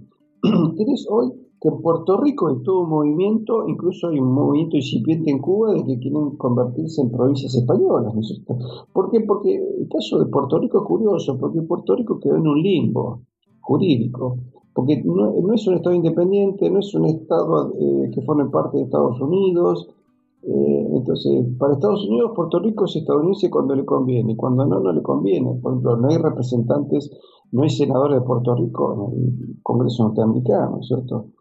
Este, tenemos una bandera común que todavía está vigente, las gloriosas aspas de Borgoña. Las aspas de Borgoña, que es la bandera blanca con la cruz de San Andrés, es bandera oficial del Regimiento Número 1 de Infantería Patricios de Buenos Aires. Es regimiento del Estado de Chuquisaca. Es, regimiento, eh, eh, perdón, es, bandera del Regimiento Patricios, es bandera del Estado de Chuquisaca en Bolivia. Es bandera del puerto de Valdivia en Chile. Y es bandera de la Fuerza Aérea Española, o como ustedes llaman, Ejército del Aire y también nos permitiría poner una pica en Flandes, porque es bandera del estado de Alabama y del estado de la Florida en Estados Unidos, donde hay que recuperar que el, estadounidense del sur eh, sea bilingüe, que, mantenga la lengua española. Hay que recuperar que la Academia Cervantes, la Real Academia de la Lengua y las distintas academias nacionales empezar a ver cómo fortalecemos y corregimos los defectos del idioma, porque hoy eh, no solo el argentino, yo creo el español también, hablan mal. Eh, mucho modismo, mucha jerga, mucho, muchas malas palabras, se afea el idioma. ¿no Cuando tenemos la lengua de Góngora, de de López de Vega, de José Hernández, de García Márquez, de Vargas Llosa, de, de, Hugo Guas, de tantos escritores, del padre Castellani, una pluma brillante, eh, un escritor argentino, y como ellos, muchos más, ¿no es cierto? Entonces hay que recuperar, eh, es, la, pluma de, Rubén Darío. Bueno, tenemos que recuperar e, ese valor idiomático, hablarlo bien desde la cuna, desde la escuela, porque eso nos fortalece el idioma y enriquecer el idioma. un pueblo que es rico en el manejo de su idioma, es rico en pensamientos y es más rico moralmente. Es un pueblo menos conflictivos, menos egoístas, son más generosos, más amplios y terminan siendo pueblos más prósperos. Porque el buen uso del pensamiento te lleva al buen uso de la ciencia, ¿cierto? No es que te va a convertir necesariamente en un buen poeta, hasta para las ciencias aplicadas. Un hombre, un ingeniero que maneja, diseña cohetes, que maneja bien el idioma, y va a ser mejor ingeniero en cohetes. Entonces, todo eso hay que recuperarlo. Nuestro oro está en nuestro idioma. Pues yo hablo de 400 millones de panamericanos, pero más los que hay en Estados Unidos, más todo el pueblo español, más lo que pueda quedar en Filipinas, más el mundo lusitano, porque yo te puedo asegurar que si el mundo hispanoamericano busca reunificarse, por lo menos lo que se pueda, tengamos una bandera común, elijamos alguna música, un himno común, este, elijamos este, desarrollos científicos, una agencia espacial en común, ¿no es cierto? E, e, elijamos compatibilizar las distintas academias de ciencia, elijamos una fuerza de defensa, elijamos una moneda común, aunque se mantengan los estados como están, pero que, actuemos en común, así como pasa con la Comunidad Europea, ¿no es cierto? Que aún con cada, país siendo soberano, pero buena parte de su soberanía ya se maneja de Bruselas. Bueno, nosotros empezamos a tener un parlamento común que empiece a decidir objetivos comunes y donde sean elegidas las personas más letradas, más preparadas, más cultas, que entiendan mejor lo que es la problemática hispánica y que entiendan bien la historia. En esto sería fundamental que haya académicos de la historia que realmente sean las personas que hagan el asesoramiento adecuado para determinadas cuestiones históricas y políticas que se tienen que decidir. Porque lamentablemente, lamentablemente, en los parlamentos comunes se ha llenado de incapaces y de burros y ignorantes. ¿No es cierto? Y hay cosas que tienen que ser las grandes academias. Y los diputados, cada uno opina lo que se le da la gana. La gente que sabe te está diciendo lo que es, ¿no es cierto? Lo mismo pasa con los problemas de, indefensión argentina. Eh, hay, academias que se dedican al estudio de la defensa nacional y que explican los riesgos de que nuestro país esté indefenso y esté sin fuerzas armadas. Y a los legisladores no les importa eso. No les, bueno, habrá que ver una ramificación donde las opiniones de los que saben sean las opiniones que tengan preponderancia. ¿cierto? Oye, y a había, podremos enfrentar, que, digo con esto, con esto podremos enfrentar exitosamente el siglo XXI, bueno, hasta que llegue el día del juicio de las naciones, la parucía, eh, ya estamos en, la, en, la, tipo más escatológico, ¿no es cierto? Bueno, si queremos llegar de alguna manera, tenemos que buscar eso. Había un, eh, vamos, el tema de Puerto Rico eh, muestra que sí que hay políticos que por H o por B, pero sí que han, han preocupado de estas cosas y han querido tomar las riendas en el asunto. De decir, oye, pues mm, no nos está yendo como nos debía ir, mm, ¿por qué no proponemos salirnos de esta asociación que tenemos con Estados Unidos? Y bueno, cuéntalo tú, Patricia. Eh, bueno, sí, cuando algunos eh, gobernantes han tenido problemas, y eh, recuperó, hizo, firmó aquel tratado para recuperar el canal de Panamá y bueno, su avión se cayó, ¿no es cierto? explotó en el aire. es más, yo no sé si necesariamente Hispanoamérica tiene que entrar en conflicto con Estados Unidos. Yo creo que hasta podemos este, complementarnos positivamente, pero respetándonos, haciéndonos respetar.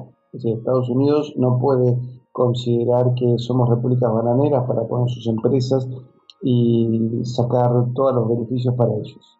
Nosotros, eh, a mí no me importa tanto que sea una empresa gaseosa norteamericana, me interesaría ese intercambio con alta tecnología de Estados Unidos y ver de qué manera eso nos permite a nosotros desarrollar tecnología también acá, ¿no es cierto?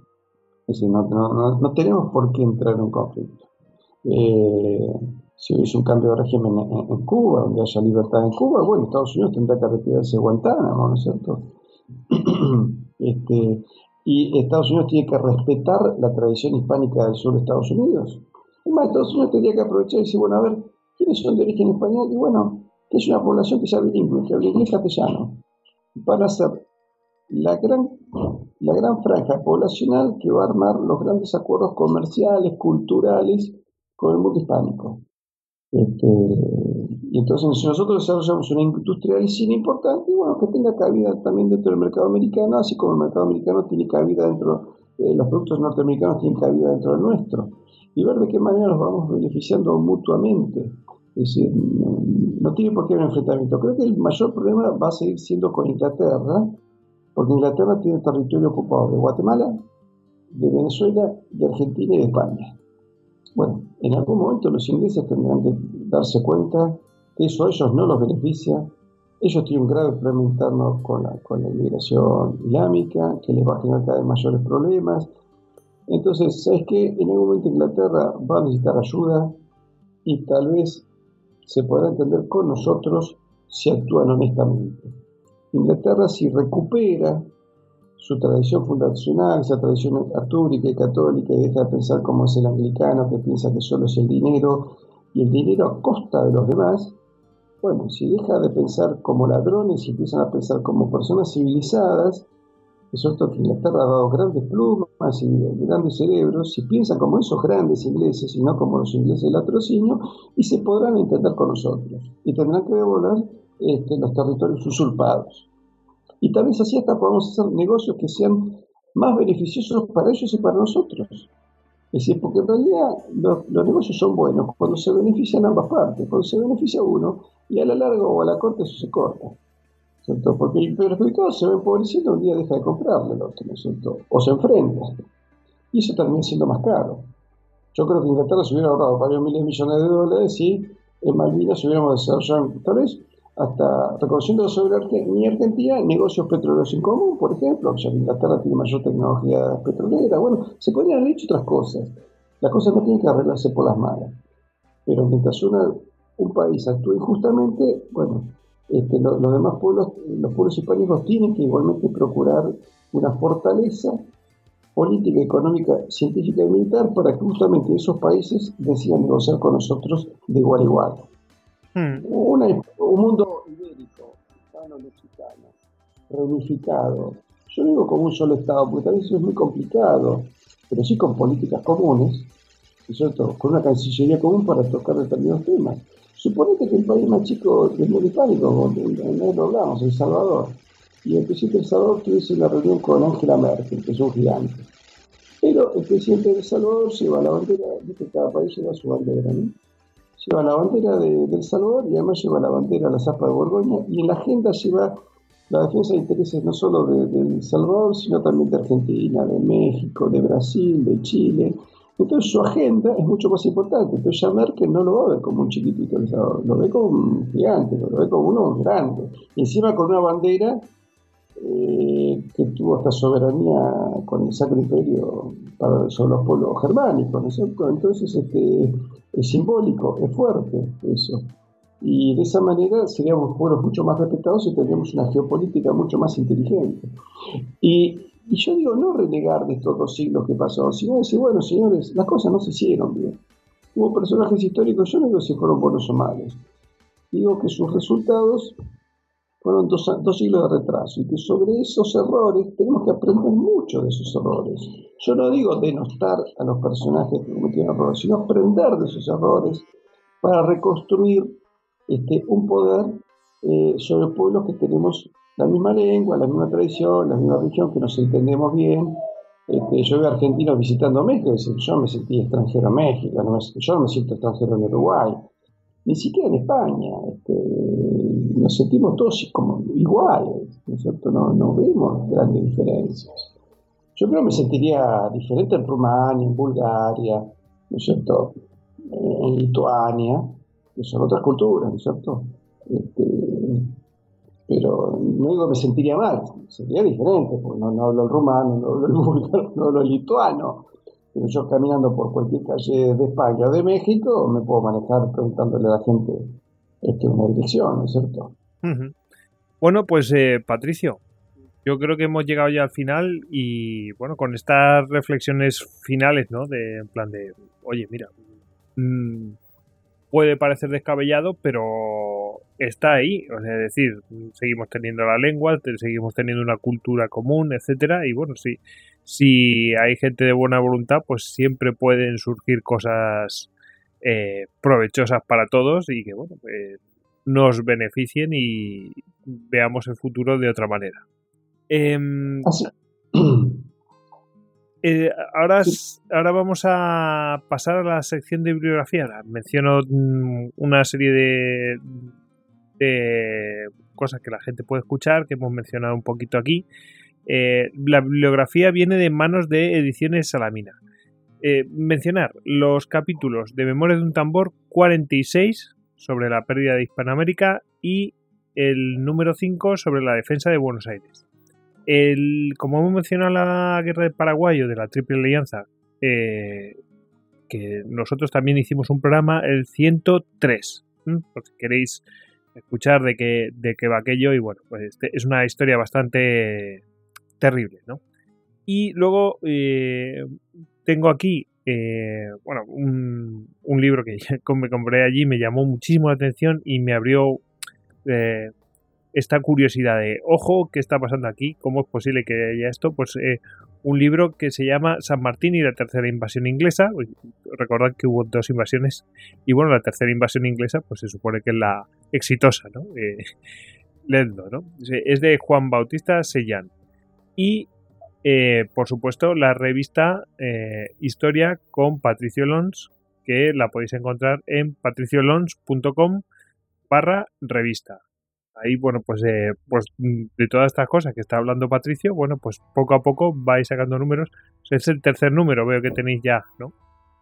Eh, mira, ahora sacamos, eh, el primero que hicimos fue para el 12 de octubre, ahora estamos sacando el lunes uno sobre los Reyes Magos y luego calculamos que a mediados, fines de marzo, antes del 2 de abril, queremos sacar un número especial de Malvinas. Bueno, el 2 de abril es el día de la recuperación de las islas, lo que llamamos Operación Rosario, y por la Virgen del Rosario, y bueno, este, queremos que esté lista para todos los estudiantes, nosotros sobre todo, este, porque creo que es un motivo de orgullo argentino y de orgullo hispánico. Y además eh, es una guerra en la que murieron dos marinos mercantes españoles, eh, que no se quisieron bajar de sus barcos, quisieron, eh, dijeron si Argentina está en guerra, los, españoles estamos con ustedes. Y lamentablemente fallecieron. Así que en su momento haremos también un homenaje a esos valientes muchachos de España. y, y, bueno, lo que sí, Gregorio, te quiero decir, este, invocando un poco la protección de la Virgen del Pilar y todas las tradiciones de Santiago Apóstol, recordemos aquella frase de guerra de las navas de Tolosa que gritaban los gauchos criollos en el río La Plata en la guerra contra los ingleses en las invasiones inglesas. Gritemos con la misma fe Santiago y Sierra España. Santiago y Sierra España, que precisamente Hugo eh, eh, siempre termina con esa, con esa frase. Bueno, em, ahora pues eh, antes de despedirnos eh, vamos a, mencionar, eh, bueno, dar las gracias a los que nos, a los oyentes, que los que, nos escuchan, por supuesto a los mecenas que, que nos apoyan económicamente y especialmente a los que han producido este programa, los patronos héroes de las Termópilas, Daniel y Cristian Carrillo, el ecuatoriano en Tokio. Bueno, ahora sí, nos vamos a despedir y despedimos a Patricio Lons, que ya sabéis que es periodista argentino, pues especializado en la investigación histórica del legado hispánico en América. Que lo podéis encontrar, lo podéis seguir, arroba lonspatricio, arroba lonspatricio en Twitter y su página web es patriciolons.com. Hemos mencionado la revista, es patriciolons.com barra revista. Ahí podéis encontrarla. O sea, no, no tiene pérdida. Podéis escribir y, bueno, pues eh, recibiréis puntualmente la misma revista, ¿no, Patricio? Así es. Y en Facebook pongan Historia con Patricio Lons y ahí van a encontrar eh, también nuestra página en Facebook. Fenomenal. Bueno, pues eh, Patricio, un placer tenerte con nosotros. La verdad es que es, es, incontenible el conocimiento que, que albergas y, bueno, pues eh, la verdad es que también se nota que tienes ganas de, tienes el ímpetu de, contar todo, todo esto que atesoras, ¿no? Y bueno, te, te, agradezco mucho a vos, le mando un fuerte abrazo a todo el pueblo de España, espero algún día poder conocer la madre patria y muchísimas gracias a María Elvira Roca Barea, que me ha hecho el honor de, hacer una aparición al comienzo de esta entrevista. ¿eh? Realmente, y te agradezco mucho a vos que hayas gestionado, eh, que hayas posibilitado que yo la haya podido conocer eh, por, teléfono. El, placer es nuestro, de verdad, Patricio, porque de verdad, que, que es, es complicado, o sea, este es un tema un poco tabú, ¿no? Entonces que, haya alguien desde allí que, cuente todas estas cosas, pues bueno, pues, eh, pues lo hace todo muchísimo más fácil, ¿no? Eh, entonces, bueno, eh, claro, nos escuchan desde España y nos escucharán también desde toda Hispanoamérica, así que yo sé que es un tema bastante espinoso, bastante bueno, que va a generar polémica, pero bueno, mm, al menos que haga pensar, como mínimo, ¿no? Ojo, que las cosas no son como la, La idea, a ver, la idea no es denostar, sino ver cómo podemos estar unidos, unidos contra nadie, sino unidos a favor del bien, de la verdad, de la belleza, a favor del futuro de nuestros hijos, ¿no es cierto? Y reivindicando lo que fue bueno, analizando lo que estuvo mal, reconociendo siempre en acertados y en errados el coraje, eh, eh, y de esa manera eh, construir con esperanza y optimismo un futuro para todos los pueblos de la América Española, de la España peninsular y de los hermanos de Filipinas y Guinea Ecuatorial. Para todos ellos, este, un abrazo esperanzado en un futuro unido por el bien de todos nosotros. Bueno, y me despido yo, arroba barra bajas al duero. Y nada, ya sabéis que a nosotros nos podéis encontrar en múltiples redes sociales y en nuestra página web istocap.com. Bueno, Patricio, vamos a despedirnos todos. Venga, hala. Muchísimas gracias, Gregorio. Hasta pronto y los espero todos en mi portal. Venga, Agur, Sempre Fidelis.